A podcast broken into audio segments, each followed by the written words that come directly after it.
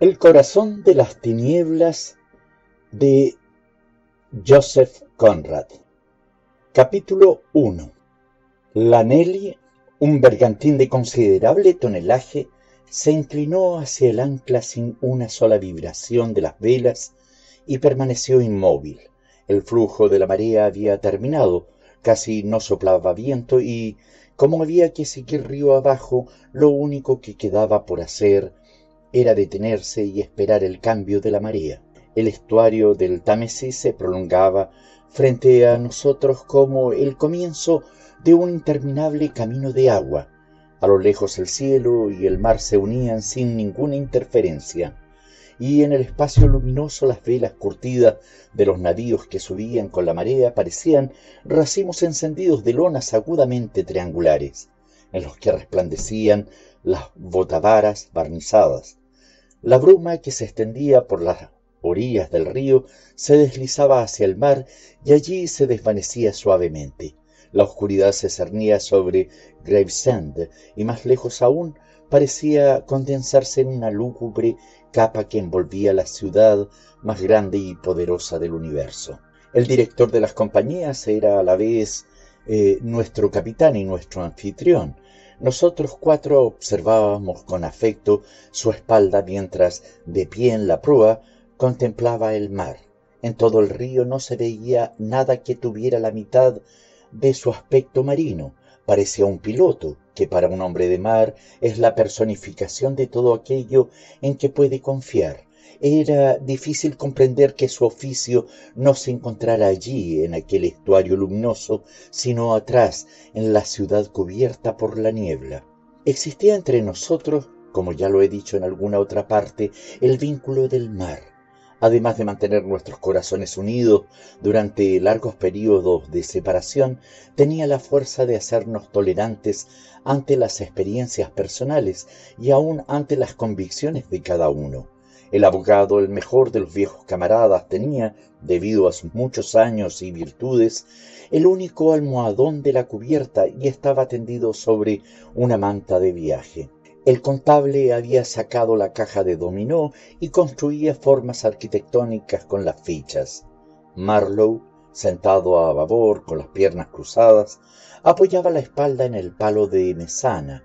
Tenía las mejillas hundidas, la tez amarillenta, la espalda erguida, el aspecto ascético, con los brazos caídos, vueltas las manos hacia afuera, parecía un ídolo. El director, satisfecho de que el ancla hubiese agarrado bien, se dirigió hacia nosotros y tomó asiento. Cambiamos unas cuantas palabras perezosamente. Luego se hizo el silencio a bordo del yate. Por una u otra razón no comenzábamos nuestro juego de dominó. Nos sentíamos meditabundos, dispuestos solo a una plácida meditación. El día terminaba en una serenidad de tranquilo y exquisito fulgor. El agua brillaba pacíficamente, el cielo, despejado, era una inmensidad benigna de pura luz. La niebla misma, sobre los pantanos de Essex, era como una casa radiante colgada de las colinas, cubiertas de bosques que envolvía las orillas bajas en pliegues diáfanos, Solo las brumas del oeste, extendidas sobre las regiones superiores, se volvían a cada minuto más sombrías, como si las irritara la proximidad del sol. Y por fin, en un imperceptible y elíptico crepúsculo, el sol descendió y de un blanco ardiente pasó a un rojo desvanecido, sin rayos y sin luz, dispuesto a desaparecer súbitamente, herido de muerte por el contacto con aquellas tinieblas que cubrían a una multitud de hombres. Inmediatamente se produjo un cambio en las aguas. La serenidad se volvió menos brillante pero más profunda. El viejo río reposaba tranquilo en toda su anchura a la caída del día, después de siglos de buenos servicios prestados a la raza que poblaba sus márgenes, con la tranquila dignidad de quien sabe que constituye un camino que lleva a los más remotos lugares de la tierra.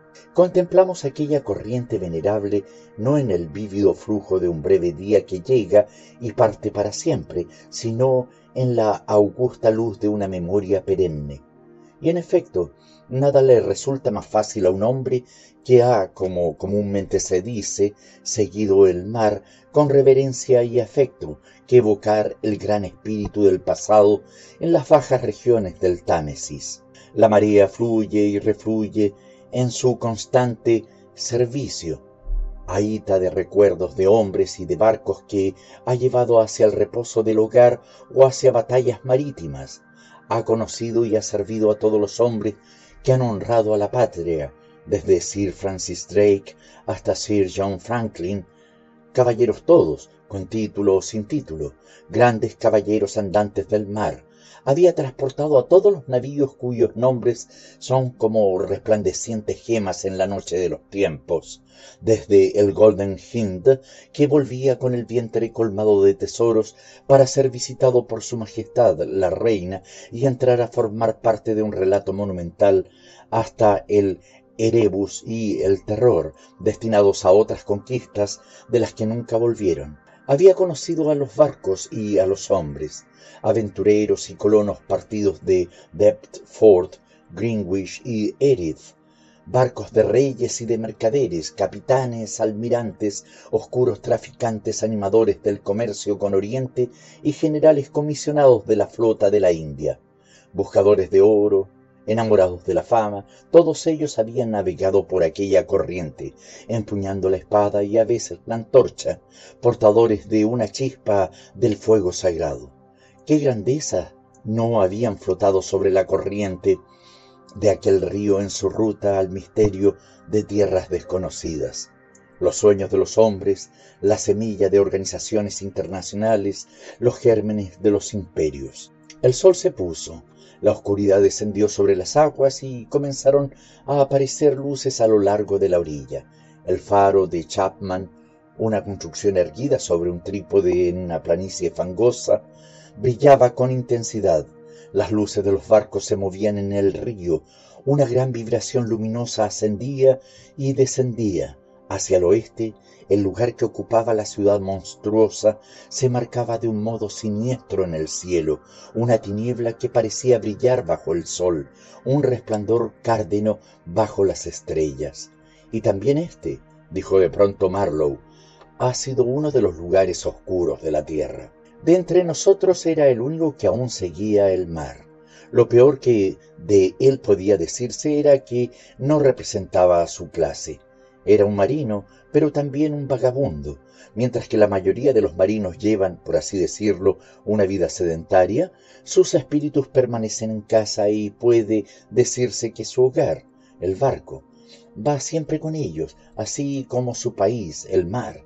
Un barco es muy parecido a otro y el mar es siempre el mismo. En la inmutabilidad de cuanto los circunda, las costas extranjeras, los rostros extranjeros, la variable inmensidad de vida se desliza imperceptiblemente, velada, no por un sentimiento de misterio, sino por una ignorancia ligeramente desdeñosa, ya que nada resulta misterioso para el marino a no ser la mar misma, la amante de su existencia, tan inescrutable como el destino. Por lo demás, después de sus horas de trabajo, un paseo ocasional o una borrachera ocasional en tierra firme bastan para revelarle los secretos de todo un continente y por lo general decide que ninguno de esos secretos vale la pena de ser conocido. Por eso mismo los relatos de los marinos tienen una franca sencillez, Toda su significación puede encerrarse dentro de la cáscara de una nuez. Pero Marlowe no era un típico hombre de mar, si se exceptúa su afición a relatar historias, y para él la importancia de un relato no estaba dentro de la nuez, sino afuera, envolviendo la anécdota de la misma manera que el resplandor circunda la luz, a semejanza de uno de esos halos neblinosos que a veces se hacen visibles por la iluminación espectral de la claridad de la luna. A nadie pareció sorprender su comentario. Era típico de Marlowe. Se aceptó en silencio. Nadie se tomó ni siquiera la molestia de refunfuñar. Después dijo muy lentamente, estaba pensando en épocas remotas, cuando llegaron por primera vez los romanos a estos lugares, hace diecinueve siglos. El otro día La luz iluminó este río a partir de entonces. ¿Qué decía, caballeros? Sí, como una llama que corre por una llanura, como un fogonazo del relámpago en las nubes. Vivimos bajo esa llama temblorosa y ojalá pueda durar mientras la vieja tierra continúe dando vueltas. Pero la oscuridad reinaba aquí aún ayer. Imaginad los sentimientos del comandante de un hermoso, ¿cómo se llamaban? Trireme del Mediterráneo, destinado inesperadamente a viajar al norte. Después de atravesar a toda prisa las Galias, teniendo a su cargo uno de esos artefactos que los legionarios no me cabe duda de que debieron haber sido un maravilloso pueblo de artesanos, solían construir, al parecer, por centenas en solo un par de meses, si es que debemos creer lo que hemos leído. Imaginadlo aquí, en el mismo fin del mundo, un mar color de plomo, un cielo color de humo, una especie de barco tan fuerte como una concertina, remontando este río con aprovisionamientos u órdenes, o con lo que os plazca, bancos de arena, pantanos, bosques salvajes, sin los alimentos a los que estaba acostumbrado un hombre civilizado, sin otra cosa para beber que el agua del Támesis. Ni vino de Falerno, ni paseos por tierra, de cuando en cuando un campamento militar perdido en los bosques como una aguja en medio de un pajar, frío, niebla, bruma, tempestades, enfermedades, exilio, muerte acechando siempre tras los matorrales, en el agua, en el aire. Deben haber muerto aquí como las moscas. Oh, sí, nuestro comandante debió haber pasado por todo eso, y sin duda debió haber salido muy bien librado, sin pensar tampoco demasiado en ello, salvo después, cuando contaba con jactancia sus hazañas era lo suficientemente hombre como para enfrentarse a las tinieblas. Tal vez lo alentaba la esperanza de obtener un ascenso en la flota de Ravenna, si es que contaba con buenos amigos en Roma y sobrevivía al terrible clima. Podríamos pensar también en un joven ciudadano elegante con su toga. Tal vez habría jugado demasiado y venía aquí en el séquito de un prefecto, de un cuestor, hasta de un comerciante para rehacer su fortuna un país cubierto de pantanos, marchas a través de los bosques, en algún lugar del interior la sensación de que el salvajismo, el salvajismo extremo, lo rodea, toda esa vida misteriosa y primitiva que se agita en el bosque, en las selvas, en el corazón del hombre salvaje. No hay iniciación para tales misterios ha de vivir en medio de lo incomprensible, que también es detestable, y hay en todo ello una fascinación que comienza a trabajar en él, la fascinación de lo abominable. Podéis imaginar el pesar creciente, el deseo de escapar, la impotente repugnancia, el odio. Hizo una pausa. Tened en cuenta, comenzó de nuevo, levantando un brazo desde el codo, la palma de la mano hacia afuera de modo que con los pies cruzados ante sí parecía un Buda predicando, vestido a la europea y sin la flor de loto en la mano. Tened en cuenta que ninguno de nosotros podría conocer esa experiencia. Lo que a nosotros nos salva es la eficiencia, el culto por la eficiencia, pero aquellos jóvenes en realidad no tenían demasiado en qué apoyarse. No eran colonizadores, su administración equivalía a una pura opresión y nada más, imagino. Eran conquistadores y eso lo único que requiere es fuerza bruta, nada de lo que pueda uno vanagloriarse cuando se posee, ya que la fuerza no es sino una casualidad nacida de la debilidad de los otros. Se apoderaban de todo lo que podían, Aquello era verdadero robo con violencia, asesinato con agravantes en gran escala, y los hombres hacían aquello ciegamente, como es natural entre quienes se debaten en la oscuridad. La conquista de la tierra, que por lo general consiste en arrebatársela a quienes tienen una tez de color distinto o narices ligeramente más chatas que las nuestras, no es nada agradable cuando se observa con atención. Lo único que la redime es la idea, una idea que la respalda, no un pretexto sentimental, sino una idea y una creencia generosa en esa idea, en algo que se puede enarbolar ante lo que uno puede postrarse y ofrecerse en sacrificio. Se interrumpió. Unas llamas se deslizaban en el río, pequeñas llamas verdes, rojas, blancas, persiguiéndose y alcanzándose, uniéndose y cruzándose entre sí, otras veces separándose lenta o rápidamente. El tráfico de la gran ciudad continuaba al acentuarse la noche sobre el río insomne. Observábamos el espectáculo y esperábamos con paciencia. No se podía hacer nada más mientras no terminara la marea. Pero solo después de un largo silencio volvió a hablar con voz temblorosa. Supongo que recordaréis que en una época fui marino de agua dulce, aunque por poco tiempo comprendimos que, antes de que empezara el reflujo, estábamos predestinados a escuchar otra de las inacabables experiencias de Marlowe. No quiero aburriros demasiado con lo que me ocurrió personalmente.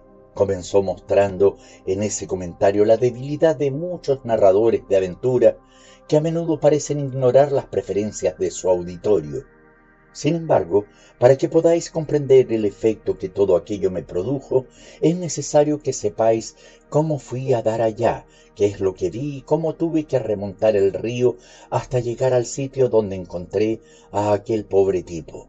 Era en el último punto navegable, la meta de mi expedición, en cierto modo pareció irradiar una especie de luz sobre las cosas y sobre mis pensamientos. Fue algo bastante sombrío, digno de compasión, nada extraordinario, sin embargo, ni tampoco muy claro, no, no muy claro, y sin embargo parecía arrojar una especie de luz. Acababa yo de volver, como recordaréis, a Londres, después de una buena dosis de Océano Índico, de Pacífico y de Mar de China, una dosis más que suficiente de Oriente, seis años o algo así, y había comenzado a holgazanear, impidiéndoos trabajar, invadiendo vuestras casas, como si hubiera recibido la misión celestial de civilizaros. Por un breve período aquello resultaba excelente, pero después de cierto tiempo comencé a fatigarme de tanto descanso. Entonces empecé a buscar un barco, hubiera aceptado hasta el trabajo más duro de la tierra. Pero los barcos parecían no fijarse en mí, y también ese juego comenzó a cansarme. Debo decir que de muchacho sentía pasión por los mapas. Podía pasar horas enteras reclinado sobre Sudamérica, África o Australia y perderme en los proyectos gloriosos de la exploración. En aquella época había en la Tierra muchos espacios en blanco y cuando veía uno en un mapa que me resultaba especialmente atractivo, aunque todos lo eran, solía poner un dedo encima y decir, cuando crezca iré aquí. Recuerdo que el Polo Norte era uno de esos espacios. Bueno, aún no he estado allí, y creo que ya no he de intentarlo. El hechizo se ha desvanecido. Otros lugares estaban esparcidos alrededor del Ecuador y en toda clase de latitudes sobre los dos hemisferios. He estado en alguno de ellos y, bueno, no es el momento de hablar de eso, pero había un espacio, el más grande, el más vacío, por así decirlo, por el que sentía verdadera pasión. En verdad ya en aquel tiempo no era un espacio en blanco. Desde mi niñez había llenado de ríos, lagos, nombres. Había dejado de ser un espacio en blanco con un delicioso misterio, una zona vacía en la que podía soñar gloriosamente un muchacho se había convertido en un lugar de tinieblas. Había en él especialmente un río, un caudaloso gran río que uno podía ver en el mapa como una inmensa serpiente enroscada con la cabeza en el mar, el cuerpo ondulante a lo largo de una amplia región y la cola perdida en las profundidades del territorio. Su mapa, expuesto en el escaparate de una tienda, me fascinaba como una serpiente hubiera podido fascinar a un pájaro, a un pajarillo tonto. Entonces recordé que había sido creada una gran empresa, una compañía para el comercio en aquel río. Maldita sea, me dije que no podían desarrollar el comercio sin usar alguna clase de transporte en aquella inmensidad de agua fresca. Barcos de vapor, ¿por qué no intentaba yo encargarme de uno? Seguí caminando por Fleet Street, pero no podía sacarme aquella idea de la cabeza. La serpiente me había hipnotizado. Como todos sabéis, aquella compañía comercial era una sociedad europea, pero yo tengo muchas relaciones que viven en el continente porque es más barato y no tan desagradable como parece, según cuentan. Me desconsuela tener que admitir que comencé a darles la lata. Aquello era completamente nuevo en mí. Yo no estaba acostumbrado a obtener nada de ese modo, ya lo sabéis. Siempre seguí mi propio camino y me dirigí por mis propios pasos a donde me había propuesto ir. No hubiera creído poder comportarme de ese modo, pero estaba decidido en esa ocasión a salirme con la mía. Así que comencé a darles la lata. Los hombres dijeron, mi querido amigo, y no hicieron nada. Entonces, podéis creerlo, me dediqué a molestar a las mujeres. Yo, Charlie Marlowe, puse a trabajar a las mujeres para obtener un empleo. Santo cielo. Bueno, veis, era una idea lo que me movía. Tenía yo una tía, un alma querida y entusiasta. Me escribió, será magnífico, estoy dispuesta a hacer cualquier cosa, todo lo que esté en mis manos por ti. Es una idea gloriosa. Conozco a la esposa de un alto funcionario de la administración, también a un hombre que tiene gran influencia allí, etc. Estaba dispuesta a no parar hasta conseguir mi nombramiento como capitán de un barco fluvial, si tal era mi deseo. Por supuesto que obtuve el nombramiento y lo obtuve muy pronto. Al parecer la compañía había recibido noticias de que uno de los capitanes había muerto en una riña con los nativos. Aquella era mi oportunidad y me hizo sentir aún más ansiedad por marcharme. Solo muchos meses más tarde, cuando intenté rescatar lo que había quedado del cuerpo, me enteré de que aquella riña había surgido a causa de un malentendido sobre unas gallinas. Sí, dos gallinas negras, Fresleben se llamaba aquel joven. Era un danés. Pensó que lo habían engañado en la compra. Bajó a tierra y comenzó a pegarle con un palo al jefe de la tribu. Oh, no me sorprendió ni pizca enterarme de eso y oír decir al mismo tiempo que Fresleven era la criatura más dulce y pacífica que había caminado alguna vez sobre dos piernas. Sin duda lo era, pero había pasado ya un par de años al servicio de la noble causa. Sabéis, y probablemente sintió al fin la necesidad de afirmar ante sí mismo su autoridad de algún modo.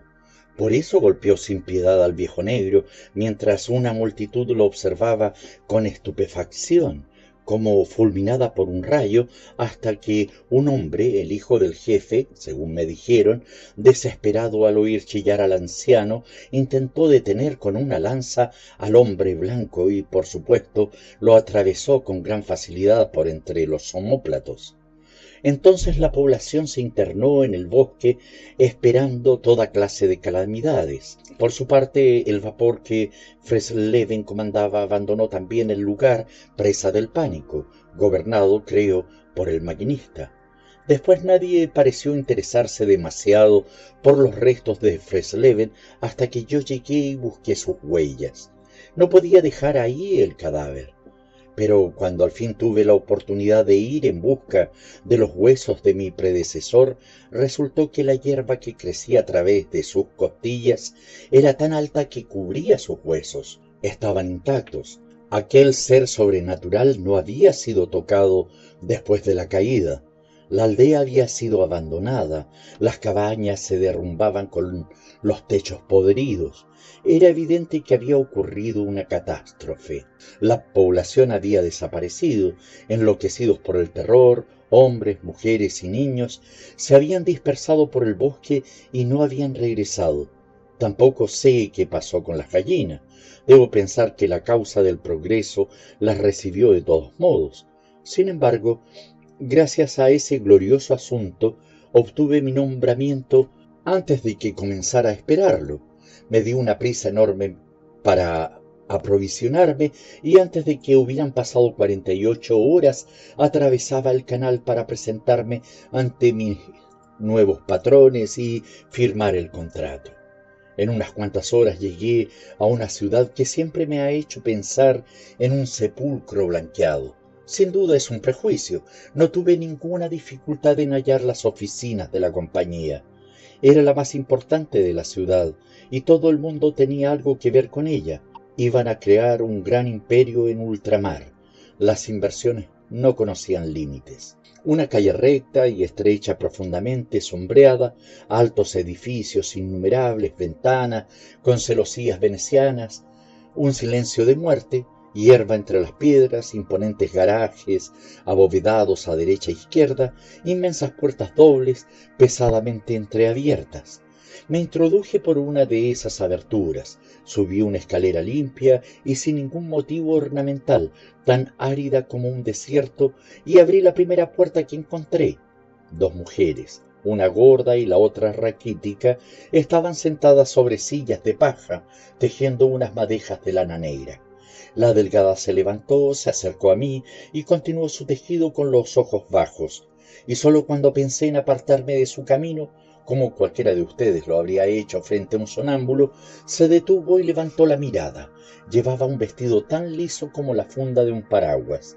Se volvió sin decir una palabra y me precedió hasta una sala de espera. Di mi nombre y miré a mi alrededor.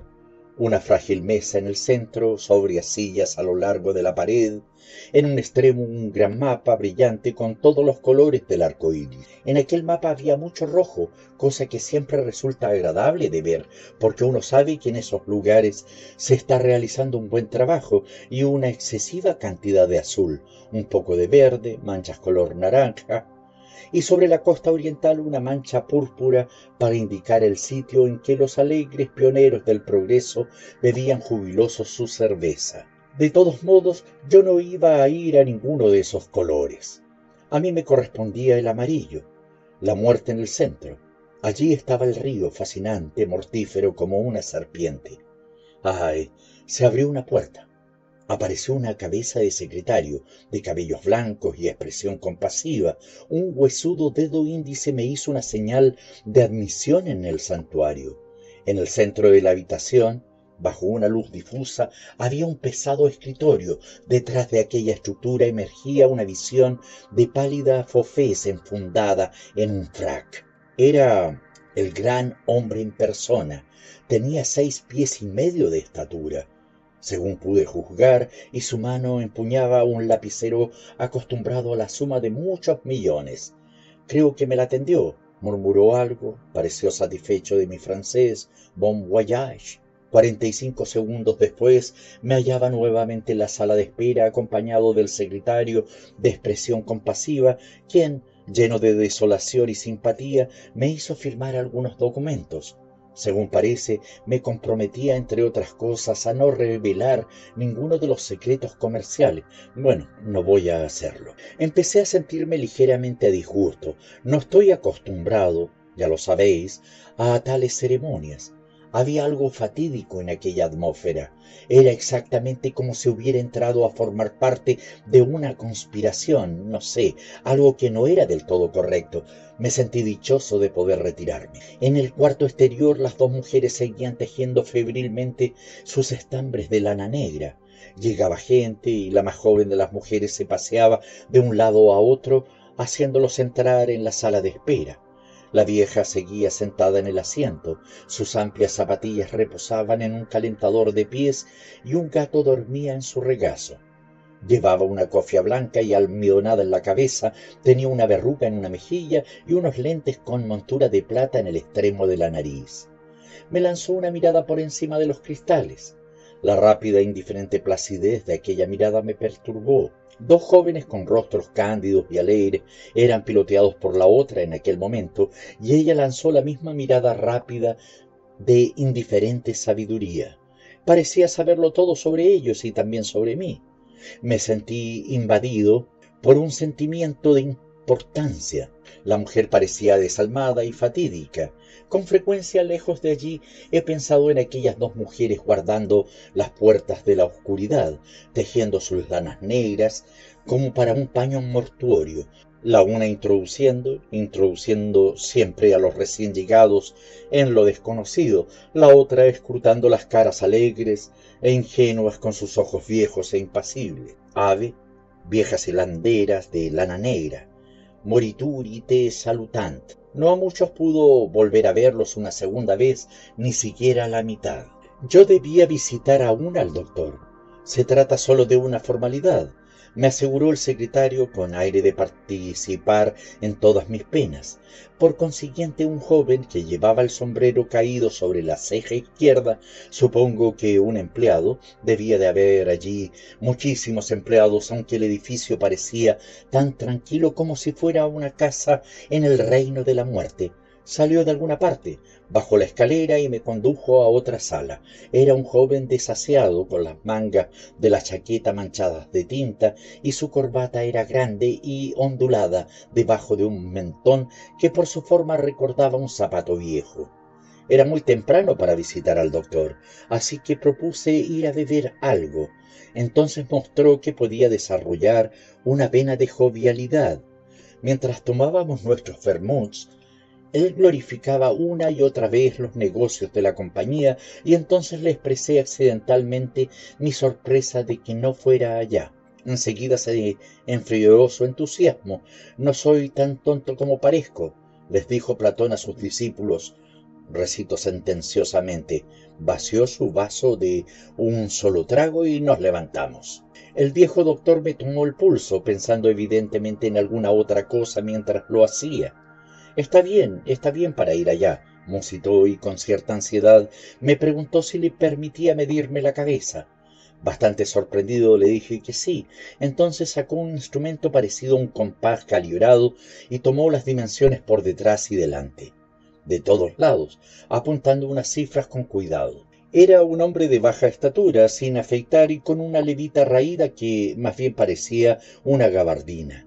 Tenía los pies calzados con zapatillas y me pareció desde el primer momento un loco inofensivo. Siempre pido permiso, velando por los intereses de la ciencia, para medir los cráneos de los que parten hacia allá, me dijo, y también cuando vuelven. Pregunté. Nunca los vuelvo a ver, comentó. Además, los cambios se producen en el interior, sabe usted. Se rió como si hubiera dicho alguna broma placentera, de modo que va usted a ir Debe ser interesante. Me lanzó una nueva mirada inquisitiva e hizo una nueva anotación. ¿Ha habido algún caso de locura en su familia? preguntó con un tono casual. Me sentí fastidiado. ¿También esa pregunta tiene algo que ver con la ciencia? Es posible, me respondió sin hacer caso de mi irritación. A la ciencia le interesa observar los cambios mentales que se producen en los individuos en aquel sitio, pero ¿Es usted alienista? Lo interrumpí. Todo médico debería serlo un poco, respondió aquel tipo original con tono imperturbable. He formado una pequeña teoría que ustedes, señores, los que van allá, me deberían ayudar a demostrar. Esta es mi contribución a los beneficios que mi país va a obtener de la posesión de aquella magnífica colonia. La riqueza se la dejo a los demás. Perdone mis preguntas, pero usted es el primer inglés a quien examino. Me apresuré a decirle que de ninguna manera era yo un típico inglés. Si lo fuera, no estaría conversando de esta manera con usted. Lo que dice es bastante profundo, aunque probablemente equivocado, dijo riéndose. Evite usted la irritación más que los rayos solares. Adiós. ¿Cómo dicen ustedes los ingleses? Goodbye. Ah, goodbye, adieu. En el trópico hay que mantener sobre todas las cosas la calma. Levantó el índice e hizo la advertencia. Du calme, du calme, adieu. Me quedaba todavía algo por hacer, despedirme de mi excelente tía. La encontré triunfante. Me ofreció una taza de té. Fue mi última taza de té decente en muchos días y en una habitación muy confortable, exactamente como os podéis imaginar el salón de una dama. Tuvimos una larga conversación junto a la chimenea. En el curso de sus confidencias resultó del todo evidente que yo había sido presentado a la mujer de un alto funcionario de la compañía y quién sabe ante cuántas personas más, como una criatura excepcionalmente dotada, un verdadero hallazgo para la compañía, un hombre de los que no se encuentran todos los días. Cielos, yo iba a hacerme cargo de un vapor de dos centavos. De cualquier manera parecía que yo era considerado como uno de tantos trabajadores pero con mayúsculas. algo así como un emisario de la luz, como un individuo apenas ligeramente inferior a un apóstol. Una enorme cantidad de estas tonterías corría en los periódicos y en las conversaciones de aquella época y la excelente mujer se había visto arrastrada por la corriente. Hablaba de liberar a millones de ignorantes de su horrible destino, hasta que, palabra, me hizo sentir verdaderamente incómodo. Traté de insinuar todo lo que a la compañía le interesaba era su propio beneficio. Olvidas, querido Charlie, que el trabajador merece también su recompensa, dijo ella con brío. Es extraordinario comprobar cuán lejos de la realidad pueden situarse las mujeres. Viven en un mundo propio y nunca ha existido ni podrá existir nada semejante. Es demasiado hermoso. Si hubiera que ponerlo en pie, se derrumbaría antes del primer crepúsculo. Algunos de esos endemoniados hechos con que nosotros los hombres nos las hemos tenido que ver desde el día de la creación, surgiría para echarlo todo a rodar. Después de eso fui abrazado, mi tía me recomendó que llevara ropas de franela, me hizo asegurarle que le escribiría con frecuencia y al fin pude marcharme. Ya en la calle, y no me explico por qué, experimenté la extraña sensación de ser un impostor. Y lo más raro de todo fue que yo, que estaba acostumbrado a alargarme a cualquier parte del mundo en menos de 24 horas, con menos reflexión de la que la mayor parte de los hombres necesitan para cruzar una calle, tuve un momento, no diría de duda, pero sí de pausa ante aquel vulgar asunto. La mejor manera de explicarlo es decir que durante uno o dos segundos sentí como si en vez de ir al centro de un continente estuviera a punto de partir hacia el centro de la Tierra. Me embarqué en un barco francés que se detuvo en todos los malditos puertos que tienen allá, con el único propósito, según pude percibir, de desembarcar soldados y empleados aduanales. Yo observaba la costa. Observar una costa que se desliza ante un barco equivale a pensar en un enigma está allí ante uno, sonriente, torva, atractiva, raquítica, insípida o salvaje, muda siempre con el aire de murmurar. Ven y me descubrirás. Aquella costa era casi informe, como si estuviera en proceso de creación, sin ningún rasgo sobresaliente. El borde de una selva colosal, de un verde tan oscuro que llegaba casi al negro, orlada por el blanco de la resaca, corría recta como una línea tirada a cordel, lejos, cada vez más lejos, a lo largo de un mar azul, cuyo brillo se enturbiaba a momentos por una niebla baja. Bajo un sol feroz, la tierra parecía resplandecer y chorrear vapor. Aquí y allá apuntaban algunas manchas grisáceas o blancuzcas agrupadas en la espuma blanca, con una bandera a veces ondeando sobre ellas instalaciones coloniales que contaban ya con varios siglos de existencia y que no eran mayores que una cabeza de alfiler sobre la superficie intacta que se extendía tras ellas. Navegábamos a lo largo de la costa, nos deteníamos, desembarcábamos soldados, Continuábamos, desembarcábamos empleados de aduana para recaudar impuestos en algo que parecía un páramo olvidado por Dios, con una casucha de lámina y una asta podrida sobre ella. Desembarcábamos aún más soldados para cuidar de los empleados de aduana, supongo. Algunos por los que oí decir se ahogaban en el rompiente. Pero fuera o no cierto, nadie parecía preocuparse demasiado eran arrojados a su destino y nosotros continuábamos nuestra marcha. La costa parecía ser la misma cada día, como si no nos hubiésemos movido. Sin embargo, dejamos atrás diversos lugares, centros comerciales con nombres como Grand Bascam Little Popo, nombres que parecían pertenecer a alguna sórdida farsa representada ante un telón siniestro. Mi ociosidad de pasajero, mi aislamiento entre todos aquellos hombres con quienes nada tenía en común, el mar lánguido y aceitoso, la oscuridad uniforme de la costa, parecían mantenerme al margen de la verdad de las cosas, en el estupor de una penosa e indiferente desilusión.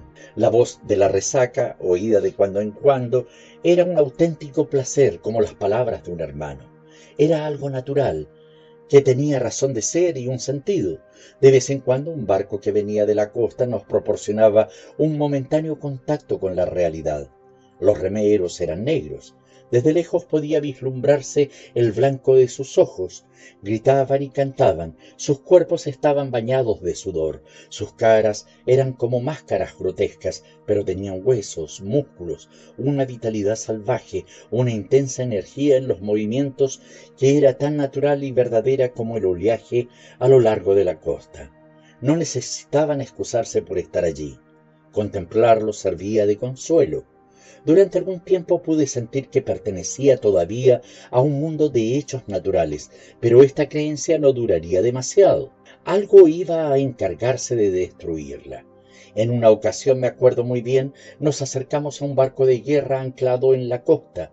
No había siquiera una cabaña y sin embargo disparaba contra los matorrales. Según parece, los franceses libraban allí una de sus guerras. Su enseña flotaba con la flexibilidad de un trapo desgarrado.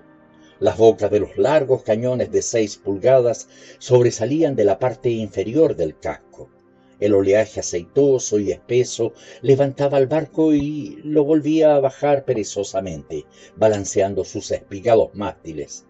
En la vacía inmensidad de la tierra, el cielo y el agua, aquella nave disparaba contra el continente. ¡Paf! Haría uno de sus pequeños cañones de seis pulgadas, aparecía una pequeña llama y se extinguiría. Se esfumaría una ligera humareda blanca, un pequeño proyectil silbaría débilmente y nada habría ocurrido. Nada podría ocurrir. Había un aire de locura en aquella actividad. Su contemplación producía una impresión de broma lúgubre y esa impresión no desapareció cuando alguien de a bordo me aseguró con toda seriedad que allí había un campamento de aborígenes. Los llamaba enemigos, oculto en algún lugar fuera de nuestra vista. Le entregamos sus cartas. Me enteré de que los hombres en aquel barco solitario morían de fiebre a razón de tres por día. Y proseguimos nuestra ruta. Hicimos escala en algunos otros lugares de nombres grotescos, donde la alegre danza de la muerte y el comercio continuaba desenvolviéndose en una atmósfera tranquila y terrenal, como en una catacumba ardiente. A lo largo de aquella costa informe bordeada de un rompiente peligroso, como si la misma naturaleza hubiera tratado de desalentar a los intrusos, remontamos y descendimos algunos ríos, corrientes de muerte en vida, cuyos bordes se pudrían en el cieno y cuyas aguas, espesadas por el limo, invadían los manglares contorsionados que parecían retorcerse hacia nosotros en el extremo de su impotente desesperación. En ningún lugar nos detuvimos el tiempo suficiente como para obtener una impresión precisa, pero un sentimiento general de estupor, vago y opresivo, se intensificó en mí. Era como un fatigoso peregrinar en medio de visiones de pesadilla. Pasaron más de treinta días antes de que viera la boca del gran río. Anclamos cerca de la sede del gobierno, pero mi trabajo solo comenzaría unas doscientas millas más adentro. Tan pronto como pude, llegué a un lugar situado treinta millas arriba. Tomé pasaje en un pequeño vapor. El capitán era sueco y cuando supo que yo era marino me invitó a subir al puente. Era un joven delgado, rubio y lento, con una cabellera y porte desaliñados. Cuando abandonamos el pequeño y miserable muelle, meneó la cabeza en ademanes despectivos y me preguntó ¿Ha estado viviendo aquí? Le dije que sí. Estos muchachos del gobierno son un grupo excelente, continuó hablando el inglés con gran precisión y considerable amargura. Es gracioso lo que algunos de ellos pueden hacer por unos cuantos francos al mes. Me asombra lo que les ocurre cuando se internan río arriba. Le dije que pronto esperaba verlo con mis propios ojos. Vaya, exclamó. Luego me dio por un momento la espalda mirando con ojo vigilante la ruta. No esté usted tan seguro. Hace poco recogí a un hombre colgado en el camino. También era sueco. ¿Se colgó? ¿Por qué, en nombre de Dios? exclamé. Él seguía mirando con preocupación el río. ¿Quién puede saberlo? Quizá estaba harto del sol o del país. Al fin se abrió entre nosotros una amplia extensión de agua. Apareció una punta rocosa, montículos de tierra levantados en la orilla, casas sobre una colina, otras con techo metálico, entre las excavaciones o en un declive. Un ruido continuo producido por las caídas de agua, dominaba esa escena de devastación habitada. Un grupo de hombres, en su mayoría negros desnudos, se movían como hormigas. El muelle se proyectaba sobre el río. Un crepúsculo cegador hundía todo aquello en un resplandor deslumbrante. Esa es la sede de su compañía, dijo el sueco, señalando tres barracas de madera sobre un talud rocoso. Voy a hacer que le suban el equipaje. Cuatro bultos, dice usted. Bueno, adiós. Pasé junto a un caldero que estaba tirado sobre la hierba. Llegué a un sendero que conducía a la colina. El camino se desviaba ante las grandes piedras y ante unas vagonetas tiradas boca abajo con las ruedas al aire. Faltaba una de ellas, parecía el caparazón de un animal extraño. Encontré piezas de maquinaria desmantelada y una pila de rieles mohosos. A mi izquierda un macizo de árboles producía un lugar umbroso, donde algunas cosas oscuras parecían moverse. Yo pestañeaba, el sendero era escarpado. A la derecha oí sonar un cuerno y vi correr a un grupo de negros. Una pesada y sorda detonación hizo estremecerse la tierra, una bocanada de humo salió de la roca, eso fue todo. Ningún cambio se advirtió en la superficie de la roca. Estaban construyendo un ferrocarril. Aquella roca no estaba en su camino, sin embargo aquella voladura sin objeto era el único trabajo que se llevaba a cabo. Un sonido metálico a mis espaldas me hizo volver la cabeza. Seis negros avanzaban en fila, ascendiendo con esfuerzo visible el sendero. Caminaban lentamente, el gesto erguido, balanceando pequeñas canastas llenas de tierra sobre las cabezas. Aquel sonido se acompasaba con sus pasos. Llevaban trapos negros atados alrededor de las cabezas y las puntas se movían hacia adelante y hacia atrás como si fueran colas. Podía verles todas las costillas, las uniones de sus miembros eran como nudos de una cuerda. Cada uno llevaba atado al cuello un collar de hierro y estaban atados por una cadena cuyos eslabones colgaban entre ellos con un rítmico sonido. Otro estampido de la roca me hizo pensar de pronto en aquel barco de guerra que había visto disparar contra la tierra firme. Era el mismo tipo de sonido ominoso, pero aquellos hombres no podían, ni aunque se forzara la imaginación, ser llamados enemigos eran considerados como criminales y la ley ultrajada, como las bombas que estallaban, les había llegado del mar cual otro misterio igualmente incomprensible. Sus pechos delgados jadeaban al unísono, se estremecían las aletas violentamente dilatadas de sus narices. Los ojos contemplaban impávidamente la colina pasaron a seis pulgadas de donde yo estaba sin dirigirme siquiera una mirada, con la más completa y mortal indiferencia de salvajes infelices. Detrás de aquella materia prima, un negro amasado, el producto de las nuevas fuerzas en acción, vagaba con desaliento, llevando en la mano un fusil. Llevaba una chaqueta de uniforme a la que le faltaba un botón, y al ver a un hombre blanco en el camino, se llevó con toda rapidez el fusil al hombro. Era un acto de simple prudencia. Los hombres blancos eran tan parecidos a cierta distancia que él no podía decir quién era yo. Se tranquilizó pronto y con una sonrisa vil y una mirada a sus hombres pareció hacerme partícipe de su confianza exaltada. Después de todo, también yo era una parte de la gran causa de aquellos elevados y justos procedimientos. En lugar de seguir subiendo, me volví y bajé a la izquierda. Me proponía dejar que aquella cuerda de criminales desapareciera de mi vista antes de que llegara yo a la cima de la colina. Ya sabéis que no me caracterizo por la delicadeza. He tenido que combatir y sé defenderme. He tenido que resistir y algunas veces atacar, lo que es otra forma de resistencia, sin tener en cuenta el valor exacto en concordancia con las exigencias del modo de vida que me ha sido propio. He visto el demonio de la violencia, el demonio de la codicia, el demonio del deseo ardiente, pero por todas las estrellas aquellos eran unos demonios fuertes y los sanos de ojos enrojecidos que cazaban y conducían a los hombres, sí, a los hombres, repito. Pero mientras permanecía de pie en el borde de la colina, presentí que a la luz deslumbrante del sol de aquel país me llegaría a acostumbrar al demonio blando y pretencioso de mirada apagada y locura rapaz y despiadada. Hasta dónde podía llegar su insidia solo lo iba a descubrir varios meses después y a unas mil millas río adentro. Por un instante quedé amedrentado como si hubiese oído una advertencia. Al fin descendí la colina oblicuamente hacia la arboleda que había visto.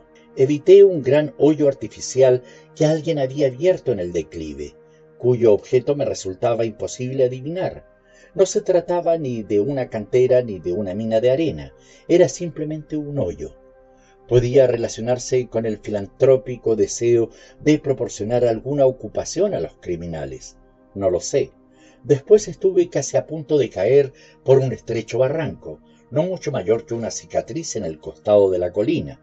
Descubrí que algunos tubos de drenaje importados para los campamentos de la compañía habían sido dejados allí. Todos estaban rotos. Era un destrozo lamentable. Al final llegué a la arboleda. Me proponía descansar un momento a su sombra, pero en cuanto llegué tuve la sensación de haber puesto el pie en algún tenebroso círculo del infierno. Las cascadas estaban cerca y el ruido de su caída, precipitándose interrumpida, llenaba la lúgubre quietud de aquel bosquecillo donde no corría el aire, ni una hoja se movía, con un sonido misterioso, como si la paz rota de la tierra herida se hubiera vuelto de pronto audible allí. Unas figuras negras gemían, inclinadas, tendidas o sentadas bajo los árboles, apoyadas sobre los troncos, pegadas a la tierra, parcialmente visibles, parcialmente ocultas por la luz mortecina en todas las actitudes de dolor, abandono y desesperación que es posible imaginar. Explotó otro barreno en la roca y a continuación sentí un ligero temblor de tierra bajo los pies. El trabajo continuaba, el trabajo y aquel era el lugar a donde algunos de los colaboradores se habían retirado para morir. Morían lentamente, eso estaba claro. No eran enemigos, no eran criminales, no eran nada terrenal, solo sombras negras de enfermedad y agotamiento que yacían confusamente en la tiniebla verdosa traídos de todos los lugares del interior, contratados legalmente, perdidos en aquel ambiente extraño, alimentados con una comida que no les resultaba familiar, enfermaban, se volvían inútiles y entonces obtenían permiso para arrastrarse y descansar allí. Aquellas formas moribundas eran libres como el aire, tan tenues casi como él. Comencé a distinguir el brillo de los ojos bajo los árboles, Después, bajando la vista, vi una cara cerca de mis manos. Los huesos negros reposaban extendidos a lo largo con un hombro apoyado en el árbol, y los párpados se levantaron lentamente. Los ojos subidos me miraron enormes y vacuos, una especie de llama blanca y ciega en las profundidades de las órbitas. Aquel hombre era joven al parecer, casi un muchacho, aunque como sabéis con ellos es difícil calcular la edad. Lo único que se me ocurrió fue ofrecerle una de las galletas del vapor del buen sueco que llevaba en el bolsillo. Los dedos se cerraron lentamente sobre ella y la retuvieron. No hubo otro movimiento ni otra mirada. Llevaba un trozo de estambre blanco atado alrededor del cuello. ¿Por qué? ¿Dónde lo había podido obtener?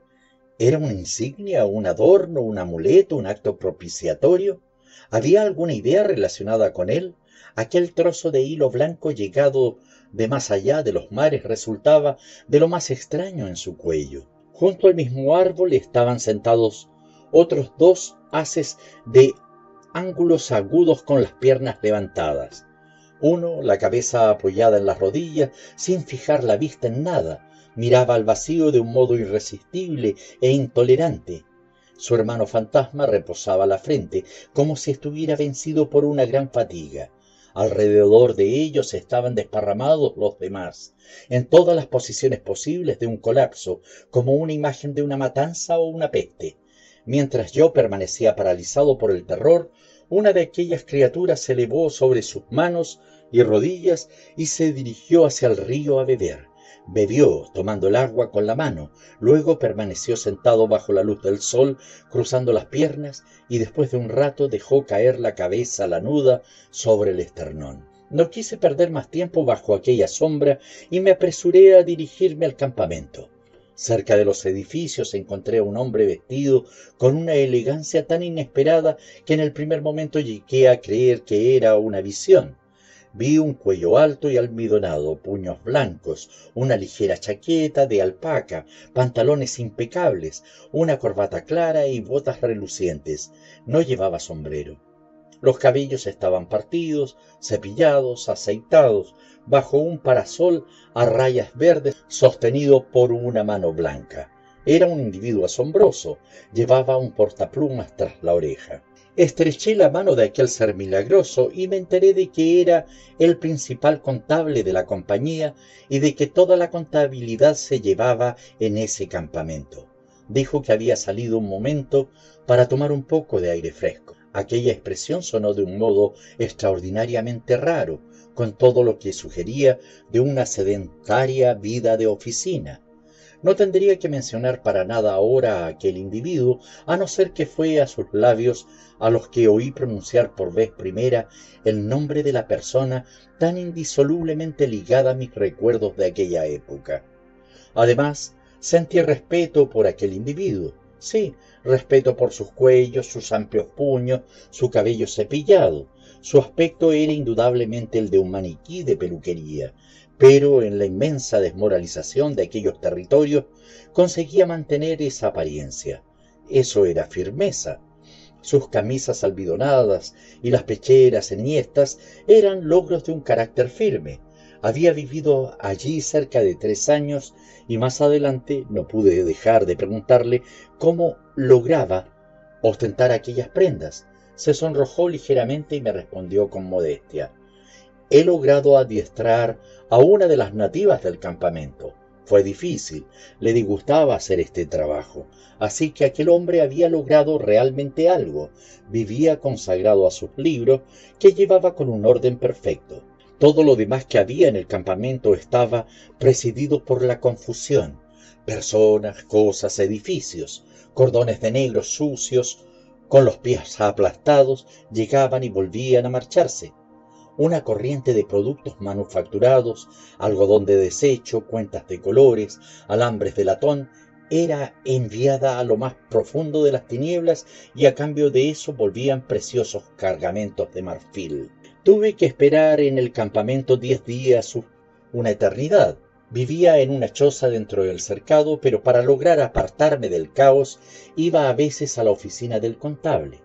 Estaba construida con tablones horizontales y tan mal unidos que, cuando él se inclinaba sobre su alto escritorio, se veía cruzado desde el cuello hasta los talones por estrechas franjas de luz solar.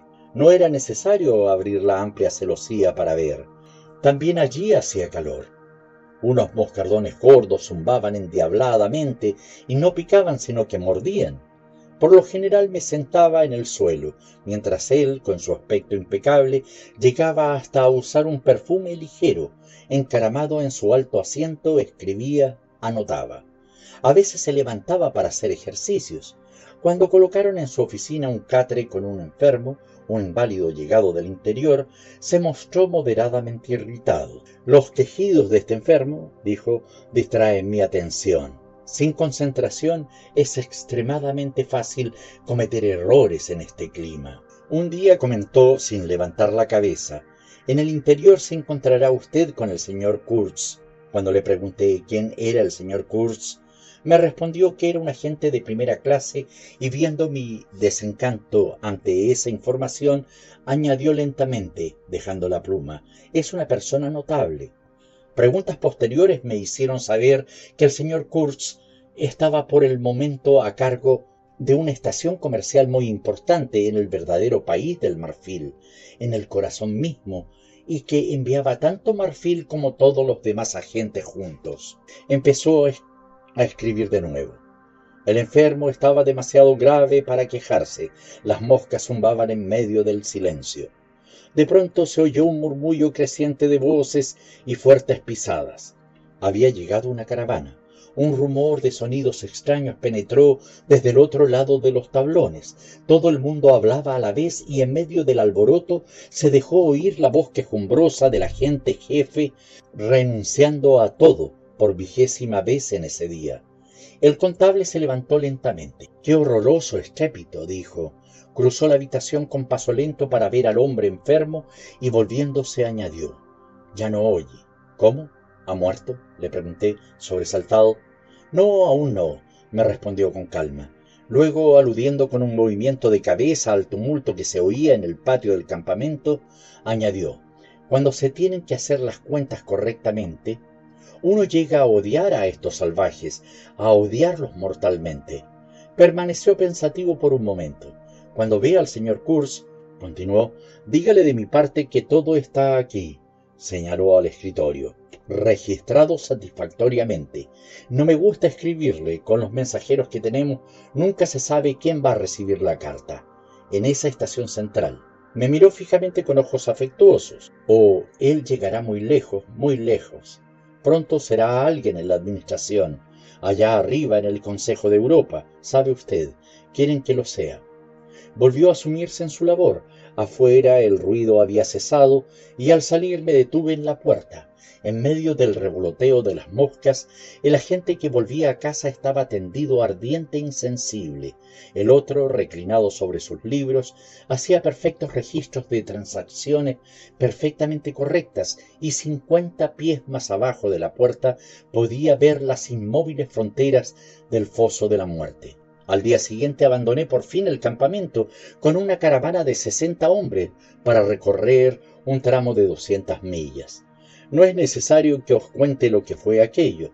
Veredas, veredas por todas partes. Una amplia red de veredas que se extendía por el jardín vacío a lo largo de amplias praderas, praderas quemadas a través de la selva, subiendo y bajando profundos barrancos, subiendo y bajando colinas pedregosas asoladas por el calor y una soledad absoluta. Nadie, ni siquiera una cabaña.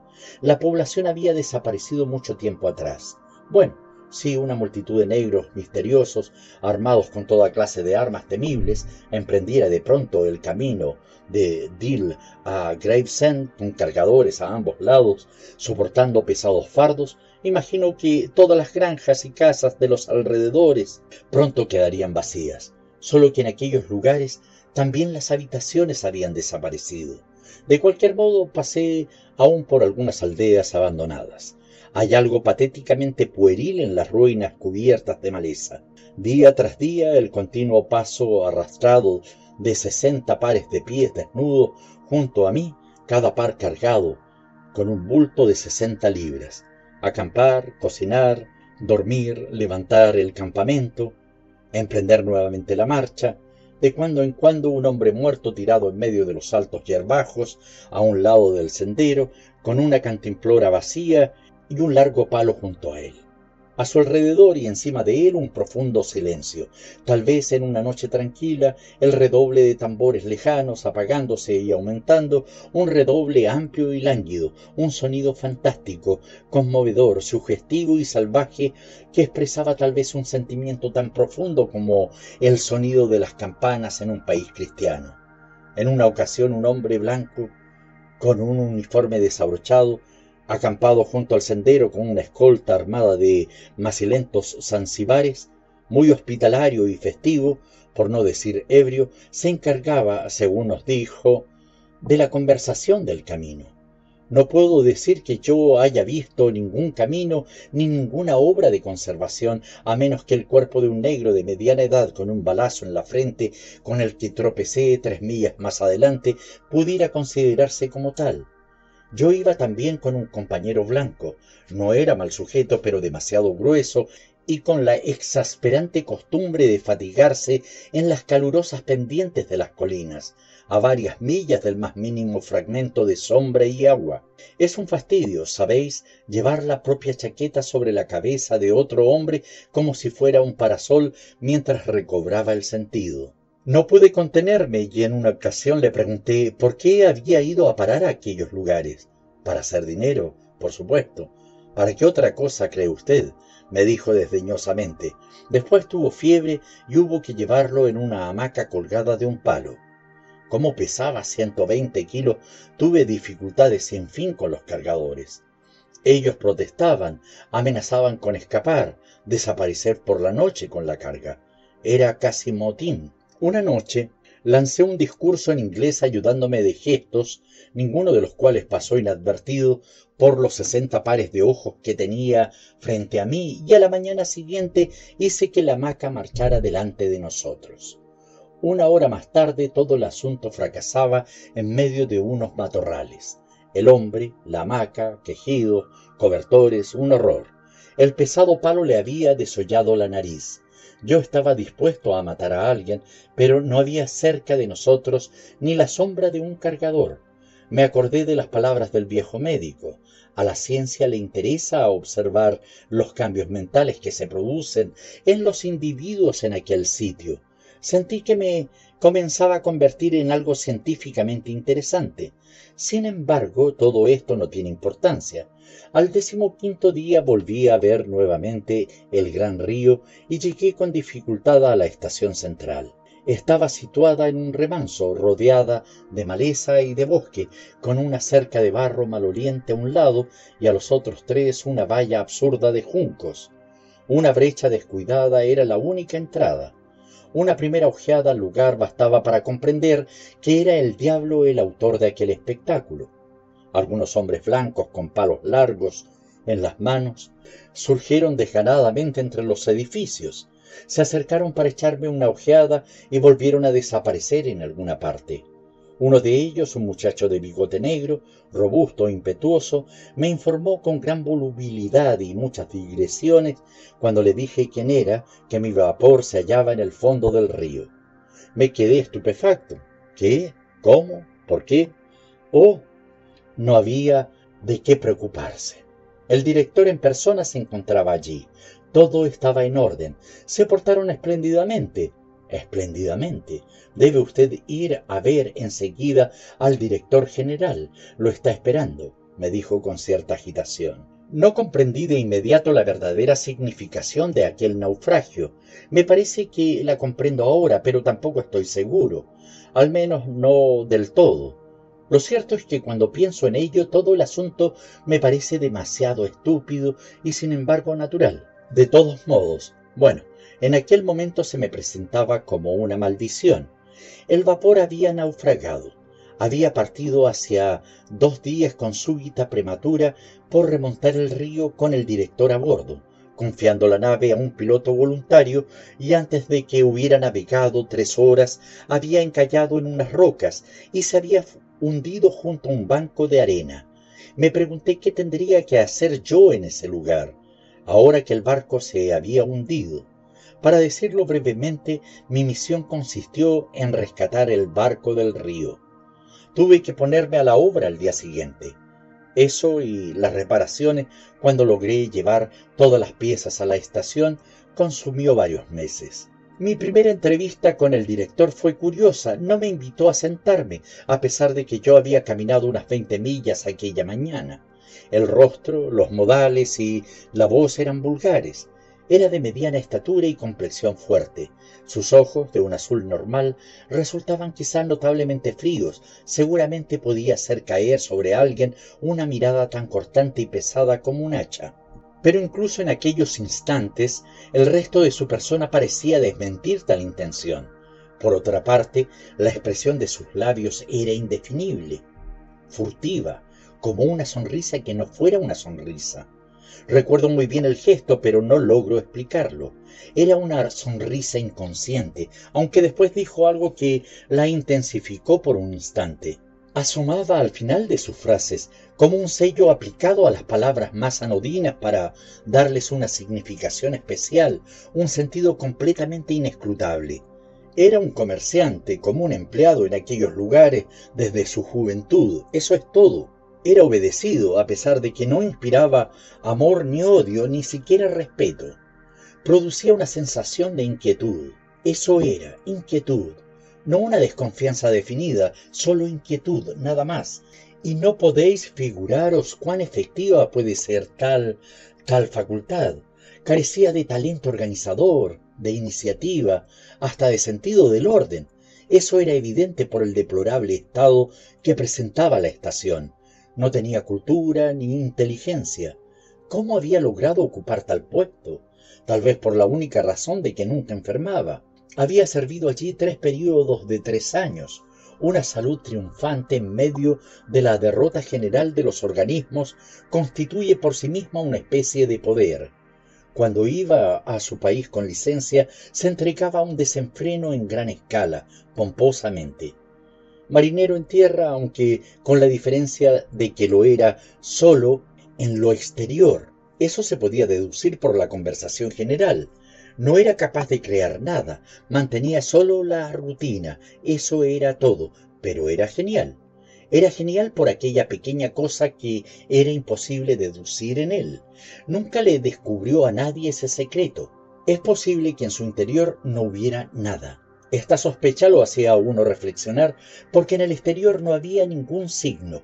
En una ocasión en que varias enfermedades tropicales habían reducido al lecho a casi todos los agentes de la estación, se le oyó decir, los hombres que vienen aquí deberían carecer de entrañas. Señó la frase con aquella sonrisa que lo caracterizaba, como si fuera la puerta que se abría a la oscuridad que él mantenía oculta. Uno creía ver algo, pero el sello estaba encima. Cuando en las comidas se hastió de las frecuentes querellas entre los blancos por la prioridad de los puestos, mandó hacer una inmensa mesa redonda para la que hubo que construir una casa especial. Era el comedor de la estación. El lugar donde él se sentaba era el primer puesto, los demás no tenían importancia. Uno sentía que aquella era su convicción inalterable. No era cortés ni descortés, permanecía tranquilo, permitía que su muchacho, un joven negro de la costa, sobrealimentado, tratara a los blancos bajo sus propios ojos con una insolencia provocativa. En cuanto me vio comenzó a hablar. Yo había estado demasiado tiempo en camino. Él no podía esperar. Había tenido que partir sin mí. Había que revisar las estaciones del interior. Habían sido tantas las dilaciones en los últimos tiempos que ya no sabía quién había muerto y quién seguía con vida, cómo andaban las cosas, etc. No prestó ninguna atención a mis explicaciones y mientras jugaba con una barra de lacre, repitió varias veces que la situación era muy grave, muy grave. Corrían rumores de que una estación importante tenía dificultades y de que su jefe, el señor Kurz, se encontraba enfermo. Esperaba que no fuera verdad. El señor Kurz era, yo me sentía cansado e irritado, a la horca con el tal Kurz, pensaba. Lo interrumpí diciéndole que ya en la costa había oído hablar del señor Kurz. Ah, de modo que se habla de él allá abajo, murmuró. Luego continuó su discurso asegurándome que el señor Kurz era el mejor agente con que contaba un hombre excepcional, de la mayor importancia para la compañía, por consiguiente yo debía tratar de comprender su ansiedad. Se hallaba, según decía, muy, muy intranquilo. Lo cierto era que se agitaba sobre la silla y exclamaba, ¡Ah, el señor Kurz! En ese momento rompió la barra del acre y pareció confundirse ante el accidente. Después quiso saber cuánto tiempo me llevaría a rehacer el barco. Volví a interrumpirlo. Estaba hambriento, sabéis, y seguía de pie, por lo que comencé a sentirme como un salvaje. ¿Cómo puedo afirmar nada? le dije. No he visto aún el barco. Seguramente se necesitarán varios meses. La conversación me parecía de lo más fútil. ¿Varios meses? dijo. Bueno, pongamos tres meses antes de que podamos salir. Habrá que hacerlo en ese tiempo. Salí de su cabaña. Vivía solo en una cabaña de barro con una especie de terraza, murmurando para mis adentros la opinión que me había merecido. Era un idiota charlatán. Más tarde tuve que modificar esta opinión, cuando comprobé para mi asombro la extraordinaria exactitud con que había señalado el tiempo necesario para la obra. Me puse a trabajar al día siguiente, dando, por decirlo así, la espalda a la estación, Solo de ese modo me parecía que podía mantener el control sobre los hechos redentores de la vida. Sin embargo, algunas veces había que mirar alrededor. Veía entonces la estación y aquellos hombres que caminaban sin objeto por el patio bajo los rayos del sol. En algunas ocasiones me pregunté qué podía significar aquello. Caminaban de un lado a otro con sus absurdos palos en la mano, como una multitud de peregrinos embrujados en el interior de una cerca podrida. La palabra marfil permanecía en el aire, en los murmullos, en los suspiros. Me imagino que hasta en sus oraciones un tinte de imbécil rapacidad coloreaba todo aquello como si fuera la emanación de un cadáver. Por Júpiter, nunca en mi vida he visto nada tan irreal, y en el exterior la silenciosa soledad que rodeaba ese claro en la tierra me impresionaba como algo grande e invencible, como el mal o la verdad, que esperaban pacientemente la desaparición de aquella fantástica invasión. Oh, qué meses aquellos. Bueno, no importa, ocurrieron varias cosas.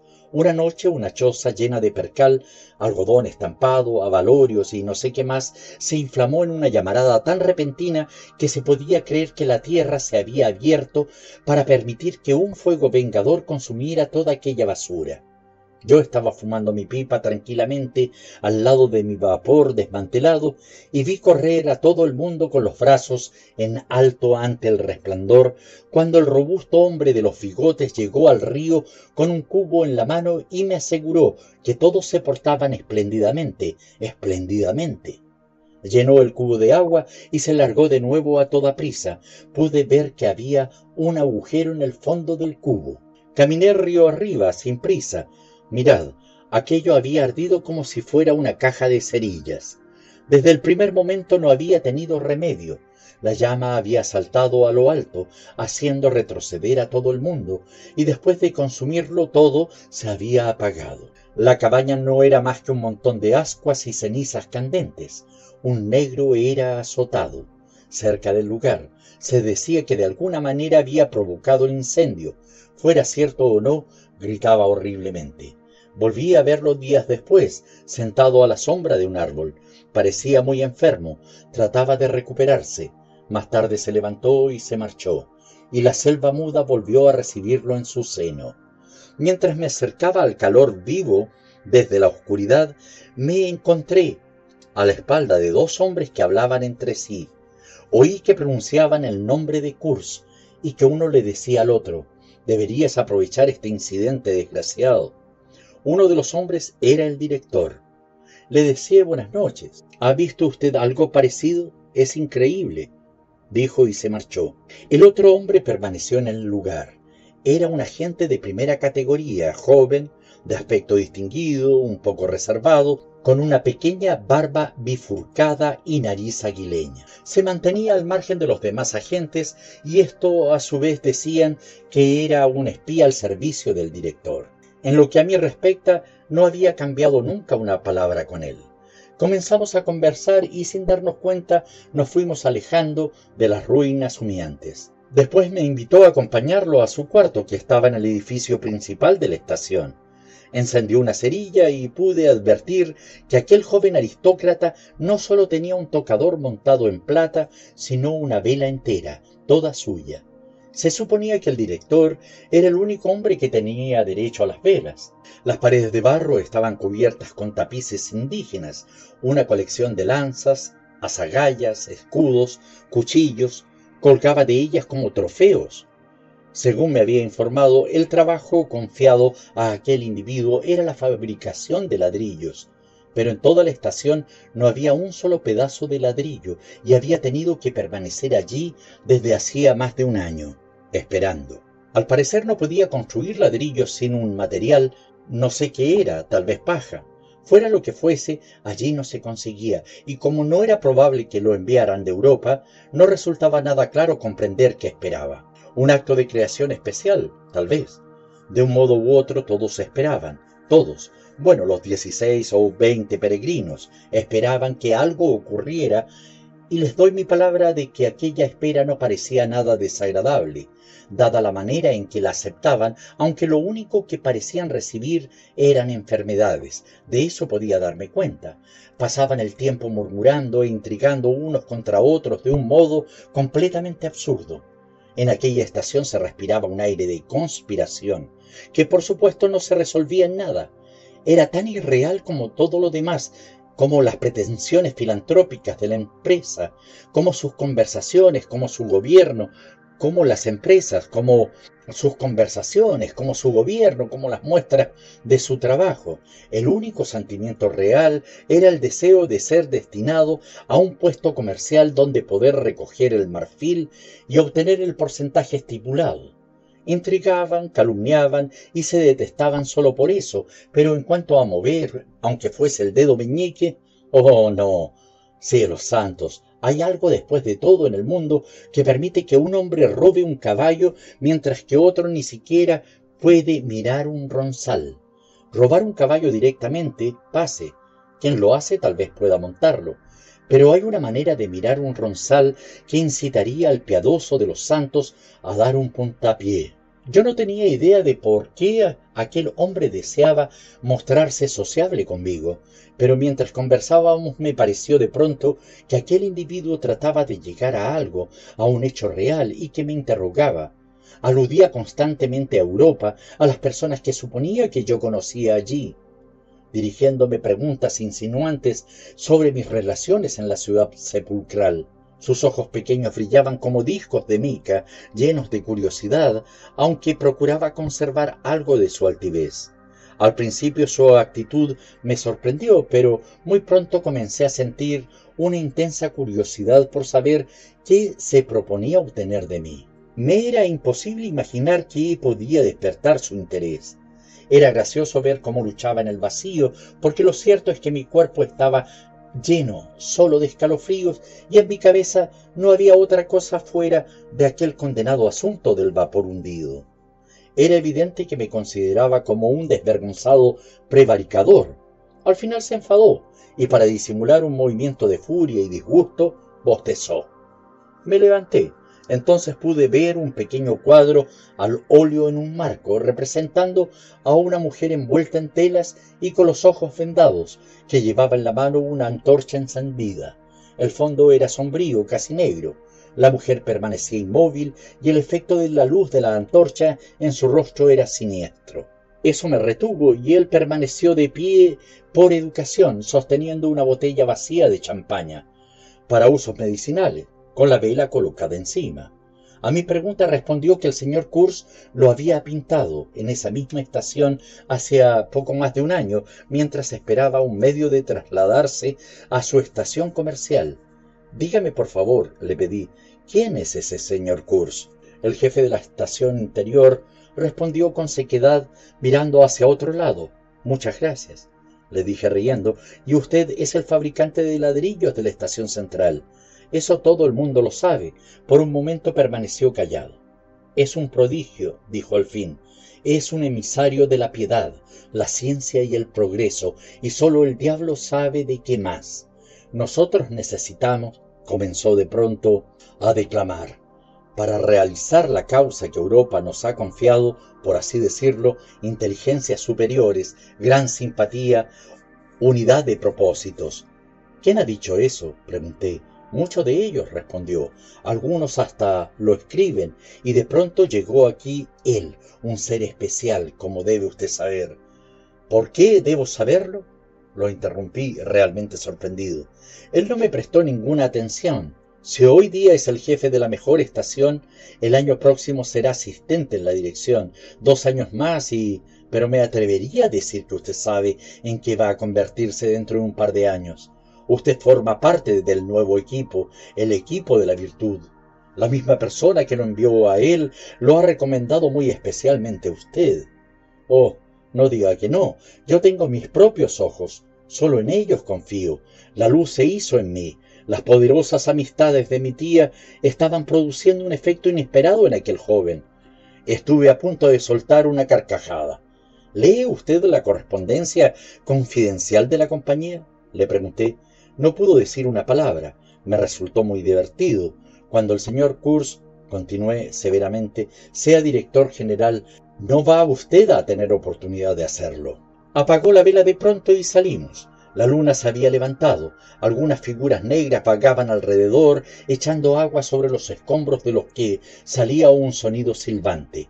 El vapor ascendía a la luz de la luna, el negro golpeado gemía en alguna parte. ¿Qué escándalo hace ese animal? Dijo el hombre infatigable de los bigotes, quien de pronto apareció a nuestro lado. De algo le servirá. Transgresión, castigo, plaf, sin piedad, sin piedad es la única manera. Eso prevendrá cualquier otro incendio en el futuro. Le acabo de decir al director. Se fijó en mi acompañante e inmediatamente pareció perder la energía. ¿Todavía levantado? dijo con una especie de afecto servil. Bueno, es natural. Peligro, agitación. Y se desvaneció. Llegué hasta la orilla del río y el otro me acompañó. Oí un chirriante murmullo. Montón de inútiles. Seguid. Podía ver a los peregrinos en grupitos, gesticulando, discutiendo. Algunos tenían todavía los palos en la mano. Yo creo que llegaban a acostarse con aquellos palos. Del otro lado de la empalizada, la selva se erguía espectral a la luz de la luna, y a través del incierto movimiento, a través de los débiles ruidos de aquel lamentable patio, el silencio de la tierra se introducía en el corazón de todos. Su misterio, su grandeza, la asombrosa realidad de su vida oculta. El negro castigado se lamentaba débilmente en algún lugar cercano y luego emitió un doloroso suspiro que hizo que mis pasos tomaran otra dirección. Sentí que una mano se introducía bajo mi brazo. Mi querido amigo, dijo el tipo, no quiero que me malinterprete, especialmente usted, que verá al señor Kurz mucho antes de que yo pueda tener ese placer. No quisiera que se fuera a formar una idea falsa de mi disposición. Dejé continuar a aquel Mefistófeles de pacotilla. Me pareció que de haber querido hubiera podido traspasarlo con mi índice y no habría encontrado sino un poco de suciedad blanduzca en su interior. Se había propuesto, sabéis, ser ayudante del director y la llegada posible de curso lo había sobresaltado tanto como al mismo director general. Hablaba precipitadamente y yo no traté de detenerlo. Apoyé la espalda sobre los restos del vapor, colocado en la orilla como el esqueleto de algún gran animal fluvial. El olor del cieno, del cieno primigenio, por Júpiter, estaba en mis narices. La inmovilidad de aquella selva estaba ante mis ojos. Había manchas brillantes en la negra ensenada. La luna extendía sobre todas las cosas una fina capa de plata, sobre la fresca hierba, sobre el muro de vegetación que se elevaba a una altura mayor que el muro de un templo, sobre el gran río que resplandecía mientras corría anchurosamente sin un murmullo. Todo aquello era grandioso, esperanzador, mudo, mientras aquel hombre charlaba banalmente sobre sí mismo. Me preguntó si la quietud del rostro de aquella inmensidad que nos contemplaba a ambos significaba un buen presagio o una amenaza, que éramos nosotros extraviados en aquel lugar. ¿Podíamos dominar aquella cosa muda o sería ella la que nos manejaría a nosotros? Percibí cuán grande, cuán inmensamente grande era aquella cosa que no podía hablar y que tal vez también fuera sorda. ¿Qué había allí? Sabía que parte del marfil llegaba de allí y había oído decir que el señor Kurz estaba allí. Había oído ya bastante. Dios es testigo. Pero sin embargo, aquello no producía en mí ninguna imagen, igual que si me hubiesen dicho que un ángel o un demonio vivían allí. Creía en aquello de la misma manera en que cualquiera de vosotros podría creer que existen habitantes en el planeta Marte. Conocí una vez a un fabricante de velas escocés que estaba convencido, firmemente convencido, de que había habitantes en Marte. Si se le interrogaba sobre la idea que tenía sobre su aspecto y su comportamiento, adoptaba una expresión tímida y murmuraba algo sobre que andaban a cuatro patas. Si alguien sonreía, aquel hombre, aunque pasaba de los sesenta, era capaz de desafiar al burlón a duelo.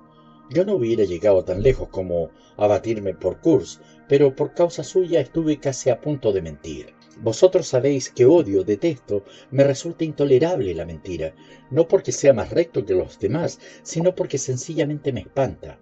Hay un tinte de muerte, un sabor de mortalidad en la mentira, que es exactamente lo que más odio y detesto en el mundo, lo que quiero olvidar. Me hace sentir desgraciado y enfermo, como la mordedura de algo corrupto.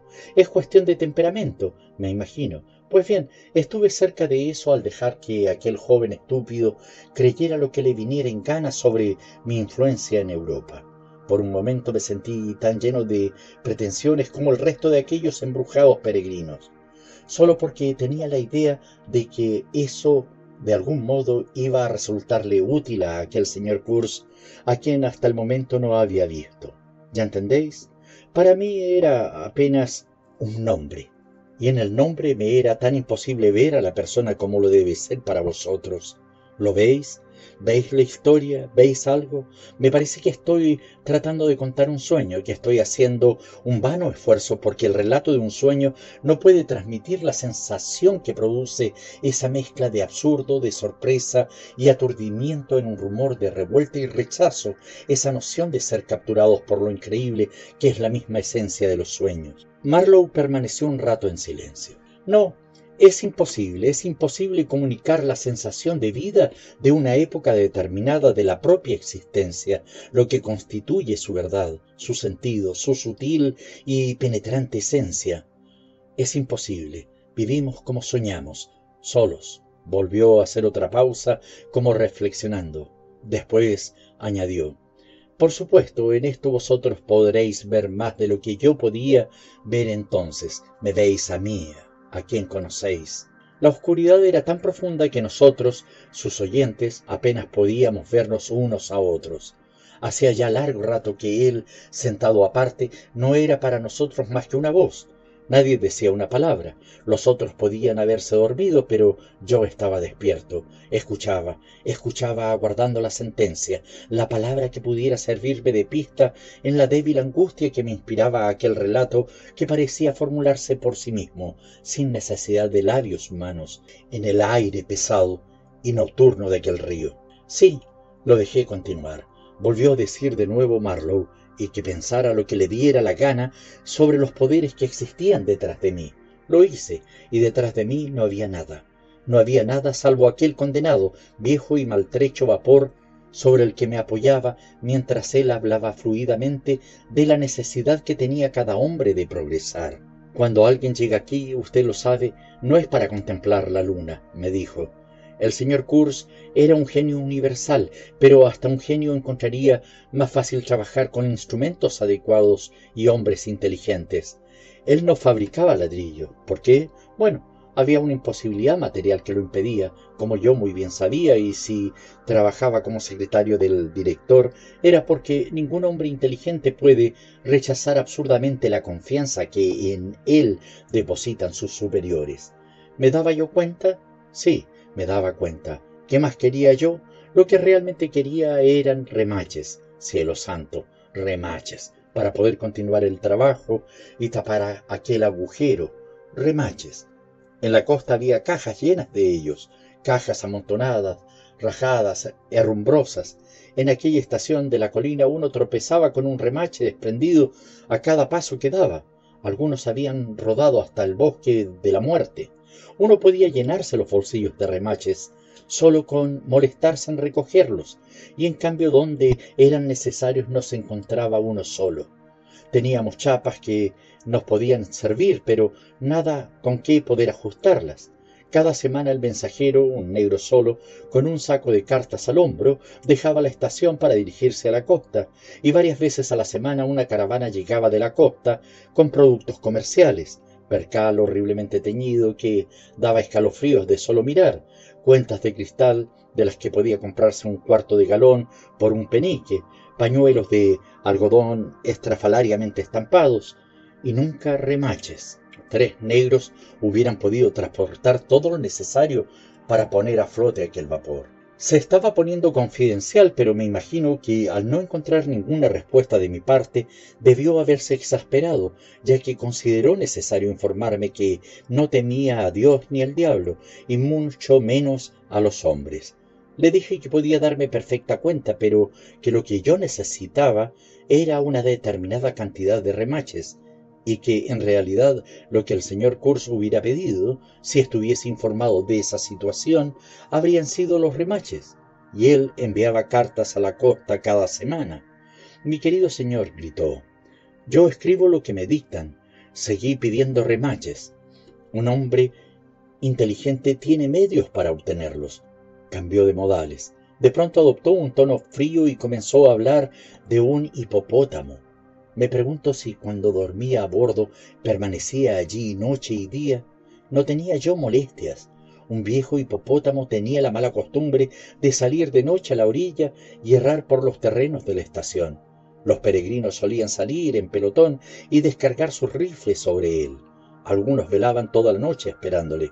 Sin embargo, había sido una energía desperdiciada. Ese animal tiene una vida encantada y eso solo se puede decir de las bestias de este país. Ningún hombre, ¿me entiende usted? Ningún hombre tiene aquí el mismo privilegio, dijo. Permaneció un momento a la luz de la luna con su delicada nariz aguileña un poco ladeada y los ojos de mica brillantes sin pestañear. Después se despidió secamente y se retiró a grandes zancadas. Me di cuenta de que estaba turbado y enormemente confuso, lo que me hizo alentar mayores esperanzas de las que había abrigado en los días anteriores. Me servía de consuelo apartar a aquel tipo para volver a mi influyente amigo, el roto, torcido, arruinado, desfondado barco de vapor. Subí a bordo, crujió bajo mis pies como una lata de bizcochos Hanley and Palmer, vacía, que hubiera recibido un puntapié en un escalón. No era sólido, mucho menos bonito, pero había invertido en él demasiado trabajo como para no quererlo. Ningún amigo influyente me hubiera servido mejor. Me había dado la oportunidad de moverme un poco y descubrir lo que podía hacer. No, no me gusta el trabajo. Prefiero ser perezoso y pensar en las bellas cosas que pueden hacerse. No me gusta el trabajo, a ningún hombre le gusta, pero me gusta lo que hay en el trabajo, la ocasión de encontrarse a sí mismo, la propia realidad, eso que solo uno conoce y no los demás, que ningún otro hombre puede conocer. Ellos solo pueden ver el espectáculo y nunca pueden decir lo que realmente significa. No me sorprendió ver a una persona sentada en la cubierta con las piernas colgantes sobre el barro. Mirad, mis relaciones eran buenas con los pocos mecánicos que había en la estación y a los que los otros peregrinos naturalmente despreciaban. Me imagino que por la rudeza de sus modales. Era el capataz, un fabricante de marmitas, buen trabajador, un individuo seco, huesudo, de rostro macilento, con ojos grandes y mirada intensa. Tenía un aspecto preocupado, su cabeza era tan calva como la palma de mi mano, parecía que los cabellos al caer se le habían pegado a la barbilla y que habían prosperado en aquella nueva localidad, pues la barba le llegaba a la cintura. Era un viudo con seis hijos, los había dejado a cargo de una hermana suya al emprender el viaje, y la pasión de su vida eran las palomas mensajeras. Era un entusiasta y un conocedor. Deliraba por las palomas, Después del horario del trabajo acostumbraba ir a veces al barco a conversar sobre sus hijos y sobre las palomas. En el trabajo, cuando se debía arrastrar por el barro, bajo la quilla del vapor, recogía su barba en una especie de servilleta blanca que llevaba para ese propósito, con unas cintas que ataba tras las orejas. Por las noches se le podía ver inclinado sobre el río, lavando con sumo cuidado esa envoltura en la corriente y tendiéndola después solemnemente sobre una mata para que se secara. Le di una palmada en la espalda y exclamé, ¿Vamos a tener remaches? Se puso de pie y exclamó, No, remaches, como si no pudiera creer a sus oídos. Luego añadió en voz baja, ¿Usted? ¿Eh? No sé por qué nos comportábamos como lunáticos. Me llevé un dedo a la nariz inclinando la cabeza misteriosamente. Bravo por usted, exclamó, chasqueando sus dedos sobre la cabeza y levantando un pie. Comencé a bailotear. Saltábamos sobre la cubierta de hierro. Un ruido horroroso salió de aquel casco arrumbado y el bosque virgen desde la otra margen del río lo envió de vuelta en un eco atronador a la estación dormida. Aquello debió hacer levantar a algunos peregrinos en sus cabañas. Una figura oscura apareció en el portal de la cabaña del director. Desapareció y luego, un segundo o dos después, también la puerta desapareció. Nos detuvimos y el silencio interrumpido por nuestro zapateo volvió de nuevo a nosotros desde los lugares más remotos de la tierra. El gran muro de vegetación, una masa exuberante y confusa de troncos, ramas, hojas y guirnaldas, inmóviles a la luz de la luna, era como una tumultuosa invasión de vida muda, una ola arrolladora de plantas, apiladas con penachos, dispuestas a derrumbarse sobre el río, a barrer la pequeña existencia de todos los pequeños hombres que, como nosotros, estábamos en su seno, y no se movía, una explosión sorda de grandiosa, salpicaduras y bufidos nos llegó de lejos, como si un ictiosaurio se estuviera bañando en el resplandor del gran río. Después de todo, dijo el fabricante de marmitas en tono razonable, ¿por qué no iban a darnos los remaches? En efecto, ¿por qué no? No conocía ninguna razón para que no los tuviésemos. Llegarán dentro de unas tres semanas, le dije en tono confidencial. Pero no fue así. En lugar de remachas tuvimos una invasión, un castigo, una visita. Llegó en secciones durante las tres semanas siguientes, cada sección encabezada por un burro en el que iba montado un blanco con traje nuevo y zapatos relucientes, un blanco que saludaba desde aquella altura a derecha e izquierda a los impresionados peregrinos. Una banda pendenciera de negros descalzos y desarrapados marchaba tras el burro, un equipaje de tiendas, sillas de campaña, cajas de lata, cajones blancos y fardos grises eran depositados en el patio, y el aire de misterio parecía espesarse sobre el desorden de la estación. Llegaron cinco expediciones semejantes, con el aire absurdo de una huida desordenada, con el botín de innumerables almacenes y abundante acopio de provisiones que uno podría pensar habían sido arrancadas de la selva para ser repartidas equitativamente. Era una mezcla indecible de cosas, útiles en sí, pero a las cuales la locura humana hacía parecer como el botín de un robo.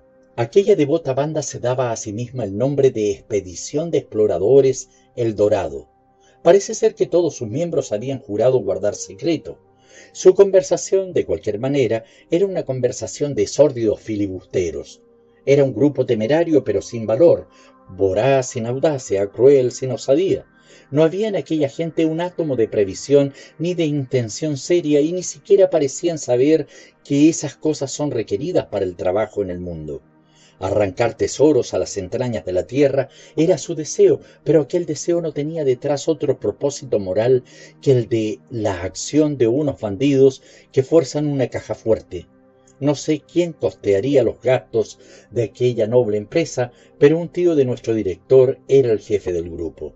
Por su exterior parecía el carnicero de un barrio pobre y sus ojos tenían una mirada de astucia somnolienta. Ostentaba un enorme vientre sobre las cortas piernas y durante el tiempo que aquella banda infectó la estación solo habló con su sobrino. Podía uno verlos vagando durante el día por todas las partes las cabezas unidas en una interminable confabulación. Renuncié a molestarme más por el asunto de los remaches. La capacidad humana para esa especie de locura es más limitada de lo que vosotros podéis suponer. Me dije, a la horca con todos, y dejé de preocuparme. Tenía tiempo en abundancia para la meditación y de vez en cuando dedicaba algún pensamiento a Kurz. No me interesaba mucho, no, sin embargo, sentía curiosidad por saber si aquel hombre, que había llegado equipado con ideas morales de alguna especie, lograría subir a la cima después de todo, y cómo realizaría el trabajo una vez que lo hubiese conseguido. Capítulo 2 Una noche, mientras estaba tendido en la cubierta de mi vapor, oí voces que se acercaban. Eran el tío y el sobrino que caminaban por la orilla del río.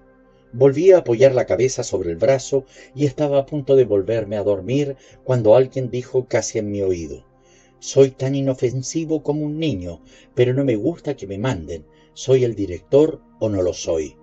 Me ordenaron enviarlo allí. Es increíble. Me di cuenta de que ambos se hallaban en la orilla, al lado de popa, precisamente debajo de mi cabeza. No me moví, no se me ocurrió moverme, estaba amodorrado. Es muy desagradable, gruñó el tío. Él había pedido a la administración que le enviaran allí, dijo el otro, con la idea de demostrar lo que era capaz de hacer. Yo recibí instrucciones al respecto. Debe tener una influencia tremenda. ¿No te parece terrible? Ambos convinieron en que aquello era terrible. Después hicieron observaciones extrañas. Hace la lluvia, el buen tiempo, un hombre, el consejo, por la nariz, fragmentos de frases absurdas que me hicieron salir de mi estado de somnolencia, de modo que estaba en pleno uso de mis facultades mentales cuando el tío dijo, el clima puede eliminar esa dificultad. ¿Estás solo allá? Sí, respondió el director. Me envió a su asistente.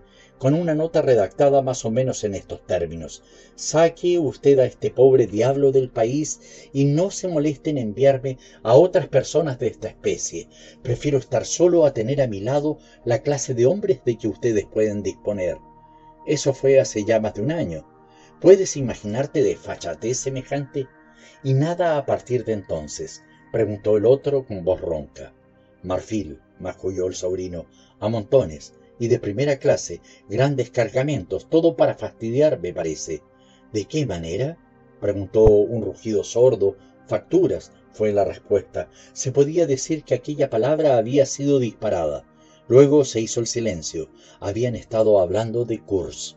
Para entonces yo estaba del todo despierto, permanecía acostado tal como estaba, sin cambiar de postura. ¿Cómo ha logrado abrirse paso todo ese marfil? Explotó de pronto el más anciano de los dos, que parecía muy contrariado.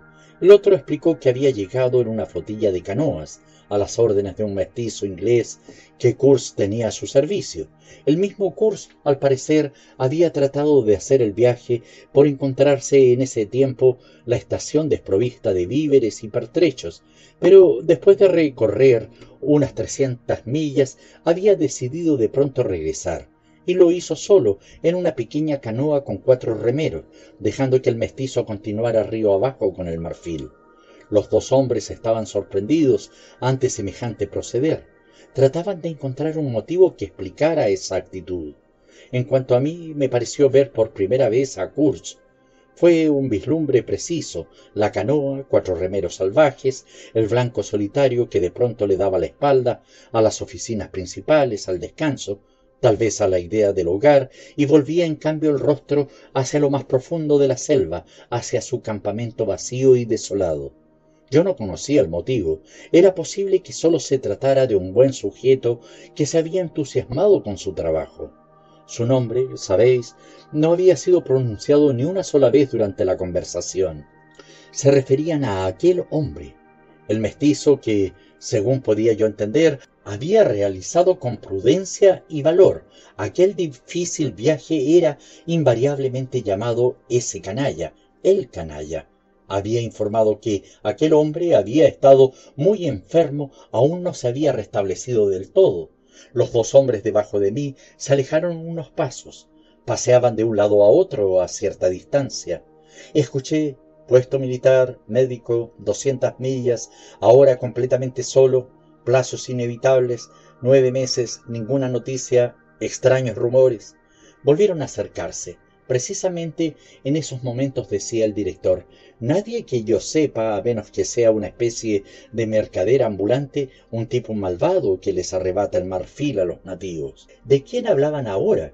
Pude deducir que se trataba de algún hombre que estaba en el distrito de Kurs y cuya presencia era desaprobada por el director. No nos veremos libres de esos competidores de mala fe hasta que colguemos a uno para escarmiento de los demás, dijo. Por supuesto, gruñó el otro. Deberías colgarlo. ¿Por qué no? En este país se puede hacer todo, todo. Eso es lo que yo sostengo. Aquí nadie puede poner en peligro tu posición. ¿Por qué? Porque resistes el clima, sobrevives a todos los demás.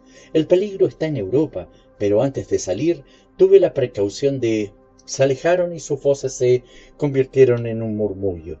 Después volvieron a elevarse.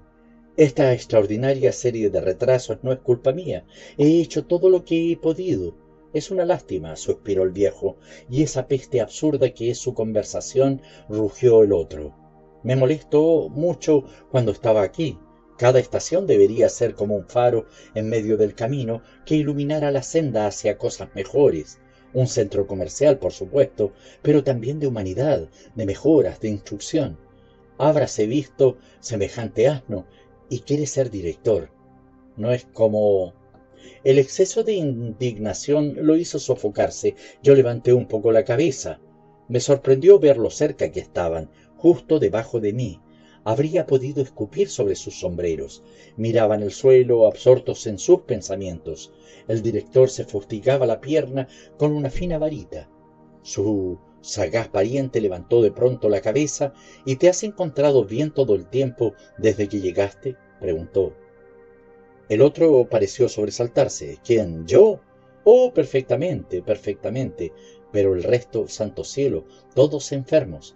Se mueren tan rápidamente que no tengo casi tiempo de mandarlos fuera de la región. Es increíble. Mm. Así es precisamente, gruñó el tío. Ah, muchacho, confía en eso, te lo digo, confía en eso le vi extender un brazo que más bien parecía una aleta y señalar hacia la selva la ensenada, el barco, el río. Parecía sellar con un gesto vil ante la iluminada faz de la tierra un pacto traidor con la muerte en acecho, el mal escondido, las profundas tinieblas del corazón humano. Fue tan espantoso que me puse en pie de un salto y miré hacia atrás, al lindero de la selva, como esperando encontrar una respuesta a ese negro intercambio de confidencias. Ya sabéis que a veces uno llega a abrigar las más locas ideas. Una profunda calma rodeaba a aquellas dos figuras con su ominosa paciencia, esperando el paso de una invasión fantástica. Los dos hombres maldijeron a la vez de puro miedo, creo yo, después pretendieron no saber nada de mi existencia y volvieron a la estación. El sol estaba bajo, e inclinados hacia adelante uno al lado del otro, parecían tirar a duras penas colina arriba de sus dos sombras grotescas de longitud irregular que se arrastraban lentamente tras ellos sobre la hierba espesa, sin inclinar una sola brisna. Unos días más tarde la expedición El Dorado se internó en la paciente selva que se cerró sobre ellos como el mar sobre un buzo. Algún tiempo después nos llegaron noticias de que todos los burros habían muerto. No sé nada sobre la suerte que corrieron los otros animales, los menos valiosos. No me cabe duda de que, como el resto de nosotros, encontraron su merecido. No hice averiguaciones, me excitaba enormemente la perspectiva de conocer muy pronto a Kurz. Cuando digo muy pronto, hablo en términos relativos. Dos meses pasaron desde el momento en que dejamos la ensenada hasta nuestra llegada a la orilla de la estación de Kurz. Remontar aquel río era como volver a los inicios de la creación cuando la vegetación estalló sobre la faz de la tierra y los árboles se convirtieron en reyes una corriente vacía, un gran silencio, una selva impenetrable. El aire era caliente, denso, pesado, embriagador. No había ninguna alegría en el resplandor del sol. Aquel camino de agua corría desierto en la penumbra de las grandes extensiones. En playas de arena plateada, los hipopótamos y los cocodrilos tomaban el sol lado a lado. Las aguas, al ensancharse, fluían a través de archipiélagos boscosos, era tan fácil perderse en aquel río como en un desierto y tratando de encontrar el rumbo se chocaba todo el tiempo contra bancos de arena hasta que uno llegaba a tener la sensación de estar embrujado, lejos de todas las cosas una vez conocidas, en alguna parte lejos de todo, tal vez en otra existencia. Había momentos en que el pasado volvía a aparecer, como sucede cuando uno no tiene ni un momento libre, pero aparecía en forma de un sueño intranquilo y estruendoso, recordado con asombro en medio de la realidad abrumadora de aquel mundo extraño de plantas y agua y silencio, y aquella inmovilidad de vida no se parecía de ninguna manera a la tranquilidad, era la inmovilidad de una fuerza implacable que envolvía una intención inescrutable, y lo miraba a uno con aire vengativo, Después llegué a acostumbrarme, y al acostumbrarme dejé de verla, no tenía tiempo. Debía estar todo el tiempo tratando de adivinar el cauce del canal. Tenía que adivinar, más por inspiración que por otra cosa, las señales de los bancales ocultos, descubrir las rocas sumergidas. Aprendí a rechinar los dientes sonoramente antes de que el corazón me estallara cuando rozábamos algún viejo tronco infernal que hubiera podido terminar con la vida de aquel vapor de hojalata y ahogar a todos los peregrinos.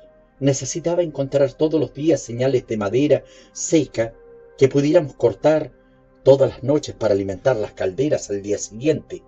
Cuando uno tiene que estar pendiente de ese tipo de cosas, los meros incidentes de la superficie, la realidad, sí, la realidad digo, se desvanece, la verdad íntima se oculta, por suerte, por suerte, pero yo la sentía durante todo el tiempo, sentía con frecuencia aquella inmovilidad misteriosa que me contemplaba, que observaba mis artimañas de mono, tal como os observa a vosotros, camaradas, cuando trabajáis en vuestros respectivos cables por cuanto es media corona la vuelta. Intenta ser más cortés, Marlowe, gruñó una voz, y supe que por lo menos había otro auditor tan despierto como yo. Perdón. En realidad, ¿qué importa el precio si la cosa está bien hecha? Vosotros desempeñáis muy bien vuestros oficios. Yo tampoco he hecho mal el mío, desde que logré que no naufragara aquel vapor en mi primer viaje. Todavía me asombro de ello. Imaginad a un hombre con los ojos vendados, obligado a conducir un vehículo por un mal camino. Lo que puedo deciros es que sudé y, y temblé de verdad durante aquel viaje. Después de todo, para un marino, que se rompa el fondo de la cosa que se supone flota todo el tiempo bajo su vigilancia, es el pecado más imperdonable. Puede que nadie se entere, pero él no olvida el porrazo, ¿no es cierto? Es un golpe en el mismo corazón. Uno lo recuerda, lo sueña, despierta a medianoche para pensar en él, años después, y vuelve a sentir escalofríos. No pretendo decir que aquel vapor flotara todo el tiempo. Más de una vez tuvo que vadear un poco, con veinte caníbales chapoteando alrededor de él y empujando. Durante el viaje habíamos enganchado una tripulación con algunos de esos muchachos, excelentes tipos aquellos caníbales. Eran hombres con los que se podía trabajar y aún hoy les estoy agradecido. Y después de todo, no se devoraban los unos a los otros en mi presencia. Llevaban consigo una provisión de carne de hipopótamo, que una vez podrida hizo llegar a mis narices todo el misterio de la selva. Uf, aún puedo leerla. Llevaba a bordo al director y a tres o cuatro peregrinos, con sus palos. Eso era todo. Algunas veces nos acercábamos a una estación próxima a la orilla, pegada a las faldas de lo desconocido. Los blancos salían de sus cabañas con grandes expresiones de alegría, de sorpresa, de bienvenida. Me parecían muy extraños. Tenían todo el aspecto de haber sido víctimas de un hechizo. La palabra marfil flotaba un buen rato en el aire y luego seguíamos de nuevo en medio del silencio, a lo largo de las inmensas extensiones desiertas, alrededor de mansos recodos, entre los altos muros de nuestro camino sinuoso, que resonaba en profundos ruidos al pesado golpe de nuestra rueda de popa. Árboles, árboles, millones de árboles, masas inmensas de ellos, elevándose hacia las alturas y a sus pies, navegando junto a la orilla contra la corriente, se deslizaba aquel vapor lisiado, como se arrastra un escarabajo perezoso sobre el suelo de un elevado pórtico. Uno tenía por fuerza que sentirse muy pequeño, totalmente perdido y, sin embargo, aquel sentimiento no era deprimente. Después de todo, por muy pequeño que fuera, aquel sucio animalillo seguía arrastrándose y eso era lo que se le pedía. ¿A dónde imaginaban arrastrarse los peregrinos? Eso sí que no lo sé. Hacia algún lugar del que esperaban obtener algo, creo. En cuanto a mí, el escarabajo se arrastraba exclusivamente hacia. Pero cuando el casco comenzó a hacer agua nos arrastramos muy lentamente. Aquellas grandes extensiones se abrían ante nosotros y volvían a cerrarse como si la selva hubiera puesto poco a poco un pie en el agua para cortarnos la retirada en el momento del regreso. Penetramos más y más espesamente en el corazón de las tinieblas. Allí había verdadera calma. A veces por la noche un redoble de tambores detrás de la cortina vegetal corría por el río se sostenía débilmente, se prolongaba, como si revoloteara en el aire por encima de nuestras cabezas hasta la primera luz del día. Si aquello significaba guerra, paz u oración, es algo que no podría decir. La aurora se anunciaba por el descenso de una desapacible calma. Los leñadores dormían, sus hogueras se extinguían, el chasquido de una rama lo podía llenar a uno de sobresalto. Éramos vagabundos, en medio de una tierra prehistórica, de una tierra que tenía el aspecto de un planeta desconocido. Nos podíamos ver a nosotros mismos como los primeros hombres tomando posesión de una herencia maldita, sobreviviendo a costa de una angustia profunda, de un trabajo excesivo. Pero de pronto, cuando luchábamos para cruzar un recodo, podíamos vislumbrar unos muros de juncos técnicos de hierba puntiagudos, un estallido de gritos, un revuelo de músculos negros, una multitud de manos que palmoteaban, de pies que pateaban, de cuerpos en movimiento, de ojos furtivos, bajo la sombra de pesados e inmóviles follajes. El vapor se movía lenta y dificultosamente al borde de un negro incomprensible frenesí. Nos maldecía, nos imprecaba, nos daba la bienvenida el hombre prehistórico. ¿Quién podría decirlo? Estábamos incapacitados para comprender todo lo que nos rodeaba. Nos deslizábamos como fantasmas asombrados y con un pavor secreto, como pueden hacerlo los hombres cuerdos ante un estallido de entusiasmo en una casa de orates. No podíamos entender por qué nos hallábamos muy lejos y nos podíamos recordar por qué viajábamos en la noche de los primeros tiempos, de esas épocas ya desaparecidas que dejan con dificultades alguna huella, pero ningún recuerdo. La tierra no parecía la tierra. Nos hemos acostumbrado a verla bajo la imagen encadenada de un monstruo conquistado, pero allí Allí podía vérsela como algo monstruoso y libre. Era algo no terrenal y los hombres eran... No, no se podía decir inhumanos. Era algo peor. ¿Sabéis esa sospecha de que no fueran inhumanos? La idea surgía lentamente en uno. Aullaban, saltaban, se colgaban de las lianas, hacían muecas horribles, pero lo que en verdad producía estremecimiento era la idea de su humanidad, igual que la de uno, la idea del remoto parentesco con aquellos seres salvajes, apasionados y tumultuosos. ¿Feo? No. Sí, era algo bastante feo. Pero si uno era lo suficientemente hombre, debía admitir precisamente en su interior una débil traza de respuesta a la terrible franqueza de aquel estruendo, una tibia sospecha de que aquello tenía un sentido en el que uno uno tan distante de la noche de los primeros tiempos, podía participar. ¿Por qué? No. La mente del hombre es capaz de todo, porque todo está en ella, tanto el pasado como el futuro. ¿Qué había allí después de todo? Alegría, miedo, tristeza, devoción, valor, cólera. ¿Quién podía saberlo? Pero había una verdad, una verdad desnuda de la capa del tiempo, Dejemos que los estúpidos tiemblen y se estremezcan. El que es hombre sabe y puede mirar aquello sin pestañear, pero tiene que ser por lo menos tan hombre como los que había en la orilla. Debe confrontar esa verdad con su propia y verdadera esencia, con su propia fuerza innata. Los principios no bastan. Adquisiciones, vestidos, bonitos harapos, harapos que velarían a la primera sacudida. No, lo que se requiere es una creencia, deliberada.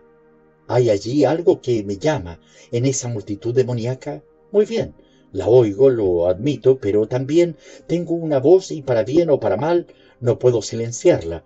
Por supuesto, un necio con puro miedo y finos sentimientos está siempre a salvo. ¿Quién protesta? ¿Os preguntáis si también bajé a la orilla para aullar y danzar? Pues no, no lo hice. Nobles sentimientos, diréis. Al diablo con los nobles sentimientos, no tenía tiempo para ellos. Tenía que mezclar al bayalde con tiras de mantas de lana para tapar los agujeros por donde entraba el agua. Tenía que estar al tanto del gobierno del barco, evitar troncos y hacer que marchara aquella caja de hojalata por las buenas o por las malas. Esas cosas poseen la suficiente verdad superficial como para salvar a un hombre sabio. A ratos Tenía, además, que vigilar al salvaje que llevaba yo como fogonero. Era un espécimen perfeccionado. Podía encender una caldera vertical.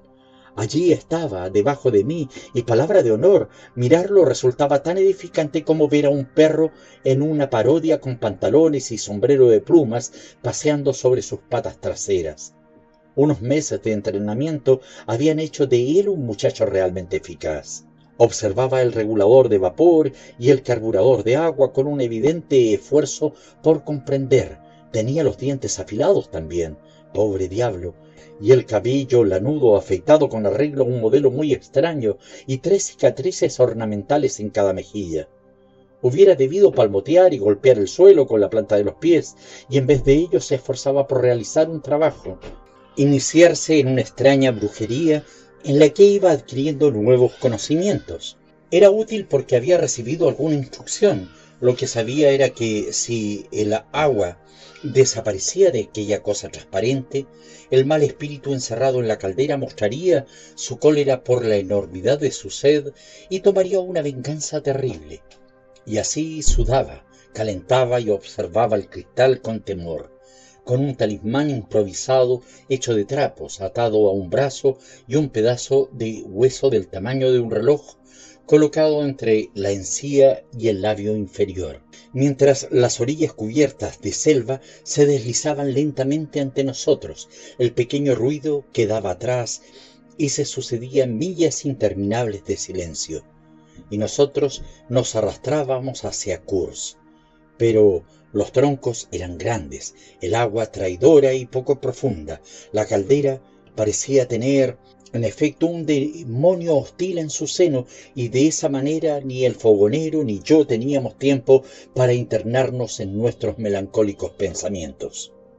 A unas cincuenta millas de la estación interior encontramos una choza hecha de cañas y sobre ella un mástil inclinado y melancólico con los restos irreconocibles de lo que había sido una bandera ondeando sobre él y al lado un montón de leña cuidadosamente apilado. Aquello constituía algo inesperado. Bajamos a la orilla y sobre la leña encontramos una tablilla con algunas palabras borrosas. Cuando logramos descifrarlas leímos, leña para ustedes, apresúrense, deben acercarse con precauciones. Había una firma, pero era ilegible. No era la de Kurz, era una palabra mucho más larga. Apresúrense. ¿A dónde? ¿Remontando el río? ¿Acercarse con precauciones? No lo habíamos hecho así, pero la advertencia no podía ser para llegar a aquel lugar, ya que nadie tendría conocimiento de su existencia. Algo anormal encontraríamos más arriba, pero ¿qué y en qué cantidad? Ese era el problema. Comentamos despectivamente la imbecilidad de aquel estilo telegráfico. Los arbustos cercanos no nos dijeron nada y tampoco nos permitieron ver muy lejos. Una cortina destrozada de sarga roja colgaba a la entrada de la cabaña y rozaba tristemente nuestras caras. El interior estaba desmantelado, pero era posible deducir que allí había vivido no hacía mucho tiempo un blanco. Quedaba aún una tosca mesa, una tabla sobre dos postes, un montón de escombros en un rincón oscuro y, cerca de la puerta, un libro que recogí inmediatamente. Había perdido la cubierta y las páginas estaban muy sucias y blandas, pero el lomo había sido recientemente cosido con cuidado con hilo de algodón blanco que aún conservaba un aspecto limpio.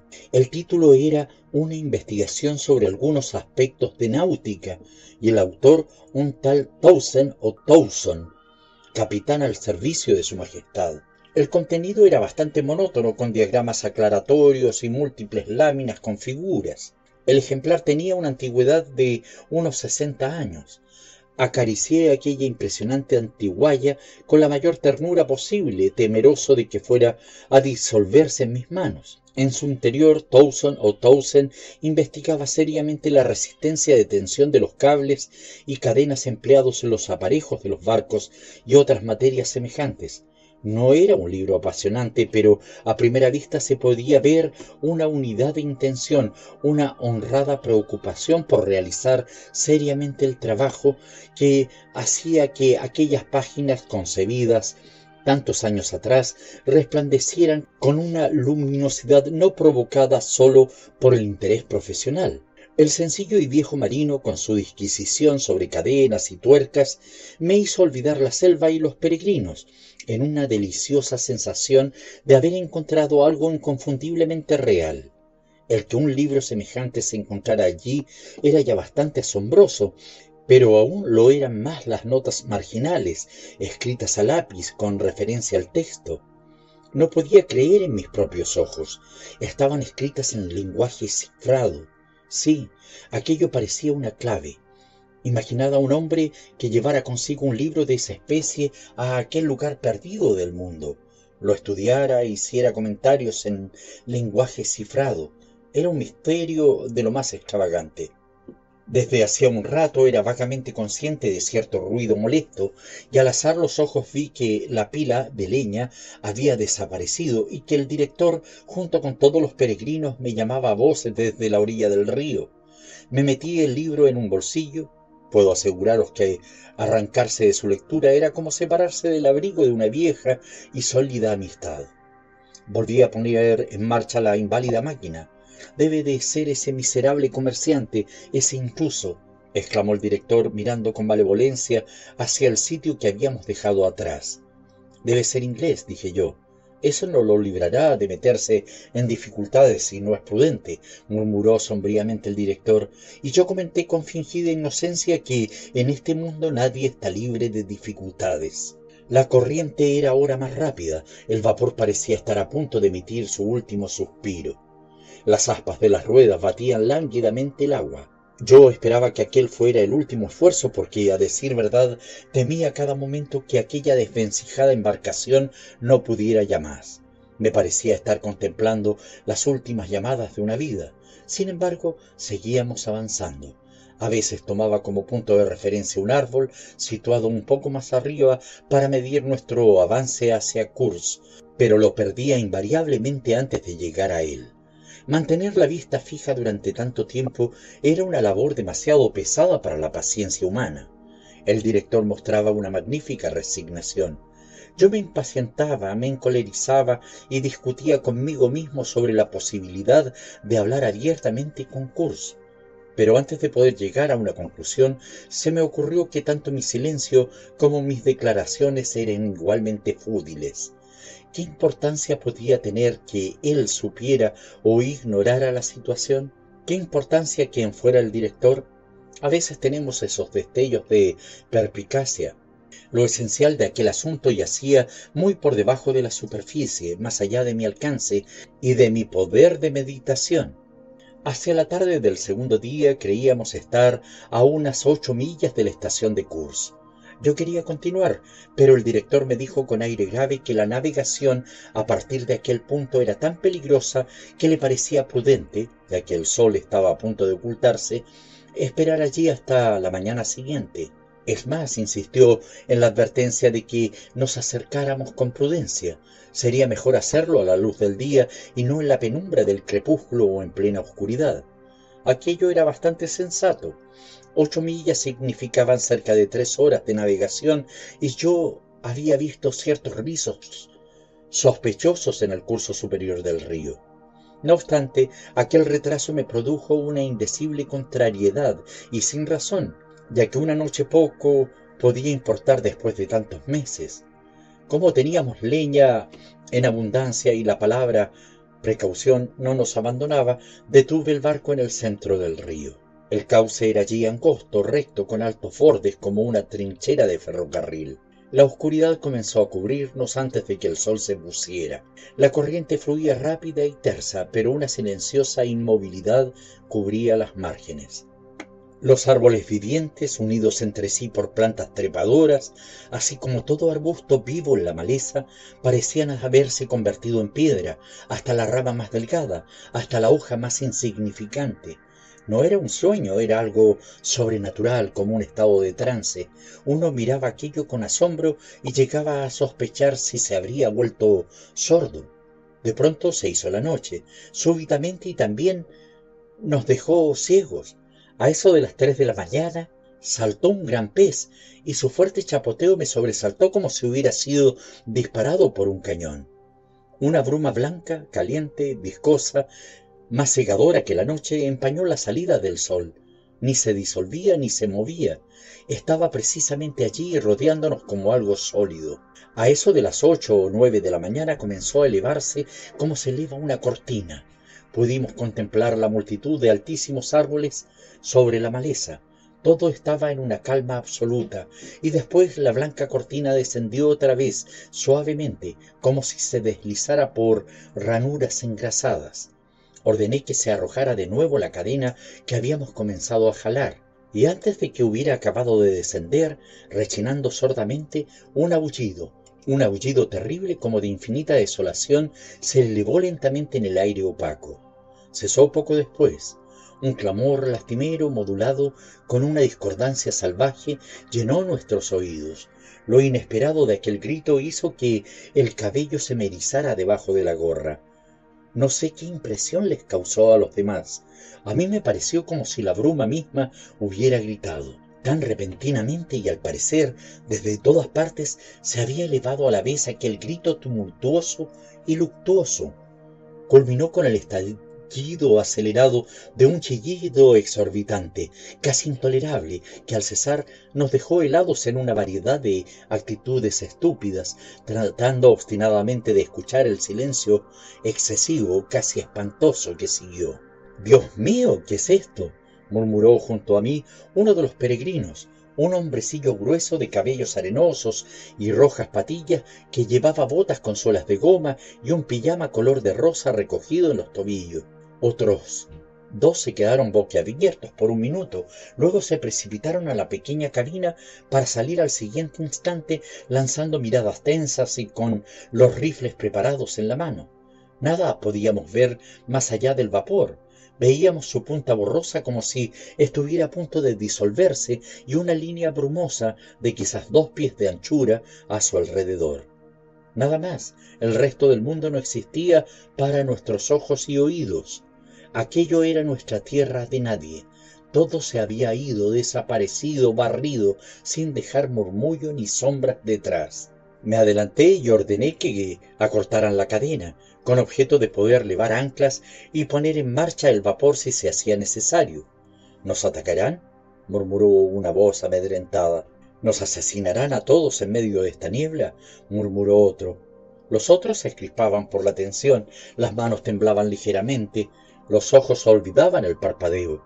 Era curioso ver el contraste entre los blancos y los negros de nuestra tripulación, tan extranjeros como nosotros en aquella parte del río, aunque sus hogares estuvieran a solo una distancia de ochocientas millas de aquel lugar. Los blancos, como es natural, terriblemente sobresaltados, tenían además el aspecto de sentirse penosamente sorprendidos por aquel oprobioso recibimiento. Los otros tenían una expresión de alerta, de interés natural en los acontecimientos, pero sus rostros aparentaban sobre todo tranquilidad. Incluso había uno o dos cuyas dentaduras brillaban mientras tiraban de la cadena. Algunos cambiaron breves, sobrias frases que parecían resolver el asunto satisfactoriamente. Su jefe, un joven de amplio pecho, vestido severamente con una tela orlada, azul oscuro, con feroces agujeros nasales y el cabello artísticamente arreglado en anillos aceitosos, estaba en pie a mi lado. Ajá, dije, solo por espíritu de compañerismo. Cogedlos, exclamó, abriendo los ojos inyectados de sangre y con un destello de sus dientes puntiagudos. Cogedlos y dádnoslos. ¿A vosotros? pregunté. ¿Qué haríais con ellos? Nos los comeríamos, dijo tajantemente y, apoyando un codo en la borda, miró hacia afuera, a la bruma, en una actitud digna y profundamente meditativa.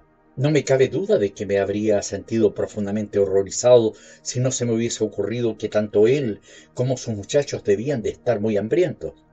El hambre seguramente se había acumulado durante el último mes. Habían sido contratados por seis meses, no creo que ninguno de ellos tuviera una noción clara del tiempo como la tenemos nosotros después de innumerables siglos. Pertenecían aún a los comienzos del tiempo, no tenían ninguna experiencia heredada que les indicara lo que eso era, y por supuesto, mientras existiera un pedazo de papel escrito de acuerdo con alguna ley absurda, o de cualquier otro precepto, redactados río abajo, no cabía en la cabeza preocuparse sobre su sustento. Era cierto que habían embarcado con carne podrida de hipopótamo, que no podía de cualquier manera durar demasiado tiempo, aun en el caso de que los peregrinos no hubieran arrojado, en medio de una riña desagradable, gran parte de ella por la borda. Parecía un proceder arbitrario, pero en realidad se trataba de una situación de legítima defensa. No se puede respirar carne de hipopótamo podrida al despertar, al dormir y al comer, y a la vez conservar el precario asidero a la existencia. Además, se les daba tres pedazos de alambre de cobre a la semana cada uno de nueve pulgadas de longitud. En teoría aquella moneda les permitía comprar sus provisiones en las aldeas a lo largo del río, pero hay que ver cómo funcionaba aquello. O no había aldeas, o la población era hostil, o el director que, como el resto de nosotros, se alimentaba a base de latas de conserva que ocasionalmente nos ofrecían carne de viejo macho cabrío. se negaba a que el vapor se detuviera por alguna razón más o menos recóndita, de modo que a menos que se alimentaran con el alambre mismo o que lo convirtieran en anzuelos para pescar, no veo de qué podía servirles aquel extravagante salario. Debo decir que se les pagaba con una regularidad digna de una gran y honorable empresa comercial. Por lo demás, lo único comestible, aunque no tuviera aspecto de serlo, que había en su posesión eran unos trozos de una materia como pasta medio cocida de un color de lavanda sucia que llevaban envuelta en hojas y de la cual de vez en cuando arrancaban un pedazo, pero tan pequeño que parecía más bien arrancado para ser mirado que con un propósito serio de sustento. ¿Por qué en nombre de todos los roedores diablos del hambre no nos atacaron? Eran treinta para cinco y se dieron con nosotros un buen banquete es algo que todavía hoy me asombra. Eran hombres grandes, vigorosos, sin gran capacidad para meditar en las consecuencias, valientes, fuertes aún entonces, aunque su piel había perdido ya el brillo y sus músculos se habían ablandado. Comprendí que alguna inhibición, uno de esos secretos humanos que desmienten la probabilidad de algo, estaba en acción. Los miré con un repentino aumento de interés, y no porque pensara que podía ser devorado por ellos dentro de poco, aunque debo reconocer que fue entonces cuando precisamente vi, bajo una nueva luz, por decirlo así, el aspecto enfermizo de los peregrinos, y tuve la esperanza, sí, positivamente tuve la esperanza, de que mi aspecto no fuera, como diría, tan poco apetitoso, fue un toque de vanidad fantástica, muy de acuerdo con la sensación de sueño que llenaba todos mis días en aquel entonces. Quizá me sintiera también un poco afiebrado. Uno no puede vivir llevándose los dedos eternamente al pulso.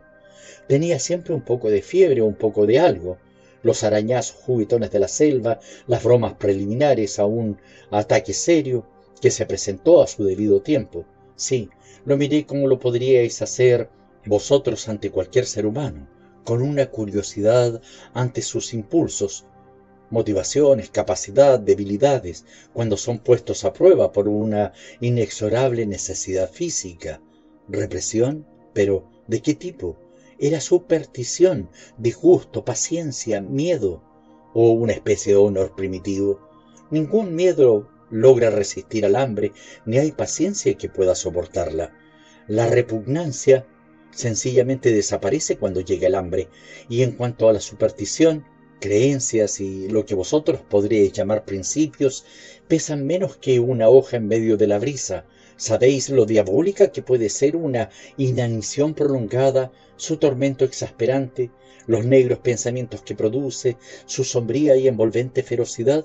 Bueno, yo sí, le hace perder al hombre toda su fortaleza innata para luchar dignamente contra el hambre.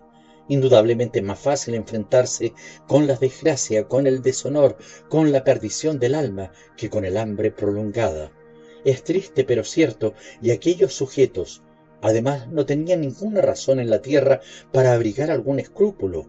¿Represión? Del mismo modo podría yo esperar represión de una hiena que deambulara entre los cadáveres de un campo de batalla.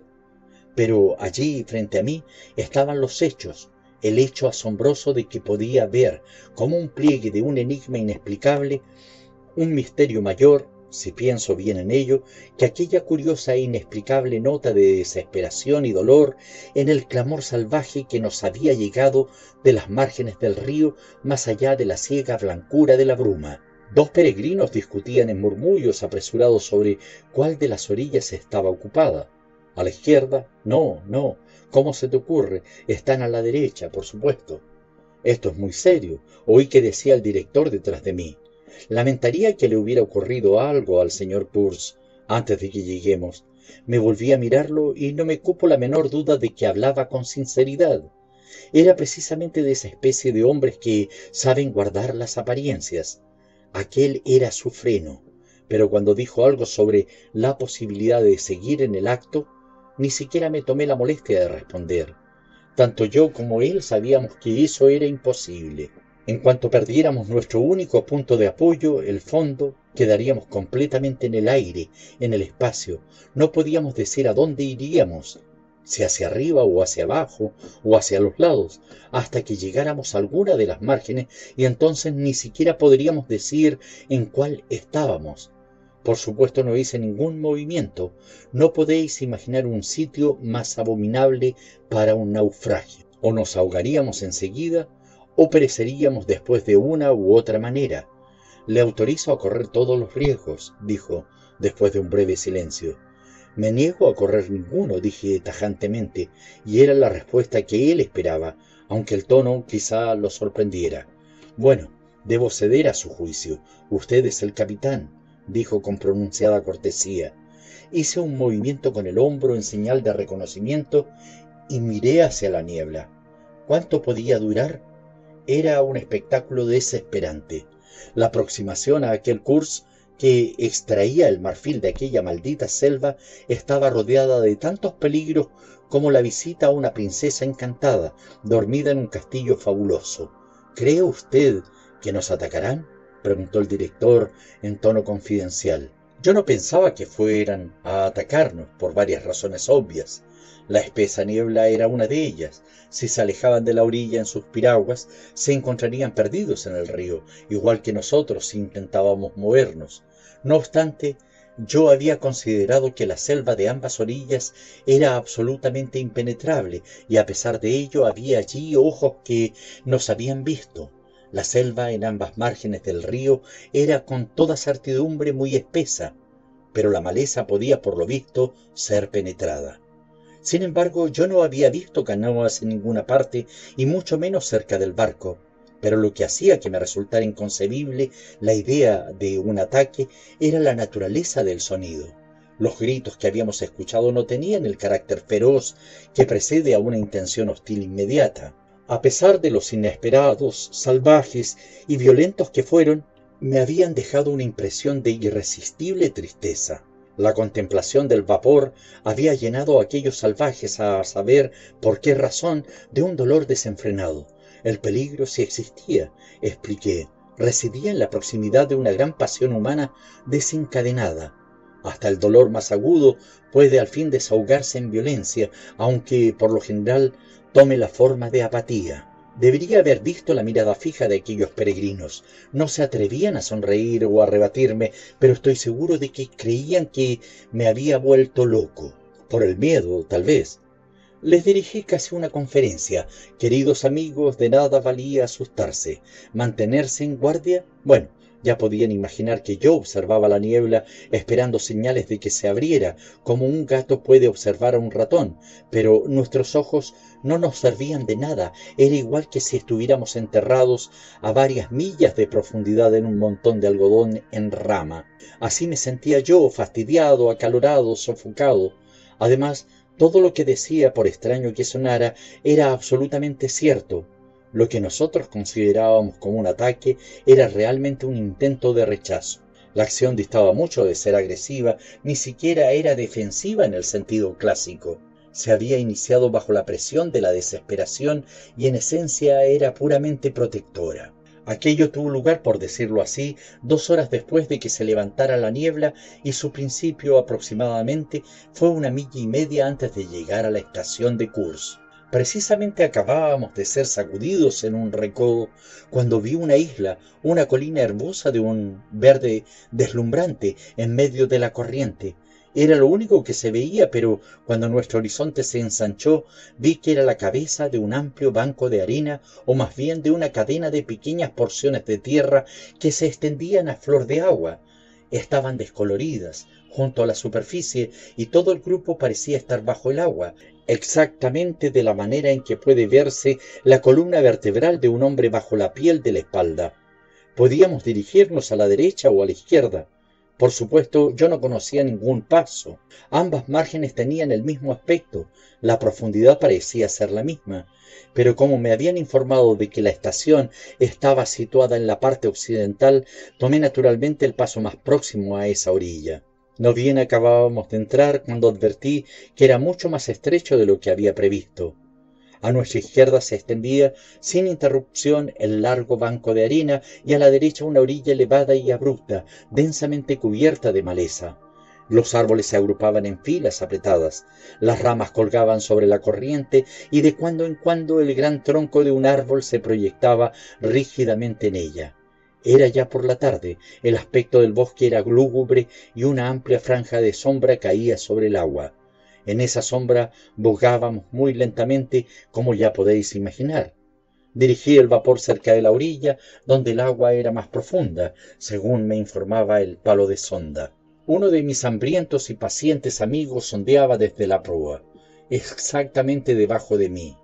Aquel barco de vapor era exactamente como un lanchón con una cubierta. En la cubierta había dos casetas de madera de teca, con puertas y ventanas. La caldera estaba en el extremo anterior y la maquinaria en la popa. Sobre todo aquello se tendía una techumbre ligera sostenida por vigas. La chimenea emergía de aquel techo y enfrente de la chimenea una pequeña cabina de tablas delgadas albergaba al piloto. Había en su interior un lecho, dos sillas de campaña, una escopeta cargada, colgada de un rincón, una pequeña mesa y la rueda del timón. Tenía una amplia puerta al frente con postigo a ambos lados. Tanto la puerta como las ventanas estaban siempre abiertas, como es natural. Yo pasaba los días en el punto extremo de aquella cubierta junto a la puerta. De noche dormía, o trataba de hacerlo, sobre el techo. Un negro atlético procedente de alguna tribu de la costa y educado por mi desdichado predecesor era el timonel. Llevaba un par de pendientes de bronce, una tela azul lo envolvía de la cintura a los tobillos y tenía una alta opinión de sí mismo. Era el imbécil menos sosegado que haya visto jamás guiaba con cierto sentido común el barco si uno permanecía cerca de él, pero tan pronto como se sentía no observado, era inmediatamente presa de una abyecta pereza y era capaz de dejar que aquel vapor destartalado tomara la dirección que quisiera. Estaba yo mirando hacia el palo de sonda, muy disgustado, al comprobar que sobresalía cada vez un poco más, cuando vi que el hombre abandonaba su ocupación y se tendía sobre cubierta, sin preocuparse siquiera de subir a bordo el palo. Seguía sujetándolo con la mano, y el palo flotaba en el agua. Al mismo tiempo el fogonero, al que también podía ver debajo de mí, se sentó bruscamente ante la caldera y hundió la cabeza entre las manos. Yo estaba asombrado Después miré rápidamente hacia el río, donde vi un tronco de árbol sumergido. Unas varas, unas varas pequeñas, volaban alrededor, zumbaban ante mis narices, caían cerca de mí e iban a estrellarse en la cabina del pilotaje. Pero a la vez el río, la playa, la selva estaban en calma, en una calma perfecta. Solo podía oír el estruendoso chapoteo de la rueda en la popa y el zumbido de aquellos objetos. Por Júpiter, eran flechas. Nos estaban disparando. Entré rápidamente en la cabina a cerrar las ventanas que daban a la orilla del río. El estúpido timonel, con las manos en las cabillas del timón, levantaba las rodillas, golpeaba el suelo con los pies y se mordía los labios como un caballo sujeto por el freno. El muy imbécil estábamos haciendo ese a menos de diez pies de la playa. Al asomarme para cerrar las ventanas, me incliné a la derecha y pude ver un rostro entre las hojas, a mi misma altura, mirándome fija y ferozmente. Y entonces, súbitamente, como si se hubiera removido un velo ante mis ojos, descubrí en la maleza, en el seno de las oscuras tinieblas, pechos desnudos, brazos, piernas, ojos brillantes. La maleza hervía de miembros humanos en movimiento, lustrosos, bronceados. Las ramas se estremecían, se inclinaban, crujían. De ahí salían las flechas. Cerré el postigo. Guía en línea recta, le dije al timonel. Su cabeza miraba con rigidez hacia adelante, los ojos giraban y continuaban levantando y bajando los pies lentamente. Tenía espuma en la boca. Mantén la calma, le ordené furioso. Pero era igual que si le hubiera ordenado a un árbol que no se inclinara bajo la acción del viento. Me lancé hacia afuera. Debajo de mí se oía un estruendo de pies sobre la cubierta metálica y exclamaciones confusas. Una voz gritó, No puede dar la vuelta. Percibí un obstáculo en forma de V delante del barco en el agua. ¿Qué era aquello? Otro tronco. Una descarga de fusilería estalló a mis pies. Los peregrinos habían disparado sus Winchesters, rociando de plomo la maleza se elevó una humareda que fue avanzando lentamente hacia adelante. Lancé un juramento. Ya no podía ver el obstáculo.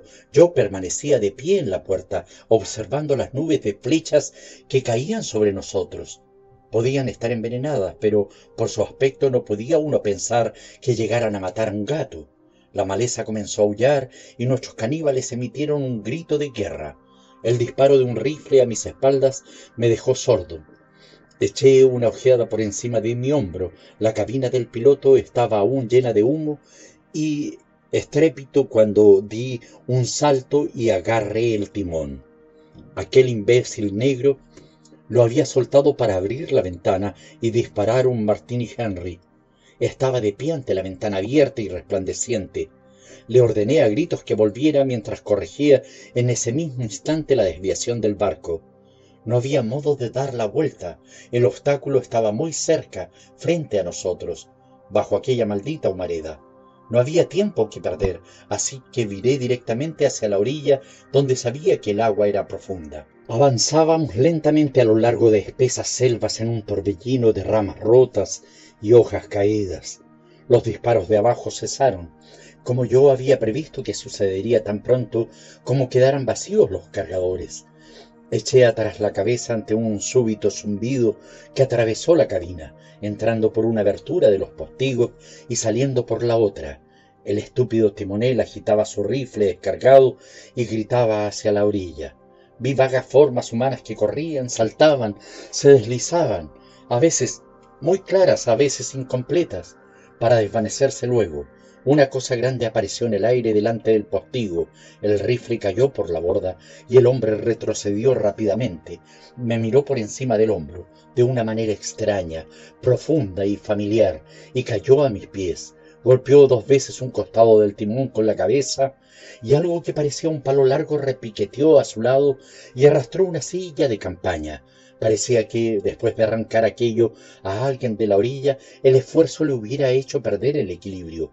El humo había desaparecido, estábamos libres del obstáculo, y al mirar hacia adelante pude ver que después de unas cien yardas o algo así, podría alejar el barco de la orilla.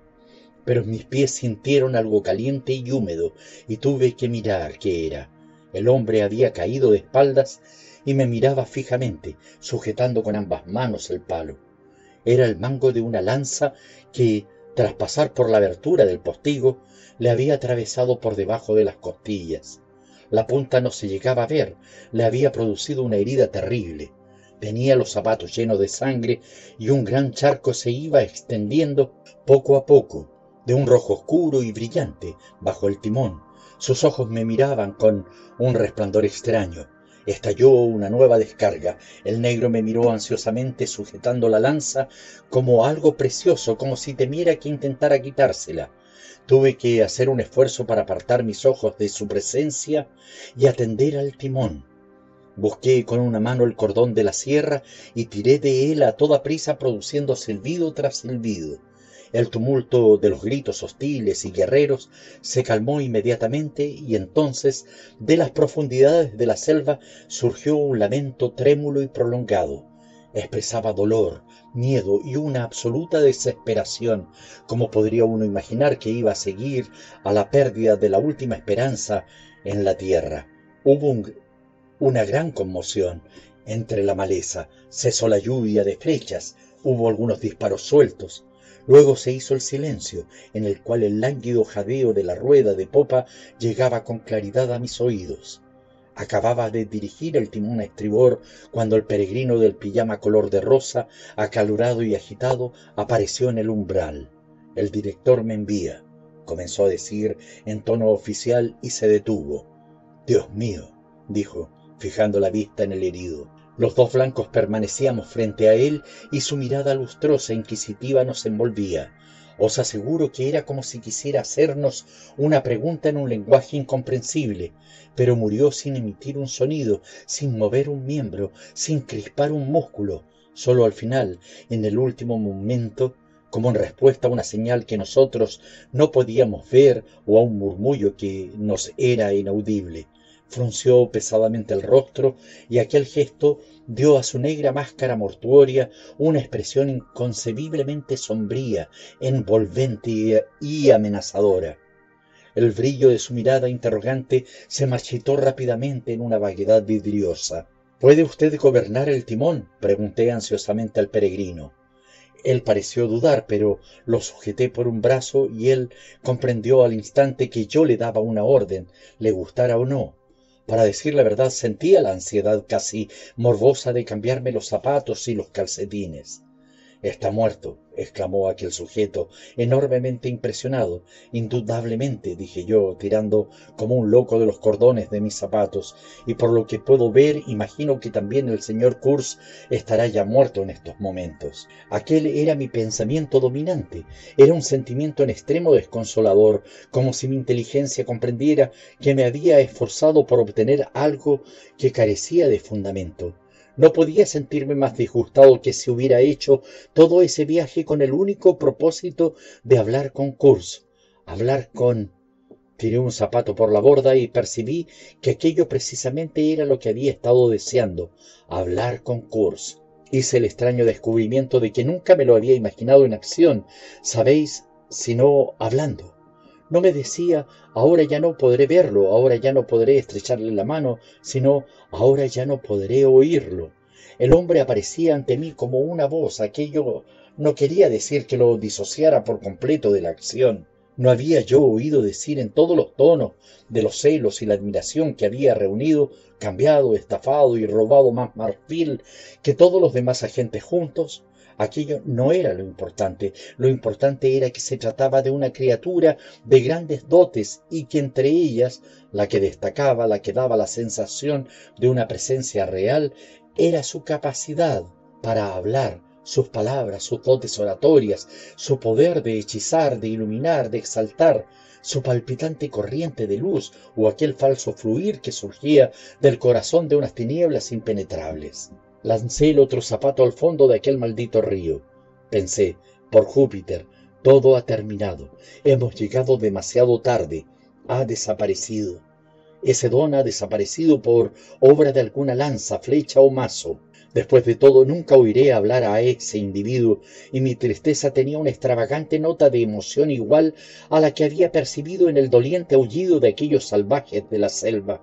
De cualquier manera, no hubiera podido sentirme más desolado si me hubieran despojado violentamente de una creencia o hubiera errado mi destino en la vida. ¿A qué vienen esos resoplidos? ¿Os parece absurdo? Bueno, muy bien, es absurdo. Cielo santo, no debe un hombre siempre. En fin, dadme un poco de tabaco. Hubo una pausa de profundo silencio, luego brilló una cerilla y apareció la delgada cara de Marlowe, fatigada, hundida, surcada de arrugas de arriba abajo, con los párpados caídos, con un aspecto de atención concentrada, y mientras daba vigorosas chupadas a su pipa, el rostro parecía avanzar y retirarse en la oscuridad, con las oscilaciones regulares de aquella débil llama. La cerilla se apagó. Absurdo, exclamó. Eso es lo peor cuando trata uno de expresar algo. Aquí estáis todos muy tranquilos, en un viejo barco bien anclado.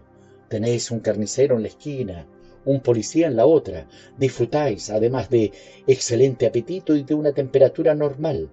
¿Me oís? Normal, desde principios hasta finales de año. Y entonces vais y decís, absurdo. Claro que es absurdo, pero queridos amigos, ¿qué podéis esperar de un hombre que por puro nerviosismo había arrojado por la borda un par de zapatos nuevos? Ahora que pienso en ello, me sorprende no haber derramado lágrimas. Por lo general estoy orgulloso de mi fortaleza, pero me sentí como herido por un rayo ante la idea de haber perdido el inestimable privilegio de escuchar al excepcional Kurz. Por supuesto, estaba equivocado. Aquel privilegio me estaba reservado. Oh, sí, y oí más de lo suficiente. Puedo decir que yo tenía razón. Él era una voz, era poco más que una voz, y lo oía a él, a eso, a esa voz, a otras voces, todos ellos eran poco más que voces.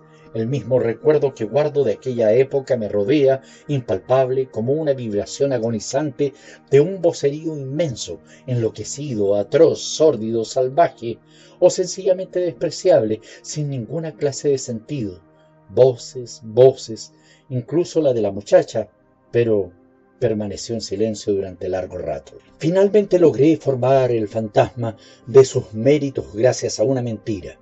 Comenzó a decir de pronto la muchacha. ¿Cómo? ¿He mencionado ya a la muchacha? Oh, ella está completamente fuera de todo aquello. Ellas, las mujeres quiero decir, están fuera de aquello, deberían permanecer al margen. Las deberíamos ayudar a permanecer en este hermoso mundo que les es propio y asumir nosotros la peor parte. Sí, ella está al margen de aquello. Debíais haber oído aquel cadáver desenterrado que era Kurz decir mi prometida. Entonces hubierais percibido por completo que lejos se hallaba ella de todo, y aquel pronunciado hueso frontal del señor Kurz Dicen que a veces el cabello continúa creciendo, pero aquel, aquel espécimen era impresionantemente calvo.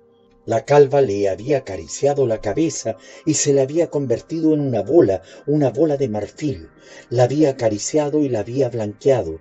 Había acogido a Kurz, lo había amado, abrazado, se le había infiltrado en las venas, había consumido su carne, había sellado su alma con la suya por medio de ceremonias inconcebibles de alguna iniciación diabólica. Lo había convertido en su favorito, mimado y adorado. ¿Marfil? Ya lo creo, montañas de marfil. La vieja cabaña de barro reventaba de él. Vosotros habríais supuesto que no había dejado un solo colmillo encima o debajo de la tierra en toda la región. La mayor parte es fósil, observó desdeñosamente el director. Era tan fósil como lo puedo ser yo, pero él llamaba fósil a todo lo que había estado enterrado. Según parece, los negros enterraban a veces los colmillos, y por lo visto no habían enterrado aquella cantidad a la profundidad necesaria para contrariar el hado del dotado señor Kurz. Llenamos el vapor y tuvimos que apilar una buena cantidad encubierta. Así él pudo verlo y disfrutarlo mientras aún pudo ver, porque el aprecio de aquel material permaneció vivo en él hasta el final. Debían oírlo cuando decía mi marfil. Oh, sí, yo pude oírlo mi marfil, mi prometida, mi estación, mi río, mi... Todo le pertenecía. Aquello me hizo retener el aliento en espera de que la barbarie estallara en una prodigiosa carcajada que llegara a sacudir hasta las estrellas. Todo le pertenecía, pero aquello no significaba nada. Lo importante era saber a quién pertenecía él, cuántos poderes de las tinieblas lo reclamaban como suyo, Aquella reflexión producía escalofríos. Era imposible y además a nadie beneficiaría tratar de imaginarlo. Había ocupado un alto sitial entre los demonios de la tierra. Lo digo literalmente, nunca lo entenderéis. ¿Cómo podríais entenderlo teniendo como tenéis los pies sobre un pavimento sólido, rodeados de vecinos amables, siempre dispuestos a agasajaros o auxiliaros, caminando delicadamente entre el carnicero y el policía, viviendo bajo el santo terror del escándalo, la horca y los manicomios? ¿Cómo poder imaginar entonces a qué determinada región de los primeros siglos pueden conducir los pies de un hombre libre en el camino de la soledad, de la soledad extrema donde no existe policía, el camino del silencio, el silencio extremo donde jamás se oye la advertencia de un vecino generoso que se hace eco de la opinión pública? Estas pequeñas cosas pueden constituir una enorme diferencia. Cuando no existen, se ve uno obligado a recurrir a su propia fuerza innata, a su propia integridad. Por supuesto, puede uno ser demasiado estúpido para desviarse, demasiado obtuso para comprender que lo han asaltado los poderes de las tinieblas. Estoy seguro, ningún tonto ha hecho un pacto con el diablo sobre su alma. Puede que el tonto sea demasiado tonto o el diablo demasiado diablo, no lo sé. O puede ser uno una criatura tempestuosamente exaltada y quedar sordo y ciego para todo lo demás, menos para las visiones y sonidos celestiales. Entonces la tierra se convierte en una estación de tránsito. Si es para bien o para mal, no pretendo saberlo, pero la mayor parte de nosotros no somos ni una cosa ni otra. La tierra para nosotros es un lugar donde vivir, donde debemos llenarnos de visiones, sonidos, olores, donde debemos respirar un aire viciado por la carne podrida de un hipopótamo, por así decirlo, y no contaminarnos. Y entonces, ¿lo veis? entra en juego la fuerza personal, la confianza en la propia capacidad para cavar un agujero oculto donde esconder la materia esencial, el poder de devoción, no hacia uno mismo, sino hacia el trabajo oscuro y aplastante. Y eso es bastante difícil. Creedme, no trato de disculpar ni siquiera explicar, trato solo de ver al señor Kurz. A la sombra del señor Kurz, aquel espíritu iniciado en el fondo de la nada, me honró con sus asombrosas confidencias antes de desvanecerse definitivamente. Gracias al hecho de hablar inglés conmigo, el curso original se había educado en gran parte en Inglaterra y como él mismo solía decir, sus simpatías estaban depositadas en el sitio correcto. Su madre era medio inglesa, su padre medio francés. Toda Europa participó en la educación de Kurz. Poco a poco me fui enterando de que, muy acertadamente, la Sociedad para la Eliminación de las Costumbres salvajes le había confiado la misión de hacer un informe que le sirviera en el futuro como guía. Y lo había escrito. Yo lo he visto. Yo lo he leído. Era elocuente, vibrante de elocuencia, pero demasiado idealista a mi juicio. Diecisiete páginas de escritura apretada había llenado en sus momentos libres. Eso debió haber sido antes de que sus, digamos, nervios se vieran afectados y lo llevaran a presidir ciertas danzas a medianoche que terminaban con ritos inexpresables, los cuales, según pude deducir por lo que oí en varias ocasiones, eran ofrecidos en su honor. ¿Me entendéis? Como tributo al señor Kurz, pero aquel informe era una magnífica pieza literaria. El párrafo inicial, sin embargo, a la luz de una información posterior, podría calificarse de ominoso empezaba desarrollando la teoría de que nosotros, los blancos, desde el punto de evolución a que hemos llegado, debemos por fuerza parecerles a ellos, los salvajes, seres sobrenaturales. Nos acercamos a ellos revestidos con los poderes de una deidad y otras cosas por el estilo. Por el simple ejercicio de nuestra voluntad podemos ejercer un poder para el bien prácticamente ilimitado etc. Ese era el tono. Me llegó a cautivar. Su argumentación era magnífica, aunque difícil de recordar. Me dio la noción de una inmensidad exótica gobernada por una benevolencia augusta. Me hizo estremecer de entusiasmo. Las palabras se desencadenaban allí con el poder de la elocuencia. Eran palabras nobles y ardientes. No había ninguna alusión práctica que interrumpiera la mágica corriente de las frases, salvo que una especie de nota al pie de la última página, escrita evidentemente mucho más tarde con mano temblorosa, pudiera ser considerada como la exposición de un método, era muy simple y al final de aquella apelación patética a todos los sentimientos altruistas llegaba a deslumbrar, luminosa y terrible, como un relámpago en un cielo sereno. Exterminad a estos bárbaros.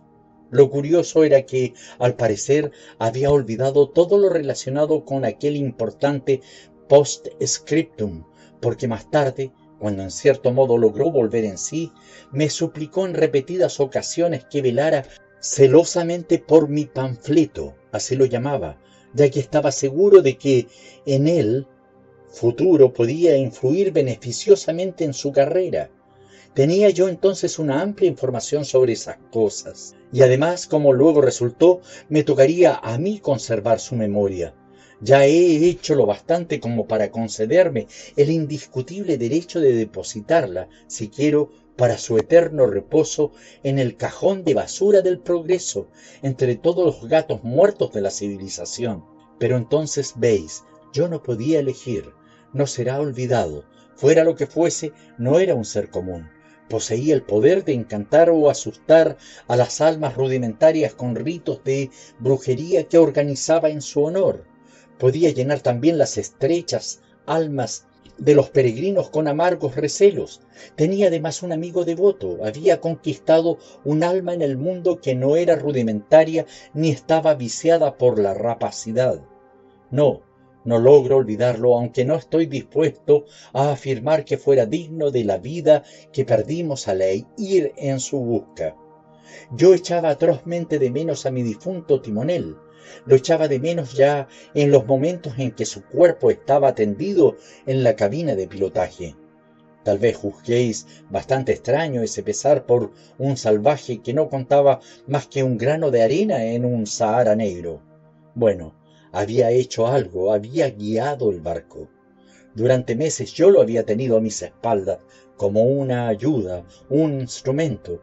Era una especie de socio conducía el barco y yo tenía que preocuparme de sus deficiencias, y de esa manera un vínculo sutil se había creado del cual fui consciente sólo cuando se rompió, y la íntima profundidad de la mirada que me dirigió cuando recibió aquel golpe aún vive en mi memoria, como una súplica de un parentesco lejano, afirmado en el momento supremo. Pobre tonto, se hubiera dejado en paz aquella ventana, pero no podía estarse quieto, igual que Kurz, igual que un árbol sacudido por el viento.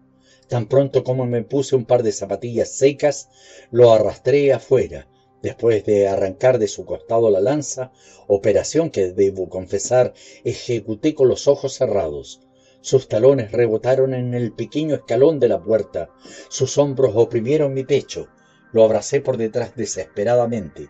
Oh, era pesado, pesado, más de lo que hubiera podido imaginar que pesara cualquier hombre. Luego, sin más, lo tiré por la borda. La corriente lo arrastró como si fuera una brisna de hierba. Vi el cuerpo volverse dos veces antes de perderlo de vista para siempre. Los peregrinos y el director se habían reunido en cubierta junto a la cabina de pilotaje graznando como una bandada de urracas excitadas, y hubo un murmullo escandalizado por mi despiadado proceder. ¿Para qué deseaban conservar a bordo aquel cuerpo? Es algo que no logro adivinar. Tal vez para embalsamarlo, pero también oí otro murmullo y muy siniestro en la cubierta inferior mis amigos, los leñadores, estaban igualmente escandalizados y con mayor razón, aunque admito que esa razón era del todo inadmisible. Oh, sí, yo había decidido que si el cuerpo de mi timonel debía ser devorado, solo serían los peces quienes se beneficiaran de él. En vida había sido un timonel bastante incompetente, pero ahora que estaba muerto podía constituir una tentación de primera clase y posiblemente la causa de algunos trastornos serios. Además, estaba ansioso por tomar el timón, porque el hombre del pijama color de rosa daba muestras de ser desesperadamente ineficaz para aquel trabajo. Eso hice precisamente después de haber realizado aquel sencillo funeral. Íbamos a media velocidad, manteniéndonos en medio de la corriente. Yo escuchaba las conversaciones que tenían lugar a mis espaldas. Habían renunciado a Kurz, renunciado a la estación. Kurz habría muerto, la estación habría sido quemada, etc. El peregrino pelirrojo estaba fuera de sí ante el pensamiento de que por lo menos aquel Kurz había sido debidamente vengado. ¿No es cierto? ¿Debemos haber hecho una magnífica matanza entre los matorrales? ¿Eh? ¿Qué piensan? Digan bailaba de júbilo, el pequeño y sanguinario mendigo color jengibre, y casi se había desvanecido al ver el cadáver del piloto. No pude contenerme y le dije, al menos produjo usted una gloriosa cantidad de humo. Yo había podido ver, por la forma en que las copas de los arbustos crujían y volaban, que casi todos los disparos habían sido demasiado altos. No es posible dar en el blanco a menos que apunten y tiren desde el hombro, pero aquellos tipos tiraban con el arma apoyada en la cadera y los ojos cerrados. La retirada, sostuve, y en eso tenía toda la razón, había sido provocada por el pitido de la sirena. En ese momento se habían olvidado de Kurz y aullaban a mi lado con protestas de indignación. El director estaba junto al timón, murmurándome confidencialmente la necesidad de escapar río abajo antes de que oscureciera cuando vi a distancia un claro en el bosque y los contornos de una especie de edificio. ¿Qué es esto? pregunté. Dio una palmada sorprendido. La estación, gritó. Me acerqué a la orilla inmediatamente, aunque conservando la navegación a media velocidad. A través de mis gemelos vi el declive de una colina con unos cuantos árboles y el terreno enteramente libre de maleza. En la cima se veía un amplio y deteriorado edificio, semioculto por la alta hierba. Los grandes agujeros del techo puntiagudo se observaban desde lejos como manchas negras. La selva y la maleza formaban el fondo. No había empalizada ni tapia de ninguna especie, pero era posible que hubiera habido antes una, ya que cerca de la casa pude ver media docena de postes delgados alineados, toscamente adornados con la parte superior decorada con unas bolas redondas y talladas. Los barrotes o cualquier cosa que hubiera habido entre ellos habían desaparecido. Por supuesto el bosque lo rodeaba todo, la orilla del río estaba despejada y junto al agua vi un blanco bajo un sombrero parecido a una rueda de carro. Nos hacía señas insistentes con el brazo. Al examinar los lindes del bosque de arriba abajo, tuve casi la seguridad de ver movimientos, formas humanas deslizándose aquí y allá. Me fui acercando con prudencia, luego detuve las máquinas y dejé que el barco avanzara hacia la orilla. El hombre de la playa comenzó a gritar, llamándonos a tierra. Hemos sido atacados, gritó el director. Lo sé, lo sé, no hay problema, gritó el otro en respuesta, tan alegre como se lo pueden imaginar. Vengan, no hay problema, me siento feliz. Su aspecto me recordaba algo, algo que había visto antes. Mientras maniobraba para atracar, me preguntaba, ¿a quién se parece este tipo? De pronto encontré el parecido. Era como un arlequín. Sus ropas habían sido hechas de un material que probablemente había sido holanda cruda, pero estaban cubiertas de remiendos por todas partes, parches brillantes, azules, rojos y amarillos, remiendos en la espalda, remiendos en el pecho, en los codos, en las rodillas, una faja de colores alrededor de la chaqueta, bordes escarlatas en la parte inferior de los pantalones.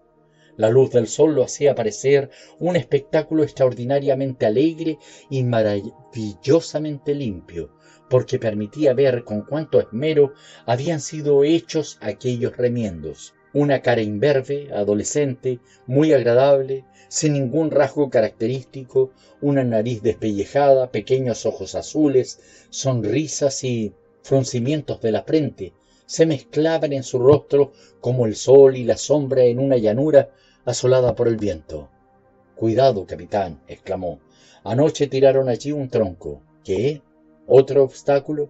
Confieso que lancé maldiciones en una forma vergonzosa. Estuve a punto de agujerear mi cascarón al concluir aquel viaje encantador. El arlequín de la orilla dirigió hacia mí su pequeña nariz respingada. ¿Es usted inglés? me preguntó con una sonrisa. ¿Y usted? le grité desde el timón. Las sonrisas desaparecieron, movió la cabeza como apesadumbrado por mi posible desilusión. Luego volvió a iluminársele el rostro. No importa, me gritó animadamente. ¿Llegamos a tiempo? le pregunté. Él está allá arriba, respondió, y señaló con la cabeza la colina. De pronto su aspecto se volvió lúgubre. Su cara parecía un cielo de otoño, ensombrecido un momento para despejarse al siguiente. Cuando el director, escoltado por los peregrinos, armados todos hasta los dientes, se dirigieron a la casa, aquel individuo subió a bordo. Puedo decirle que no me gusta nada esto, le dije. Los nativos están escondidos entre los matorrales. Me aseguró confiadamente que no había ningún problema. Son gente sencilla, añadió. Bueno, estoy contento de que hayan llegado. Me he pasado todo el tiempo tratando de mantenerlos tranquilos. Pero usted me ha dicho que no había problema, exclamé. O no querían hacer daño, dijo. Y como yo me le quedé mirando con estupor, se corrigió al instante. Bueno, no exactamente. Después añadió con vivacidad. Dios mío, esta cabina necesita una buena limpieza. Y me recomendó tener bastante vapor en la caldera para hacer sonar la sirena en caso de que se produjera alguna dificultad. Un buen silbido podrá hacer más por usted que todos los rifles. Son gente sencilla, volvió a repetir. Charlaba tan abundantemente que me abrumó. Parecía querer recompensar una larga jornada de silencio, y en realidad admitió, sonriendo, que tal era su caso.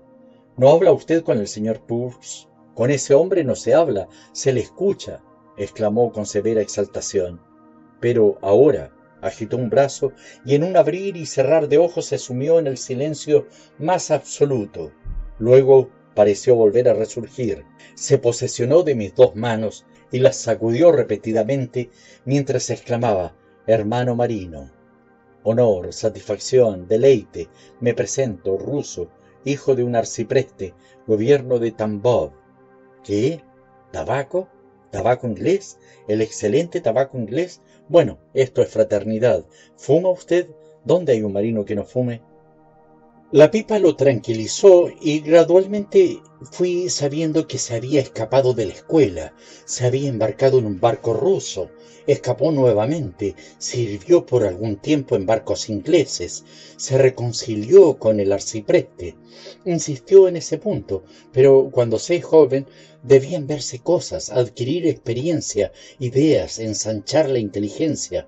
Aquí, lo interrumpí, nunca puede uno decir dónde. Aquí encontré al señor Kurz, dijo jovialmente solemne y con expresión de reproche. Después permanecía en silencio. Al parecer había persuadido a una casa de comercio holandesa de la costa para que lo equipara con provisiones y mercancías, y había partido hacia el interior con el corazón ligero y sin mayor idea de lo que podría ocurrirle de la que pudiera tener un bebé. Había vagado solo por el río por espacio de dos años, separado de hombres y de cosas, no soy tan joven como parezco. Tengo veinticinco años, dijo al comienzo el viejo Van Schuiten. Me quería mandar al diablo. Relató con profundo regocijo, pero yo no me apartaba de él. Hablaba, hablaba, hasta que al fin tuvo miedo de que llegara a hablar de la pata trasera de su perro favorito, así que me dio algunos productos baratos y unos fusiles, y me dijo que esperaba no volver a ver mi rostro nunca más. Ah, el buen viejo holandés. Van Schuiten. Hace un año le envié un pequeño lote de marfil, así que no podrá decir que he sido un bandido cuando vuelva. Espero que lo habrá recibido. De todos modos me da lo mismo. Apilé un poco de leña para ustedes. Aquella era mi vieja casa. ¿La ha visto? Le di el libro de Towson. Hizo ademán de besarme, pero se contuvo.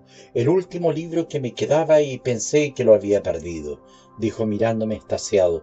Le ocurren tantos accidentes a un hombre cuando va errando solo por el mundo, ¿sabe usted?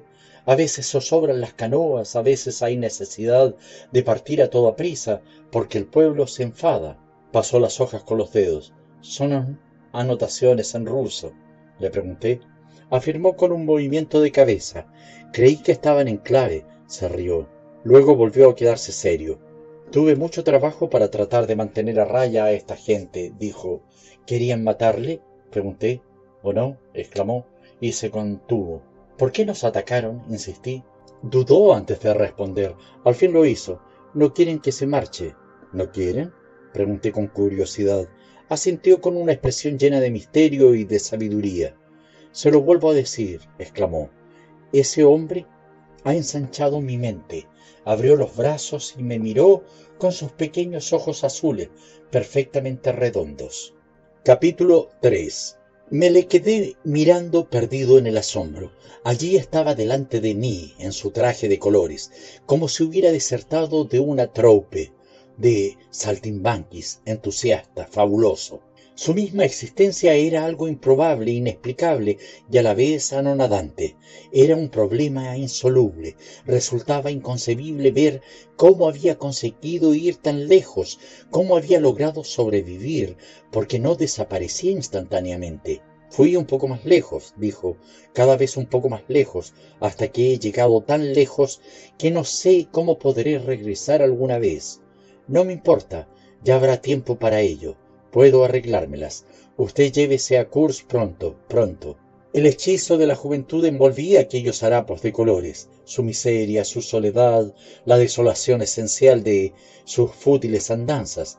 Durante meses, durante años, su vida no había valido lo que uno puede adquirir en un día y allí estaba, galante, despreocupadamente vivo, indestructible según las apariencias, solo en virtud de su juventud y de su irreflexiva audacia me sentí seducido por algo parecido a la admiración y la envidia. La aventura lo estimulaba, emanaba un aire de aventura. Con toda seguridad no deseaba otra cosa que la selva y el espacio para respirar y para transitar. Necesitaba existir y moverse hacia adelante, hacia los mayores riesgos posibles y con los más mínimos elementos. Si el espíritu absolutamente puro, sin cálculo, ideal de la aventura, había tomado posesión alguna vez de un ser humano, era de aquel joven remendado. Casi sentía envidia por la posesión de aquella modesta y pura llama parecía haber consumido todo pensamiento de sí y tan completamente que incluso cuando hablaba uno olvidaba que era él el hombre que se tenía frente a los ojos, quien había vivido todas aquellas experiencias. Sin embargo, no envidié su devoción por Kurz. Él no había meditado sobre ella. Le había llegado y la aceptó con una especie de vehemente fatalismo. Debo decir que me parecía la cosa más peligrosa de todas las que le habían ocurrido.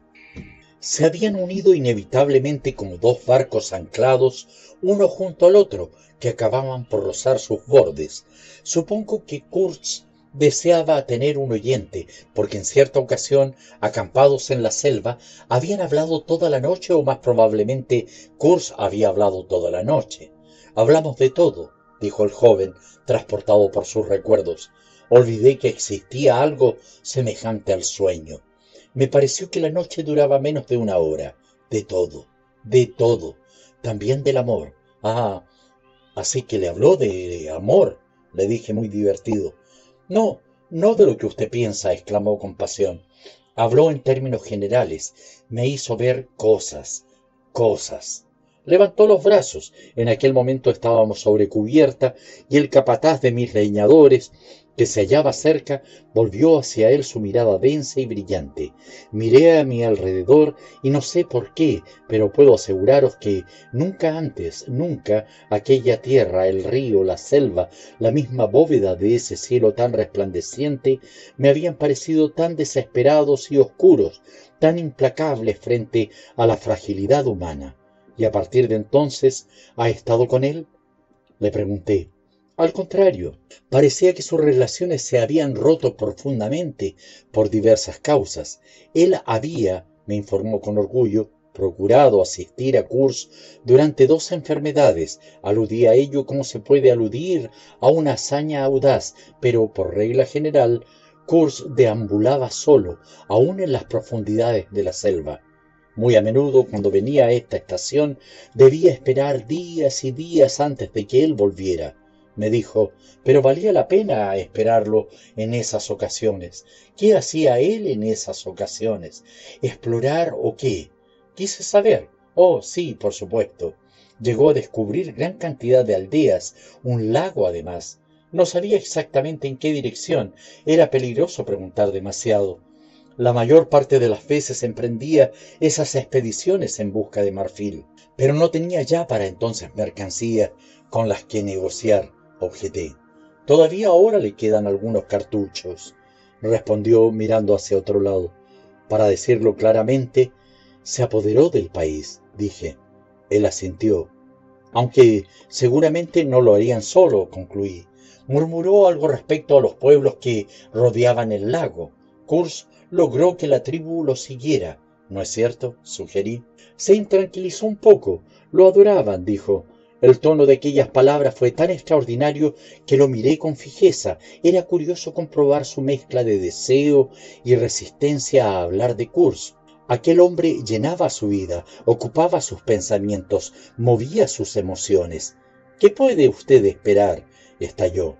Llegó a ellos con truenos y relámpagos, y ellos jamás habían visto nada semejante, nada tan terrible. Él podía ser realmente terrible. No se puede juzgar al señor Kurz como a un hombre ordinario. No, no, no. Para darle a usted una idea, no me importa decírselo, pero un día quiso disparar contra mí también, aunque yo no lo juzgo por eso. ¿Disparar contra usted? pregunté. ¿Por qué? Bueno, yo tenía un pequeño lote de marfil que el jefe de la aldea, situada cerca de mi casa, me había dado. ¿Sabe usted? Yo solía cazar para ellos, pues Kurz lo quiso y era incapaz de atender a otras razones.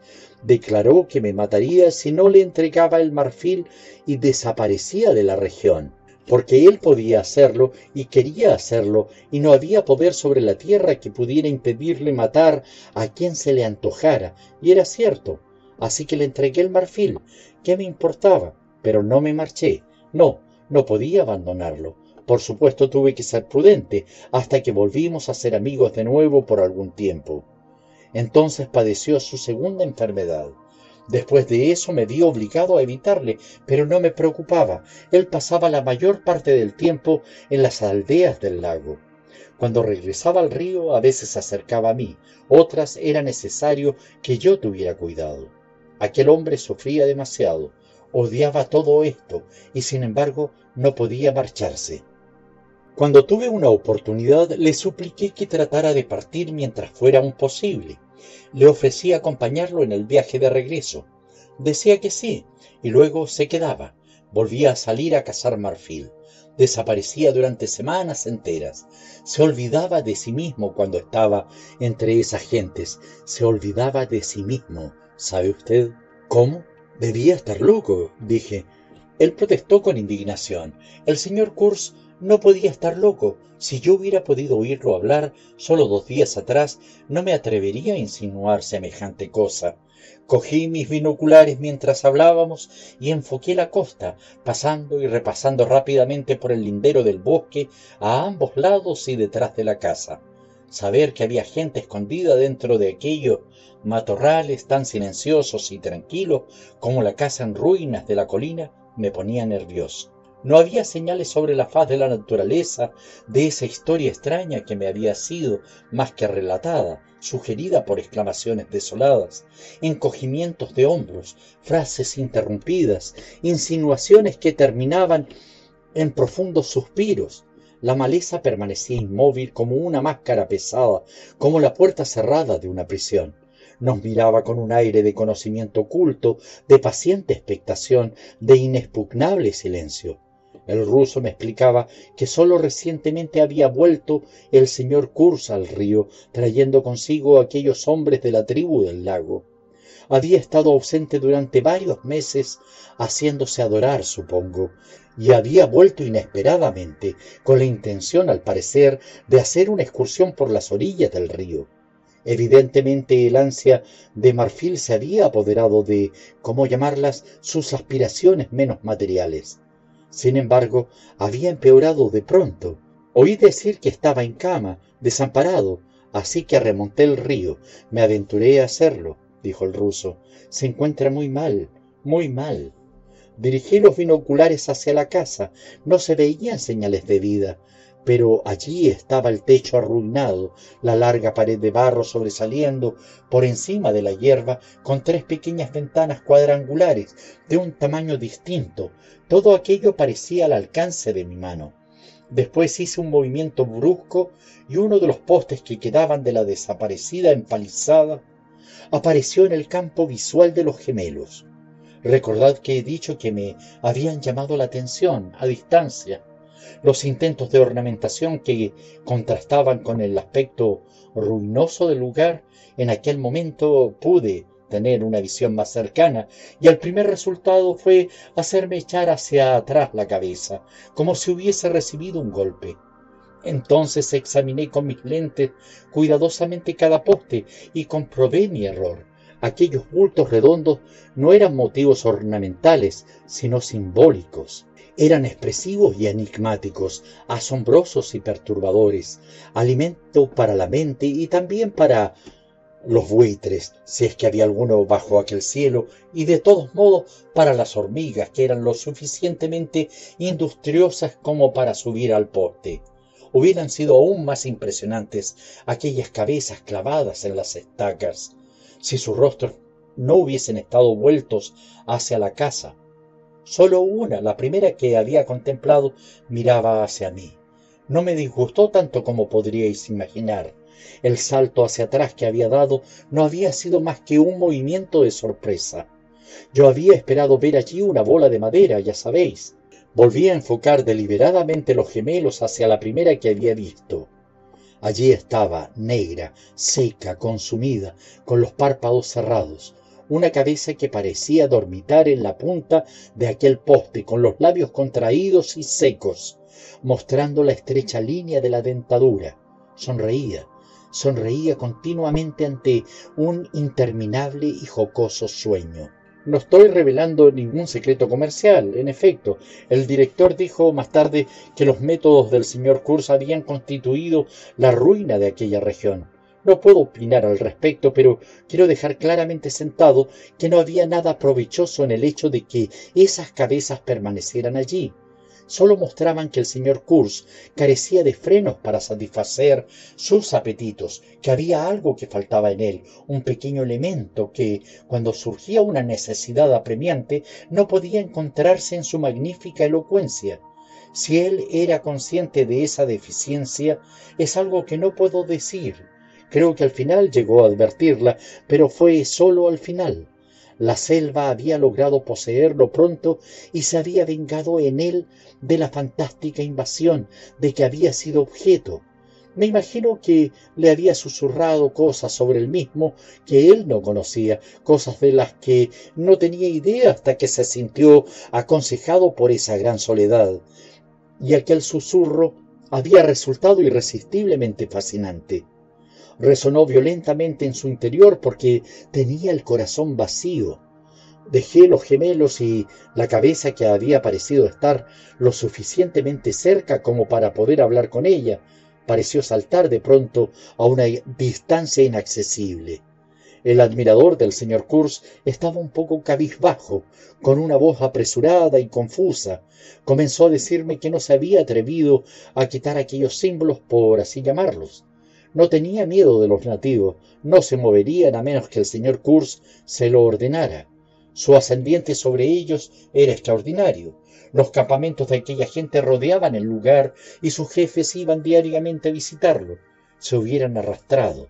No quiero saber nada de las ceremonias realizadas para acercarse al señor Kurz, grité.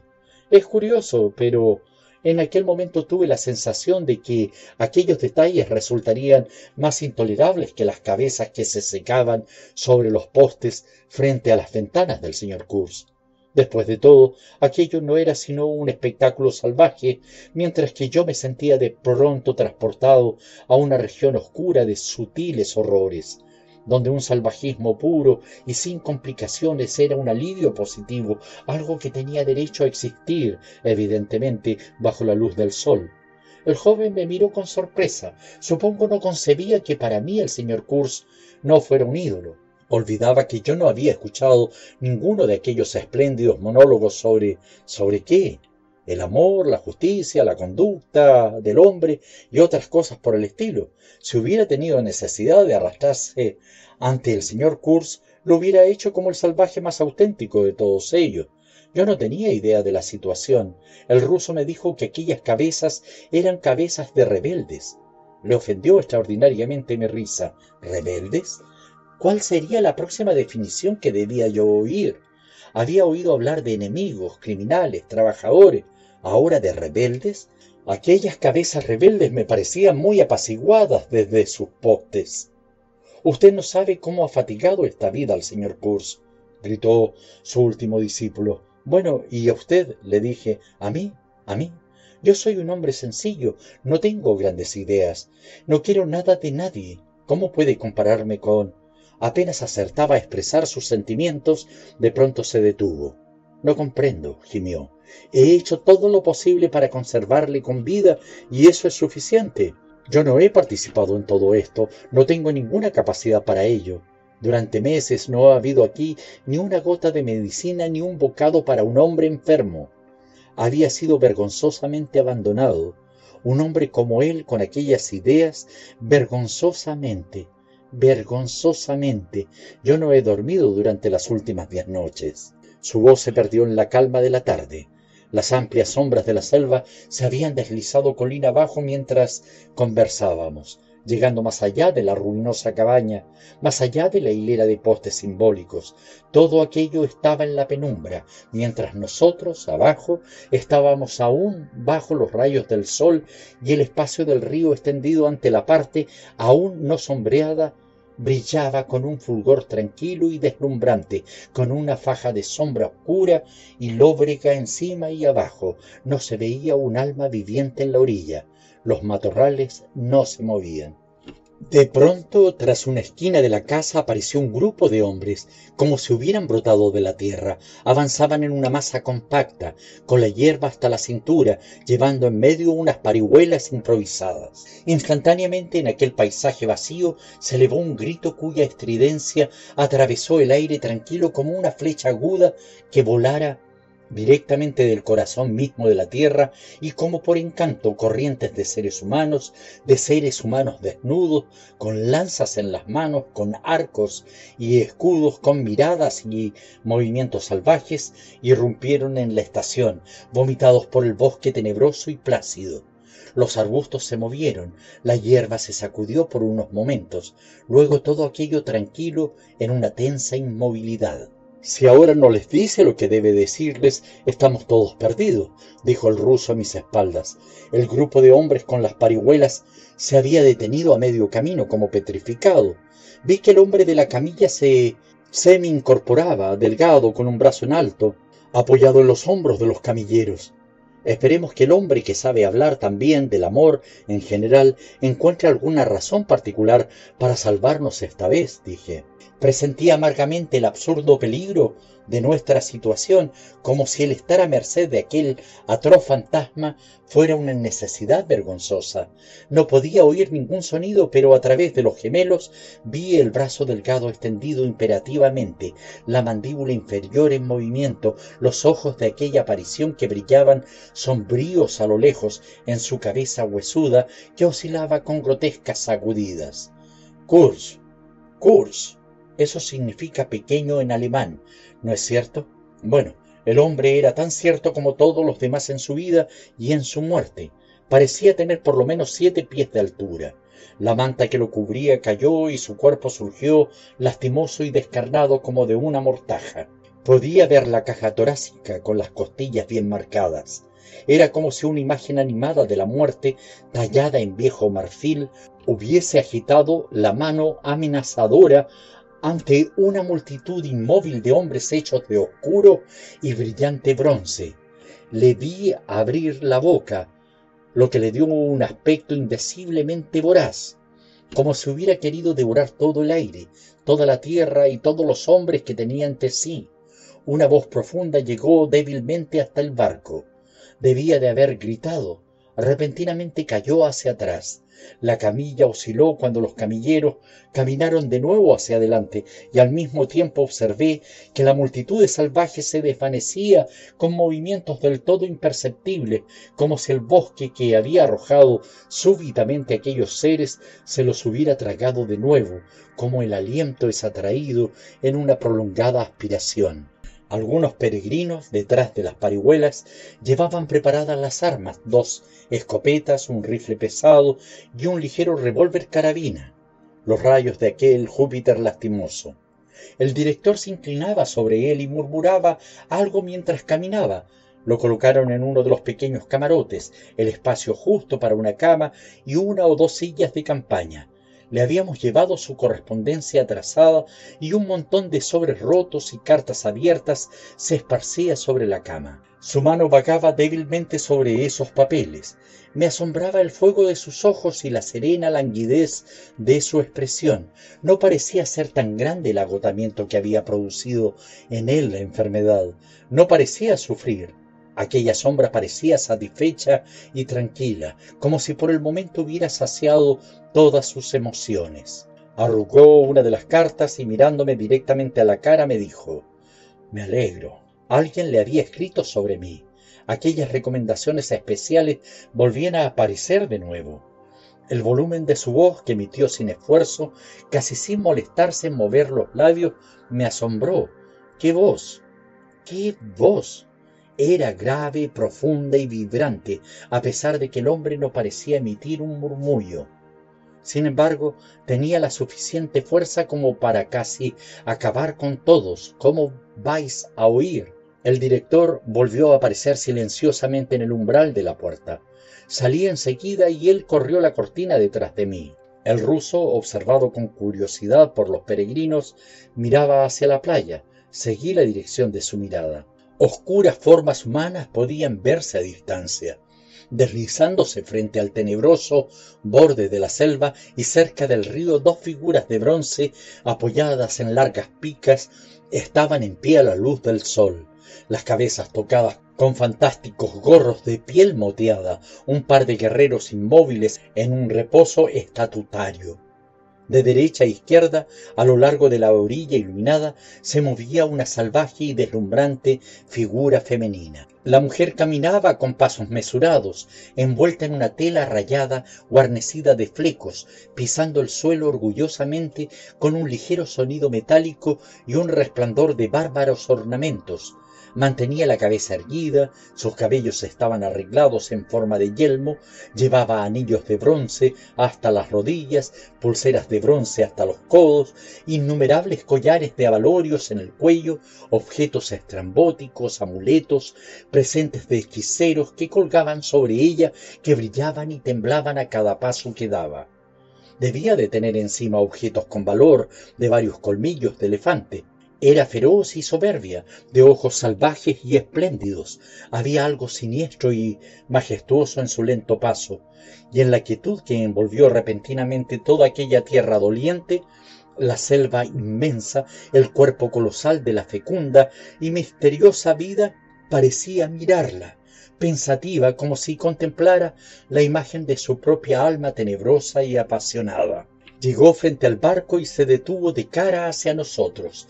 La larga sombra de su cuerpo llegaba hasta el borde del agua. Su rostro tenía un trágico y feroz aspecto de tristeza salvaje y de un mudo dolor mezclado con el temor de alguna decisión apenas formulada con la que luchaba.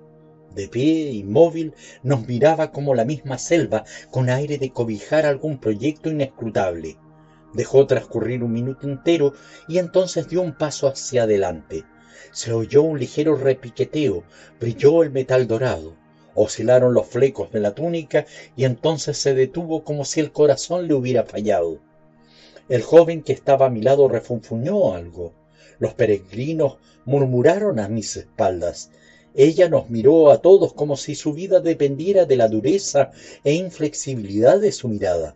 De pronto abrió los brazos desnudos y los elevó rígidos por encima de su cabeza, como en un deseo indómito de tocar el cielo, y al mismo tiempo las tinieblas se precipitaron de golpe sobre la tierra, pasaron velozmente sobre el río, envolviendo el barco en un abrazo sombrío. Un silencio formidable acompañó la escena. Se dio vuelta lentamente, comenzó a caminar por la orilla y se dirigió hacia los arbustos de la izquierda, Solo una vez sus ojos volvieron a contemplarnos en la oscuridad de la espesura antes de desaparecer. Si hubiera insistido en subir a bordo, creo que realmente habría disparado contra ella, dijo el hombre de los remedios, con gran nerviosismo. He arriesgado mi vida todos los días durante la última quincena tratando de mantenerla fuera de la casa. Un día logró entrar y armó un gran escándalo debido a unos miserables harapos que yo había recogido del almacén para remendar mis ropas. Debió haberle parecido un robo. Al menos eso imaginó porque estuvo hablando durante una hora y señalándome de vez en cuando. Yo no entiendo el dialecto de esta tribu. Por fortuna para mí, Kurz se sentía ese día demasiado enfermo como para hacerle caso de otro modo, lo hubiera pasado muy mal. No comprendo. No. Es demasiado para mí. Bueno, ahora todo ha pasado. En ese momento escuché la profunda voz de Kurz detrás de la cortina. Salvarme. salvar el marfil, querrá usted decir. Usted interrumpe mis planes. Enfermo, enfermo, no tan enfermo como a usted le gustaría creer. No importa, yo llevaré a cabo mis proyectos, yo volveré, le mostraré lo que puede hacerse. Usted con sus pequeñas ideas mezquinas, usted interfiere ahora en mi trabajo. Yo regresaré. Yo. El director salió, me hizo el honor de cogerme por un brazo y llevarme aparte. Está muy mal, muy mal, dijo. Consideró necesario suspirar, pero prescindió de mostrarse afligido. Hemos hecho por él todo lo que hemos podido, ¿no es cierto? Pero no podemos dejar de reconocer que el señor Kurz ha hecho más daño que bien a la compañía. No ha entendido que el tiempo no está aún maduro para emprender una acción vigorosa. Cautela, cautela, ese es mi principio. Debemos ser todavía cautos. Esta región quedará cerrada para nosotros por algún tiempo. Deplorable, en conjunto el comercio va a sufrir mermas. No niego que hay una cantidad considerable de marfil, en su mayor parte fósil. Debemos salvarlo a toda costa, pero mire usted cuán precaria es nuestra situación. ¿Todo por qué? Porque el método es inadecuado. ¿Llama usted a eso, dije yo, mirando hacia la orilla, un método inadecuado? Sin duda, declaró con ardor. ¿Usted no? Yo no llego a considerarlo un método, murmuré después de un momento. Exactamente, exclamó. Yo ya preveía todo esto. Demuestra una absoluta falta de juicio. Es mi deber comunicarlo al lugar oportuno. Oh, dije, aquel tipo, ¿cómo se llama? El fabricante de ladrillo. Podrá hacerle un buen informe pareció turbarse por un momento. Tuve la sensación de no haber respirado nunca antes una atmósfera tan vil y mentalmente me dirigí a Kurz en busca de alivio. Sí, es verdad, en busca de alivio. De cualquier manera pienso que el señor Kurz es un hombre notable, dije con énfasis. El director se sobresaltó, dejó caer sobre mí una mirada pesada y luego respondió en voz baja. Era y me volvió la espalda. Mi hora de favoritismo había pasado. Me encontraba unido a Kurz como partidario de métodos para los cuales el momento aún no estaba maduro. Métodos inadecuados. Ah, pero de cualquier manera era algo poder elegir entre las pesadillas. En realidad yo había optado por la selva, no por el señor Kurz, quien, debía admitirlo, no servía ya sino para ser enterrado y por un momento me pareció que yo también estaba enterrado en una amplia tumba llena de secretos indecibles.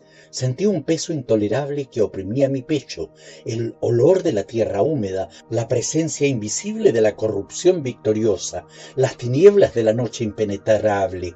El ruso me dio un golpecito en el hombro. Lo oí murmurar y balbucear algo. Hermano Marino, no puedo ocultar el conocimiento de asuntos que afectarán la reputación del señor Kurz. Esperé que continuara. Para él, evidentemente, Kurz no estaba al borde de la tumba. Sospecho que para él el señor Kurz era inmortal. Bueno, dije finalmente, hable. ¿Cómo usted puede ver en cierto sentido soy amigo del señor Kurz?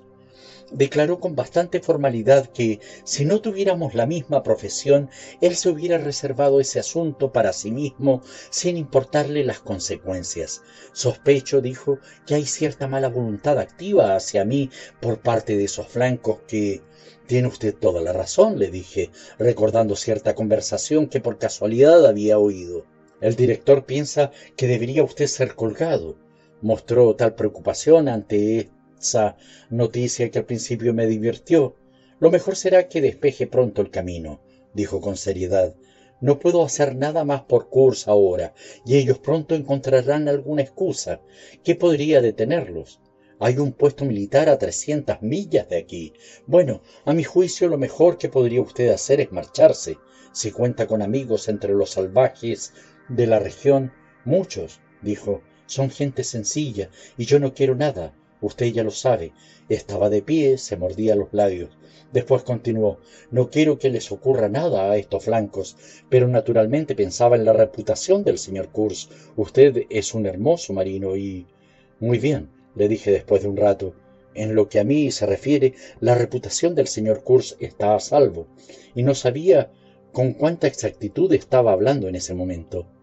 Me informó, bajando la voz, que había sido Kurz quien había ordenado el ataque al vapor. Odiaba a veces la idea de ser sacado de aquí y además pero yo no entiendo estas cosas. Soy un hombre sencillo. Pensó que eso le asustaría, que renunciarían ustedes considerándolo muerto. No pude detenerle. Oh, este último mes ha sido terrible para mí. Muy bien, le dije. Ahora está bien. Sí, murmuró sin parecer demasiado convencido. Gracias, le dije. Tendré los ojos bien abiertos. Pero tenga cuidado, ¿eh? me imploró con ansiedad. Sería terrible para su reputación que alguien aquí le prometí completa discreción con gran seriedad. Tengo una canoa y tres negros esperándome no muy lejos de aquí. Me marcho. ¿Me podría dar usted unos cuantos cartuchos, Martín y Henry? Pude y se los di, con la debida reserva. Tomó un puñado de tabaco. Entre marinos, usted sabe, buen tabaco inglés. En la parte de la timonera se volvió hacia mí. Diga, ¿no tiene por casualidad un par de zapatos que le sobre? Mire, levantó un pie. Las suelas estaban atadas con cordones anudados en forma de sandalias, debajo de los pies desnudos. Saqué un viejo par que él miró con admiración antes de meterlo bajo el brazo izquierdo. Uno de sus bolsillos, de un rojo brillante, estaba lleno de cartuchos del otro, azul marino. Asomaba el libro de Towson. Parecía considerarse excelentemente bien equipado para un nuevo encuentro con la selva. Oh, Nunca, nunca volveré a encontrar un hombre semejante, dijo. Debía haberlo oído recitar poemas, algunos eran suyos. ¿Se imagina? Poemas. Hizo girar los ojos ante el recuerdo de aquellos poemas. Ha ampliado mi mente. Adiós, le dije. Nos estrechamos las manos y se perdió en la noche. A veces me pregunto si realmente lo habré visto alguna vez, si es posible que haya existido un fenómeno de esa especie. Cuando desperté poco después de medianoche, su advertencia vino a mi memoria con la insinuación de un peligro que parecía en aquella noche estrellada lo bastante real como para que me levantara a mirar a mi alrededor. En la colina habían encendido una fogata, iluminando parcialmente una esquina de la cabaña. Uno de los agentes, con un piquete formado con nuestros negros, armados en esa ocasión, montaba guardia ante el marfil pero en las profundidades de la selva, rojos centelleos oscilantes que parecían hundirse y surgir del suelo entre confusas formas de columnas de intensa negrura, mostraban la posición exacta del campo donde los adoradores del señor Kurz sostenían su inquieta vigilia. El monótono redoble de un tambor llenaba el aire con golpes sordos y con una vibración prolongada. El continuo zumbido de muchos hombres que cantaban algún conjuro sobrenatural salía del negro y uniforme muro vegetal, como un zumbido de abejas sale de una colmena, y tenía un efecto extraño y narcotizante sobre mis sentidos aletargados. Creo que empecé a dormitar, apoyado en la barandilla, hasta que un repentino brote de alaridos, una erupción irresistible de un hasta ese momento reprimido y misterioso frenesí me despertó y me dejó por el momento totalmente aturdido. Miré por casualidad hacia el pequeño camarote. Había una luz en su interior, pero el señor Kurz no estaba allí. Supongo que hubiera lanzado un grito de haber dado crédito a mis ojos, pero al principio no les creí. Aquello me parecía tan decididamente imposible. El hecho es que estaba yo del todo paralizado por un miedo total. Era una especie de terror puro y abstracto, sin ninguna conexión con cualquier evidencia de peligro físico. Lo que hacía tan avasalladora aquella emoción era, como podía definirlo, el golpe moral que recibí, como si algo a la vez monstruoso, intolerable de concebir y odioso al alma me hubiera sido impuesto inesperadamente. Aquello duró, sin duda alguna, sólo una mínima fracción de segundo y después el sentimiento habitual de común y mortal peligro, la posibilidad de un ataque repentino y de una carnicería o algo por el estilo que me parecía estar en el aire fue recibida por mí como algo agradable y reconfortante. Me tranquilicé hasta tal punto que no di la voz de alarma. Había un agente envuelto en un chaquetón, durmiendo en una silla, a unos tres pies de donde yo estaba. Los gritos no lo habían despertado. Roncaba suavemente. Le dejé entregado a su sueño y bajé a tierra. Yo no traicionaba a Kurz. Estaba escrito que nunca había de traicionarlo. Estaba escrito que debía ser leal a la pesadilla que había elegido. Me sentía impaciente por tratar con aquella sombra por mi cuenta, solo y hasta el día de hoy no logro comprender por qué me sentía tan celoso de compartir con los demás la peculiar negrura de esa experiencia. Tan pronto como llegué a la orilla vi un rastro, un rastro amplio entre la hierba. Recuerdo la exaltación con que me dije, no puede andar, se está arrastrando a cuatro patas. Ya los tengo. La hierba estaba húmeda por el rocío. Yo caminaba rápidamente con los puños cerrados. Imagino que tenía la vaga idea de darle una paliza cuando lo encontrara. No sé, tenía algunos pensamientos imbéciles. La vieja que tejía con el gato penetraba en mi memoria como una persona sumamente inadecuada en el extremo de aquel asunto.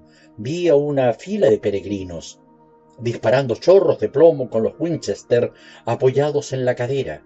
Pensé que no volvería al barco y me imaginé viviendo solitario y sin armas en medio de la selva hasta una edad avanzada. Futilezas por el estilo, sabéis. Recuerdo que confundí el batir de los tambores con el de mi propio corazón y que me agradaba su tranquila regularidad. Seguí el rastro, luego me detuve a escuchar. La noche era muy clara, un espacio azul oscuro, brillante de rocío y luz de estrellas, en el que algunos bultos negros permanecían muy tranquilos. Me pareció vislumbrar algo que se movía delante de mí. Estaba extrañamente seguro de todo aquella noche. Abandoné el rastro y corrí en un amplio semicírculo. Supongo que en realidad me estaba riendo de mis propias argucias, a fin de aparecer frente a aquel bulto, a aquel movimiento que yo había visto. Si es que en realidad había visto algo, estaba acercando a Kurz como si se tratara de un juego infantil. Llegué donde él estaba y de no haber sido porque me oyó acercarme, lo hubiera podido atrapar enseguida. Logró levantarse a tiempo, se puso en pie inseguro, largo, pálido, confuso, como un vapor exhalado por la tierra, se tambaleó ligeramente, brumosa y silenciosamente delante de mí, mientras que a mi espalda las fogatas brillaban entre los árboles y el murmullo de muchas voces frotaba del bosque. Lo había aislado hábilmente, pero en ese momento, al hacerle frente y recobrar los sentidos, advertí el peligro en toda su verdadera proporción. De ninguna manera había pasado, y si él comenzaba a gritar, aunque apenas podía tenerse en pie, su voz era aún bastante vigorosa. Márchese, escóndase, dijo con aquel tono profundo. Era terrible, miré a mis espaldas. Estábamos a unas treinta yardas de distancia de la fogata más próxima. Una figura negra se levantó, cruzó en amplias zancadas con sus largas piernas negras, levantando sus largos brazos negros ante el resplandor del fuego. Tenía cuernos, una cornamenta de antílope, me parece, sobre la cabeza. Algún hechicero, algún brujo, sin duda. Tenía un aspecto realmente demoníaco. ¿Sabe usted lo que está haciendo? murmuré. Perfectamente, respondió elevando la voz para decir aquella única palabra. Aquella voz resonó lejana y fuerte a la vez, como una llamada a través de una bocina. Pensé que si comenzaba a discutir estábamos perdidos. Por supuesto, no era el momento para resolver el conflicto a puñetazos, aparte de la natural aversión que yo sentía a golpear aquella sombra, aquella cosa errante y atormentada. Se perderá usted, se perderá completamente, murmuré. A veces uno tiene esos relámpagos de inspiración, ya sabéis. Yo había dicho la verdad, aunque de hecho él no podía perderse más de lo que ya lo estaba en aquel momento, cuando los fundamentos de nuestra amistad se asentaron para durar, para durar, para durar, hasta el fin, más allá del fin. Yo tenía planes inmensos, murmuró con indecisión. Sí, le dije, pero si intenta usted gritar, le destrozaré la cabeza con... Vi que no había ni un palo ni una piedra cerca. Lo estrangularé, me corregí me hallaba en el umbral de grandes cosas, suplicó con una voz plañidera, con una avidez de tono que hizo que la sangre se melara en las venas, y ahora por ese estúpido canalla, su éxito en Europa está asegurado en todo caso, afirmé con resolución.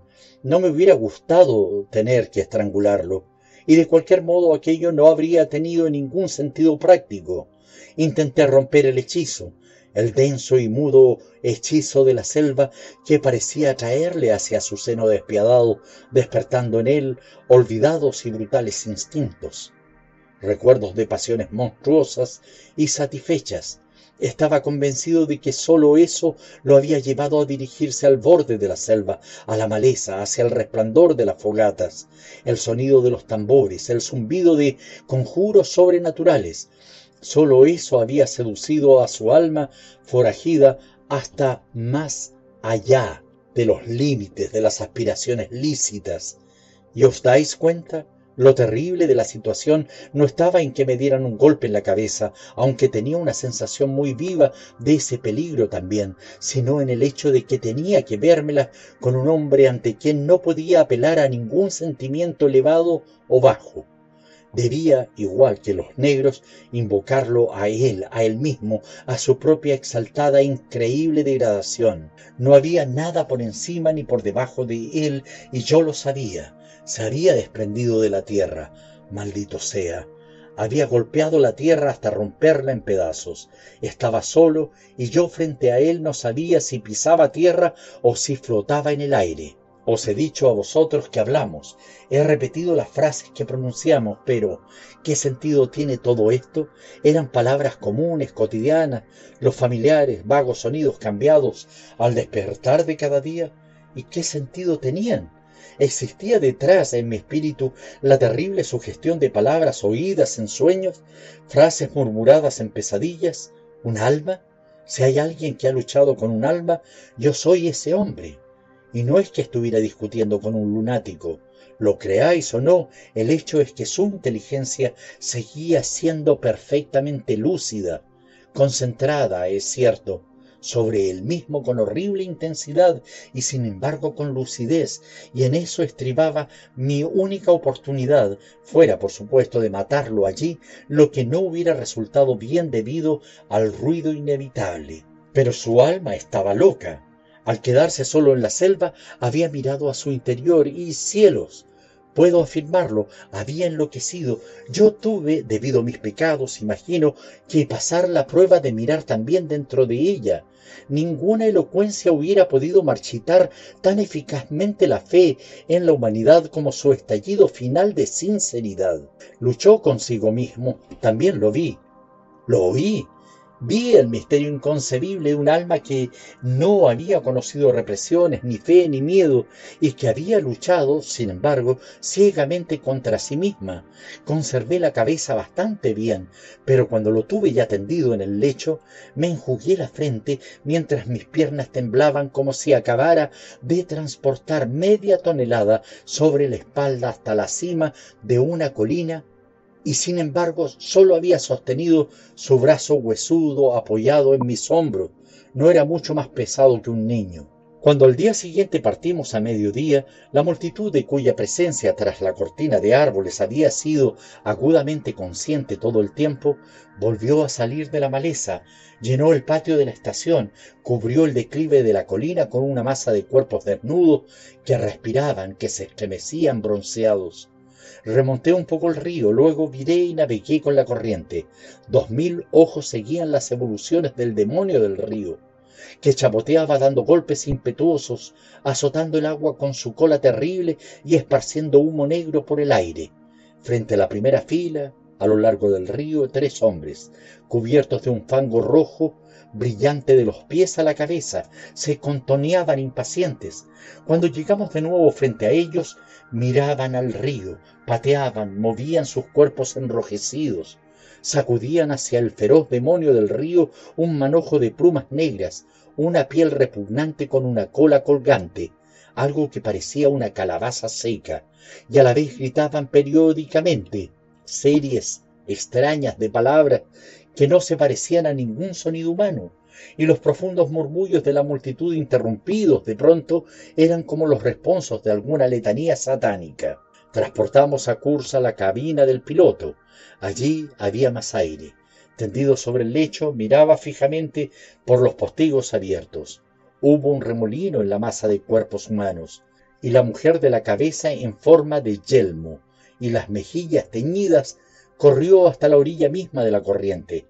Él tendió las manos, gritó algo. Toda aquella multitud salvaje continuó el grito en un coro rugiente, articulado, rápido, incesante. ¿Entiende lo que dicen? le pregunté. Él continuaba mirando hacia el exterior, más allá de mí, con ferocidad, con ojos ardientes, añorantes, con una expresión en que se mezclaban la avidez y el odio. No respondió, pero vi una sonrisa, una sonrisa de indefinible significado aparecer en sus labios descoloridos, que un momento después se crisparon convulsivamente. Por supuesto, dijo lentamente, en sílabas entrecortadas, como si las palabras se le hubieran escapado por obra y gracia de una fuerza sobrenatural. Tiré del cordón de la sirena y lo hice porque vi a los peregrinos en la cubierta preparar sus rifles con el aire de quien se dispone a participar en una alegre francachela. Ante el súbito silbido hubo un movimiento de abyecto terror en aquella apiñada masa de cuerpos. No haga usted eso, no lo haga. ¿No ve que los ahuyenta usted? gritó alguien desconsoladamente desde cubierta. Tiré de cuando en cuando del cordón. Se separaban y corrían, saltaban, se agachaban, se apartaban, se evadían del terror del sonido. Los tres tipos embadurnados de rojo se habían tirado boca abajo en la orilla, como si hubieran sido fusilados. Solo aquella mujer bárbara y soberbia no vaciló siquiera y extendió trágicamente hacia nosotros sus brazos desnudos sobre la corriente oscura y brillante. Y entonces la imbécil multitud que se apiñaba encubierta comenzó su pequeña diversión y ya no pude ver nada más debido al humo. La oscura corriente corría rápidamente desde el corazón de las tinieblas, llevándonos hacia abajo, hacia el mar, con una velocidad doble a la del viaje en sentido inverso. Y la vida de Kurz corría también rápidamente, desintegrándose, desintegrándose en el mar del tiempo inexorable. El director se sentía feliz, no tenía ahora preocupaciones vitales, nos miraba a ambos con una mirada comprensiva y satisfecha. El asunto se había resuelto de la mejor manera que se podía esperar. Yo veía acercarse el momento en que me quedaría solo debido a mi apoyo a los métodos inadecuados. Los peregrinos me miraban desfavorablemente. Se me contaba ya, por así decirlo, entre los muertos. Me resultaba extraña la manera en que acepté aquella asociación inesperada. Aquella elección de pesadillas pesaba sobre mí en la tenebrosa tierra invadida por aquellos mezquinos y rapaces fantasmas. Kurz peroraba. ¡Qué voz! ¡Qué voz! Resonó profundamente hasta el mismo fin.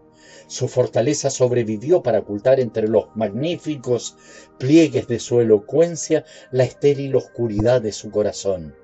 Pero él luchaba, luchaba. Su cerebro, desgastado por la fatiga, era visitado por imágenes sombrías, imágenes de riquezas y famas que giraban obsequiosamente alrededor de su don inextinguible de noble y elevada expresión. Mi prometida, mi estación, mi carrera, mis ideas, aquellos eran los temas que le servían de material para la expresión de sus elevados sentimientos. La sombra de Kurz original frecuentaba la cabecera de aquella sombra vacía cuyo destino era ser enterrada en el seno de una tierra primigenia, pero tanto el diabólico amor como el odio sobrenatural de los misterios que había penetrado luchaban por la posesión de aquella alma saciada de emociones primitivas, ávida de gloria falsa, de distinción fingida y de todas las apariencias de éxito y poder. A veces era lamentablemente pueril, deseaba encontrarse con reyes que fueran a recibirlo en las estaciones ferroviarias. A su regreso de algún espantoso rincón del mundo donde tenía el proyecto de realizar cosas magnas, usted les muestra que posee algo verdaderamente aprovechable y entonces no habrá límites para el reconocimiento de su capacidad, decía. Por supuesto debe tener siempre en cuenta los motivos, los motivos correctos, las largas extensiones que eran siempre como una misma e igual extensión, se deslizaban ante el barco con su multitud de árboles seculares que miraban pacientemente a aquel desastroso fragmento de otro mundo, el apasionado de los cambios, las conquistas, el comercio, las matanzas y las bendiciones. Yo miraba hacia adelante, llevando el timón. Cierre los postigos, dijo Kurz repentinamente un día. No puedo tolerar ver todo esto. Lo hice. Hubo un silencio. Oh, pero todavía te arrancaré el corazón, le gritó a la selva invisible. El barco se averió, como había temido, y tuvimos que detenernos para repararlo en la punta de una isla. Fue esa demora lo primero que provocó las confidencias de Kurz. Una mañana me dio un paquete de papeles y una fotografía. Todo estaba atado con un cordón de zapatos. Guárdeme esto, me pidió. Aquel imbécil, aludía al director, es capaz de hurgar en mis cajas cuando no me doy cuenta. Por la tarde volví a verle. Estaba acostado sobre la espalda, con los ojos cerrados. Me retiré sin ruido, pero le oí murmurar. Vive rectamente, muere, muere. Lo escuché, pero no hubo nada más. Estaba ensayando algún discurso en medio del sueño, o era un fragmento de una frase de algún artículo periodístico. Había sido periodista e intentaba volver a serlo para poder desarrollar mis ideas. Es un deber. La suya era una oscuridad impenetrable. Yo le miraba como se mira, hacia abajo, a un hombre tendido en el fondo de un precipicio al que no llegan nunca los rayos del sol. Pero no tenía demasiado tiempo que dedicarle porque estaba ayudando al maquinista a desarmar los cilindros dañados, a fortalecer las bielas encorvadas y otras cosas por el estilo. Vivía en una confusión infernal de herrumbre, limaduras, tuercas, clavijas, llaves, martillos, barrenos, cosas que detesto porque jamás me he logrado entender bien con ellas. Estaba trabajando en una pequeña fragua que por fortuna teníamos a bordo. Trabajaba asiduamente con mi pequeño montón de limaduras, a menos que tuviera escalofríos demasiado fuertes y no pudiera tenerme en pie. Una noche al entrar en la cabina con una vela me alarmé al oír decir con voz trémula, estoy acostado aquí en la oscuridad esperando la muerte. La luz estaba a menos de un pie de sus ojos. Me forcé a murmurar tonterías y permanecí a su lado como traspasado. No he visto nunca nada semejante al cambio que se operó en sus rasgos y espero no volver a verlo. No es que me conmoviera, estaba fascinado, era como si se hubiera rasgado un velo. Vi sobre ese rostro de marfil la expresión de sombrío orgullo, de implacable poder, de pavoroso terror, de una intensa e irremediable desesperación. Volví a vivir su vida, cada detalle de deseo, tentación y entrega durante ese momento supremo de total lucidez. Gritó en un susurro a alguna imagen, a alguna visión, gritó dos veces, un grito que no era más que un suspiro. Ah, el horror el horror. Apaqué de un soplo la vela y salí de la cabina. Los peregrinos estaban almorzando en el comedor y ocupé un sitio frente al director que levantó los ojos para dirigirme una mirada interrogante que yo logré ignorar con éxito. Se echó hacia atrás, sereno, con esa sonrisa peculiar con que se sellaba las profundidades inexpresadas de su mezquindad. Una lluvia continua de pequeñas moscas corría sobre la lámpara sobre el mantel, sobre nuestras manos y caras. De pronto el muchacho del director introdujo su insolente cabeza negra por la puerta y dijo en un tono de maligno desprecio, Señor Kurz, él, muerto. Todos los peregrinos salieron precipitadamente para verlo. Yo permanecí allí y terminé mi cena. Creo que fui considerado como un individuo brutalmente duro. Sin embargo, no logré comer mucho. Había allí una lámpara, luz y afuera una oscuridad bestial. No volví a acercarme al hombre notable que había pronunciado un juicio sobre las aventuras de su espíritu en esta tierra. La voz se había ido. ¿Qué más había habido allí? Pero, por supuesto, me enteré de que al día siguiente los peregrinos enterraron algo en un foso cavado en el fango y luego casi tuvieron que sepultarme a mí. Sin embargo, como podéis ver, no fui a reunirme allí con Kurz. No fue así. Permanecí aquí para soñar la pesadilla hasta el fin y para demostrar mi lealtad hacia Kurz una vez más. El destino, mi destino, es curiosa la vida, ese misterioso arreglo de lógica implacable con propósitos fútiles. Lo más que de ella se puede esperar es cierto conocimiento de uno mismo, que llega demasiado tarde, una cosecha de inextinguibles remordimientos. He luchado a brazo partido con la muerte. Es la contienda menos estimulante que podéis imaginar. Tiene lugar en un gris impalpable, sin nada bajo los pies, sin nada alrededor, sin espectadores, sin clamor, sin gloria, sin un gran deseo de victoria, sin un gran temor a la derrota, en una atmósfera enfermiza de tibio escepticismo, sin demasiada fe en los propios derechos y aún menos en los del adversario. Si tal es la forma de la última sabiduría, la vida es un enigma mayor de lo que alguno de nosotros piensa. Me hallaba a un paso de aquel trance y sin embargo descubrí con humillación que no tenía nada que decir. Por esta razón afirmo que Kurz era un hombre notable. Él tenía algo que decir, lo decía.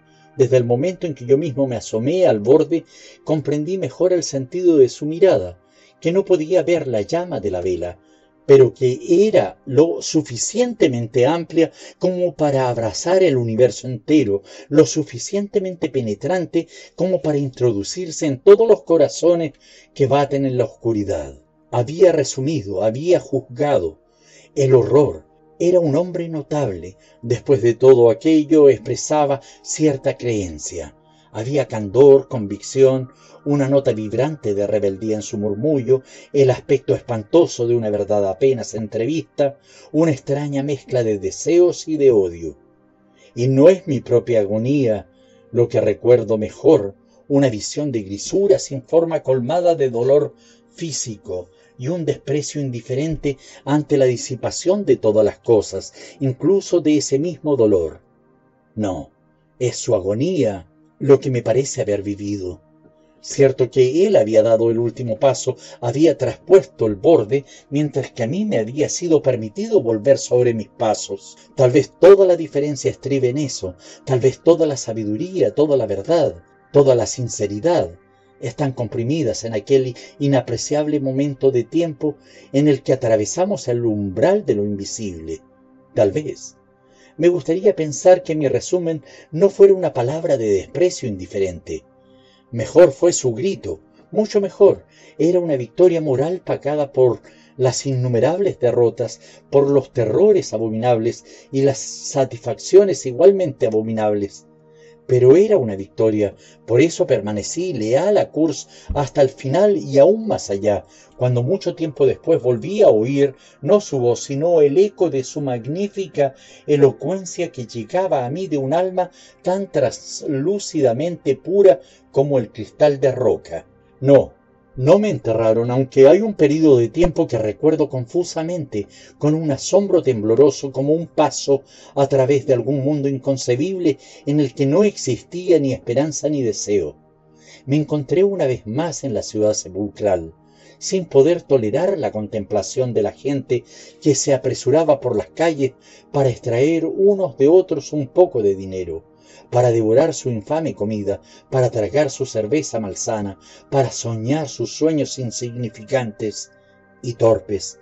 Era una infracción a mis pensamientos, eran intrusos cuyo conocimiento de la vida constituía para mí una pretensión irritante, porque estaba seguro de que no era posible que supieran las cosas que yo sabía.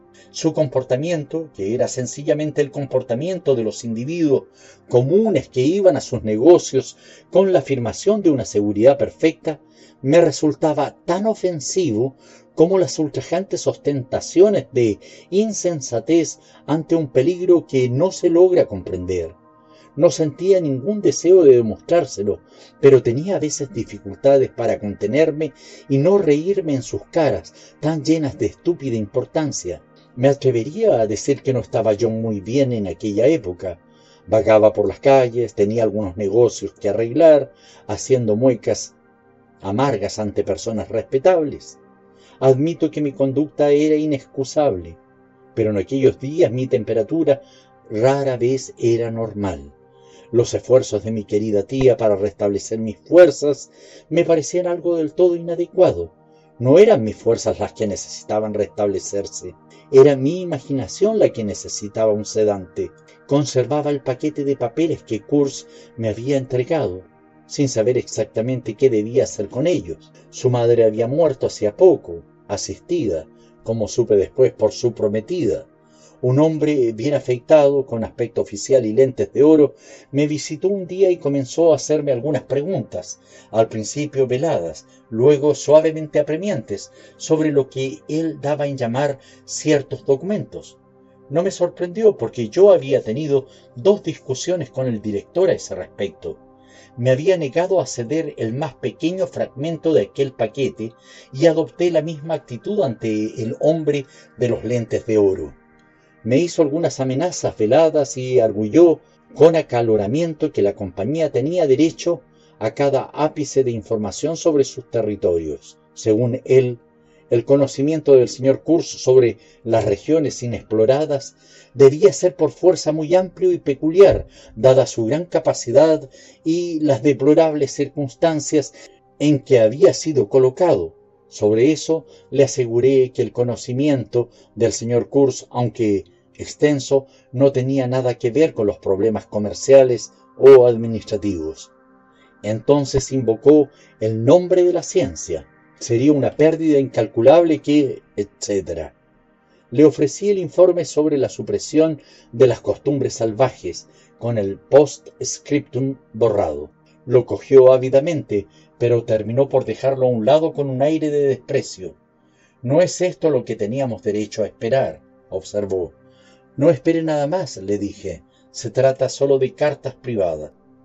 Se retiró emitiendo algunas vagas amenazas de procedimientos legales y no le vi más.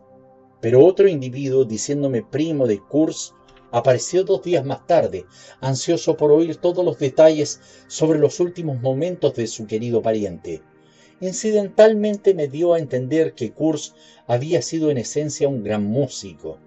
Hubiera podido tener un éxito inmenso, dijo aquel hombre, que era organista, creo con largos y lacios cabellos grises que le caían sobre el cuello grasiento de la chaqueta.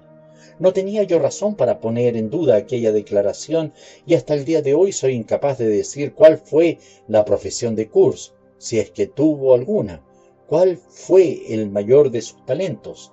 Lo había considerado como un pintor que escribía a veces en los periódicos o como un periodista a quien le gustaba pintar, pero ni siquiera el primo, que no dejaba de tomar rapé durante la conversación, pudo decirme cuál había sido exactamente su profesión. Se había tratado de un genio universal. Sobre este punto estuve de acuerdo con aquel viejo tipo y entonces se sonó estruendosamente la nariz con un gran pañuelo de algodón y se marchó con una agitación senil, llevándose algunas cartas de familia y recuerdos sin importancia. Por último apareció un periodista ansioso por saber algo de la suerte de su querido colega. Aquel visitante me informó que la esfera propia de Kurz era la política en su aspecto popular.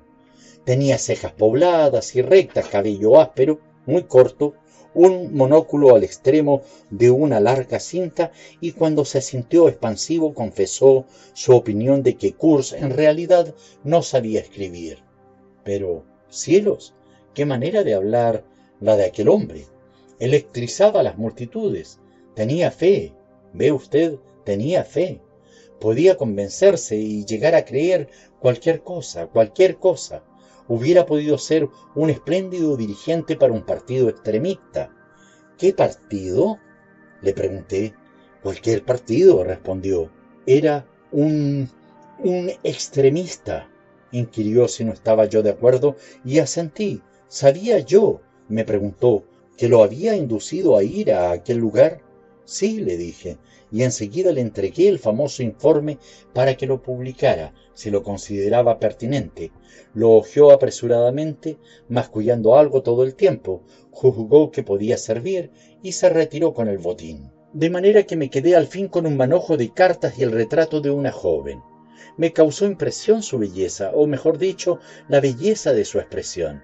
Sé que la luz del sol también puede contribuir a la mentira. Sin embargo, uno podía afirmar que ninguna manipulación de la luz y de la sombra podía haber inventado los delicados y veraces rasgos de aquellas facciones.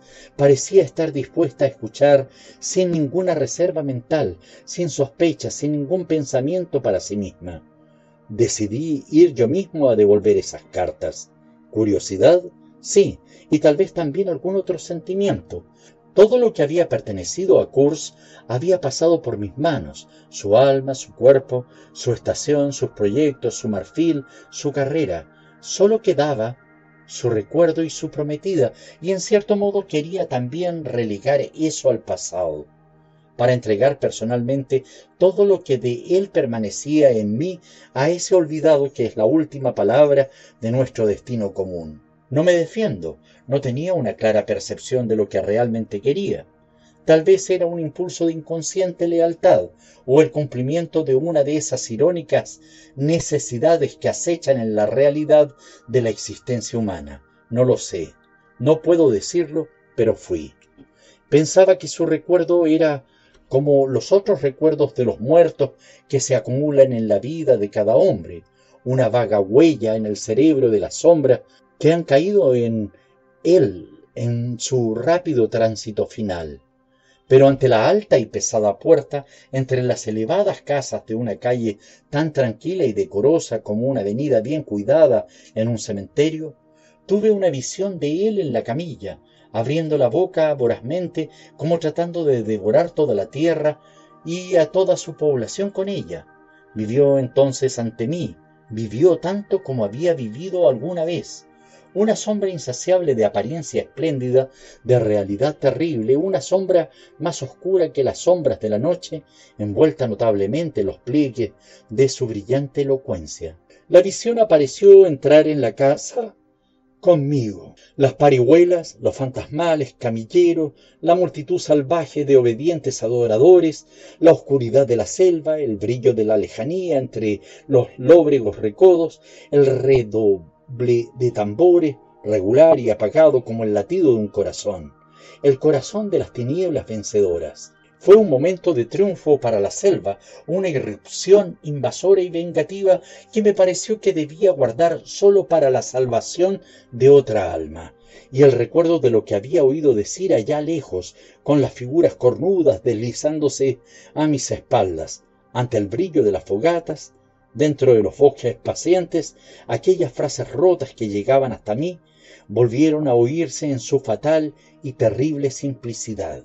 Recordé su abyecta súplica, sus abyectas amenazas, la escala colosal de sus viles deseos, la mezquindad, el tormento, la tempestuosa agonía de su espíritu, y más tarde me pareció ver su aire sosegado y displicente cuando me dijo un día, esta cantidad de marfil es ahora realmente mía. La compañía no pagó nada por ella. Yo la he reunido a costa de grandes riesgos personales. Temo que intenten reclamarla como suya. Mm, es un caso difícil. ¿Qué cree usted que deba hacer? ¿Resistir? ¿Eh? Lo único que pido es justicia. Lo único que quería era justicia. Solo justicia. Llamé al timbre ante una puerta de caoba en el primer piso y mientras esperaba, él parecía mirarme desde los cristales. Mirarme con esa amplia y extensa mirada con que había abrazado, condenado, aborrecido todo el universo. Me pareció oír nuevamente aquel grito. Ah, el horror, el horror. Caía el crepúsculo, tuve que esperar en un amplio salón con tres grandes ventanas que iban del suelo al techo, semejantes a tres columnas luminosas y acortinadas. Las patas curvas y doradas y los respaldos de los muebles brillaban bajo el reflejo de la luz. La alta chimenea de mármol ostentaba una blancura fría y monumental. Un gran piano hacía su aparición masiva en una esquina, con oscuros destellos en las superficies planas, como un sombrío y pulimentado sarcófago. Se abrió una puerta, se cerró, yo me puse de pie. Vino hacia mí, toda de negro, con una cabeza pálida, parecía flotar en la oscuridad, llevaba luto, Hacía más de un año que él había muerto, más de un año desde que las noticias habían llegado. Pero parecía que ella pensaba recordarlo y llorarlo siempre. Tomó mis manos entre las suyas y murmuró. Había oído decir que venía usted. Advertí que no era muy joven, quiero decir que no era una muchacha, tenía una capacidad madura para la confianza, para el sufrimiento. La habitación parecía haberse ensombrecido como si toda la triste luz de la tarde nublada se hubiera concentrado en su frente. Su cabellera clara, su pálido rostro, sus cejas delicadamente trazadas, parecían rodeados por un halo ceniciento desde el que me observaban sus ojos oscuros. Su mirada era sencilla, profunda, confiada y leal. Llevaba la cabeza como si estuviera orgullosa de su tristeza, como si pudiera decir, solo yo sé llorarle como se merece. Pero mientras permanecíamos aún con las manos estrechadas, apareció en su rostro una expresión de desolación tan intensa que percibí que no era una de esas criaturas que se convierten en juguete del tiempo. Para ella él había muerto apenas ayer. Y por Júpiter, la impresión fue tan poderosa que a mí también me pareció que hubiera muerto solo ayer. Es más, en ese mismo momento. Los vi juntos en ese mismo instante. La muerte de él, el dolor de ella. ¿Me comprendéis? Los vi juntos, los oí juntos. Ella decía en un suspiro profundo, he sobrevivido, mientras mis oídos parecían oír con toda claridad, mezclado con el tono de reproche desesperado de ella, el grito en el que él resumía su condenación eterna. Me pregunté con una sensación de pánico en el corazón, como si me hubiera equivocado al penetrar en un sitio de crueles y absurdos misterios que un ser humano no puede tolerar ¿Qué hacía yo allí? Me indicó una silla. Nos sentamos. Coloqué el paquete en una pequeña mesa y ella puso una mano sobre él. Usted lo conoció bien, murmuró, después de un momento de luctuoso silencio. La intimidad surge rápidamente allá, dije. Le conocí tan bien cómo es posible que un hombre conozca a otro. Y lo admiraba, dijo. Era imposible conocerlo y no admirarlo. ¿No es cierto? Era un hombre notable, dije con inquietud. Luego, ante la exigente fijeza de su mirada que parecía espiar las palabras en mis mismos labios, proseguí. Era imposible no amarlo, concluyó ansiosamente, imponiéndose silencio, reduciéndome a una estupefacta mudez. Es muy cierto, muy cierto. Piense que nadie lo conocía mejor que yo. Yo merecí toda su noble confianza. Lo conocí mejor que nadie. Lo conoció usted mejor que nadie, repetí. Y tal vez era cierto, pero ante cada palabra que pronunciaba, la habitación se iba haciendo más oscura y sólo su frente, tersa y blanca, permanecía iluminada por la inextinguible luz de la fe y el amor. Usted era su amigo, continuó. Su amigo, repitió en voz un poco más alta. Debe usted haberlo sido, ya que él le entregó esto y lo envió a mí. Siento que puedo hablar con usted. Y, oh, debo hablar. Quiero que usted, usted que oyó sus últimas palabras, sepa que he sido digna de él. No se trata de orgullo, sí, de lo que me enorgullezco es de saber que he podido entenderlo mejor que cualquier otra persona en el mundo. Él mismo me lo dijo, y desde que su madre murió no he tenido a nadie, a nadie para... para... Yo escuchaba.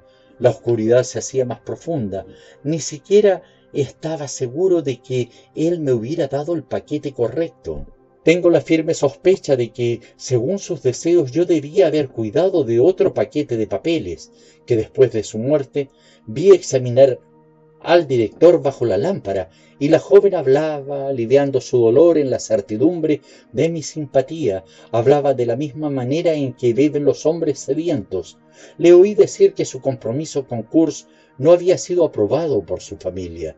No era lo suficientemente rico o algo así, y en efecto no sé si no había sido pobre toda su vida.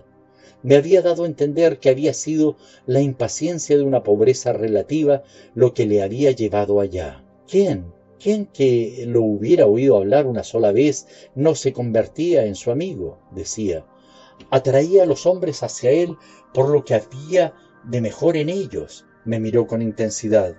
Es el don de los grandes hombres, continuó, y el sonido de su voz profunda parecía tener el acompañamiento de todos los demás sonidos llenos de misterios, desolación y tristeza que yo había oído en otro tiempo, el murmullo del río, el susurro de la selva sacudida por el viento, el zumbido de las multitudes, el débil timbre de las palabras incomprensibles gritadas a distancia, el aleteo de una voz que hablaba desde el umbral de unas tinieblas eternas.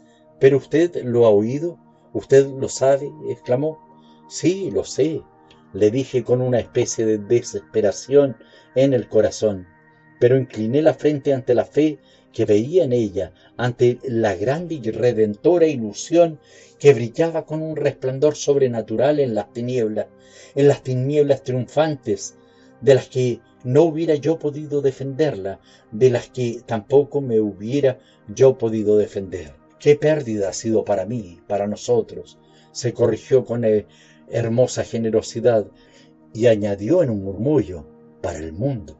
Los últimos destellos del crepúsculo me permitieron ver el brillo de sus ojos llenos de lágrimas que no caerían.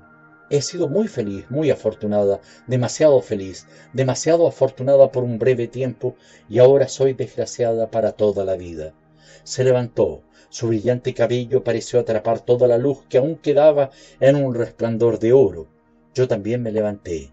Y de todo esto, continuó tristemente, de todo lo que me prometía, de toda su grandeza, de su espíritu generoso y su noble corazón, no queda nada, nada más que un recuerdo, usted y yo. Lo recordaremos siempre, añadí con premura.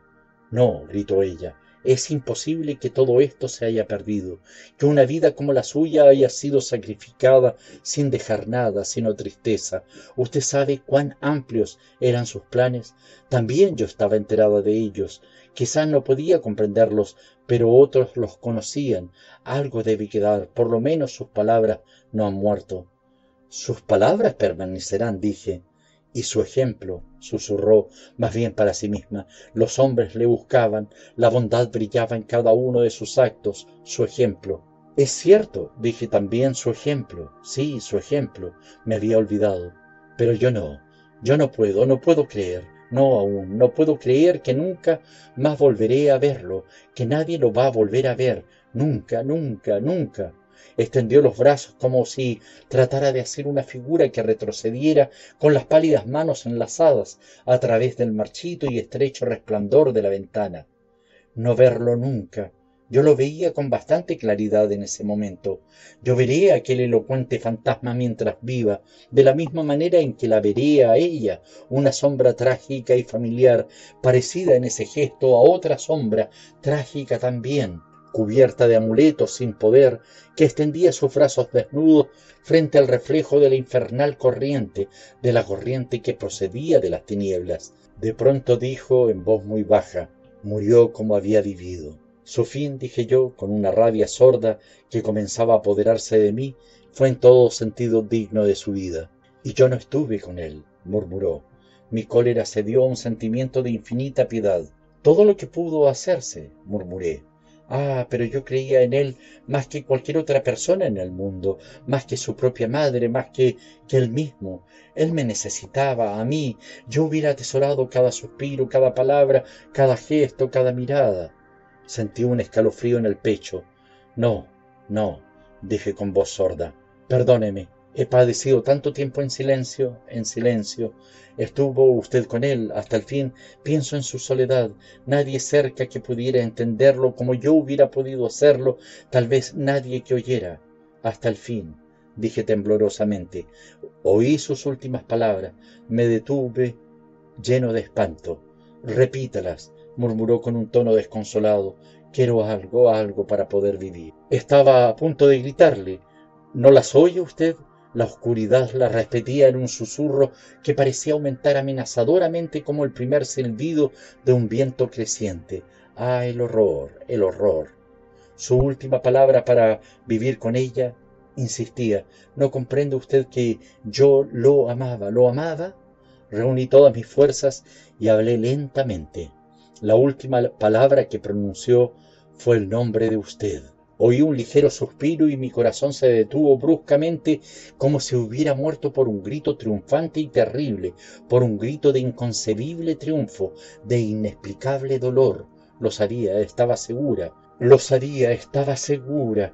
La oí llorar, ocultó el rostro entre las manos. Me parecía que la casa iba a derrumbarse antes de que yo pudiera escapar, que los cielos caerían sobre mi cabeza, pero nada ocurrió.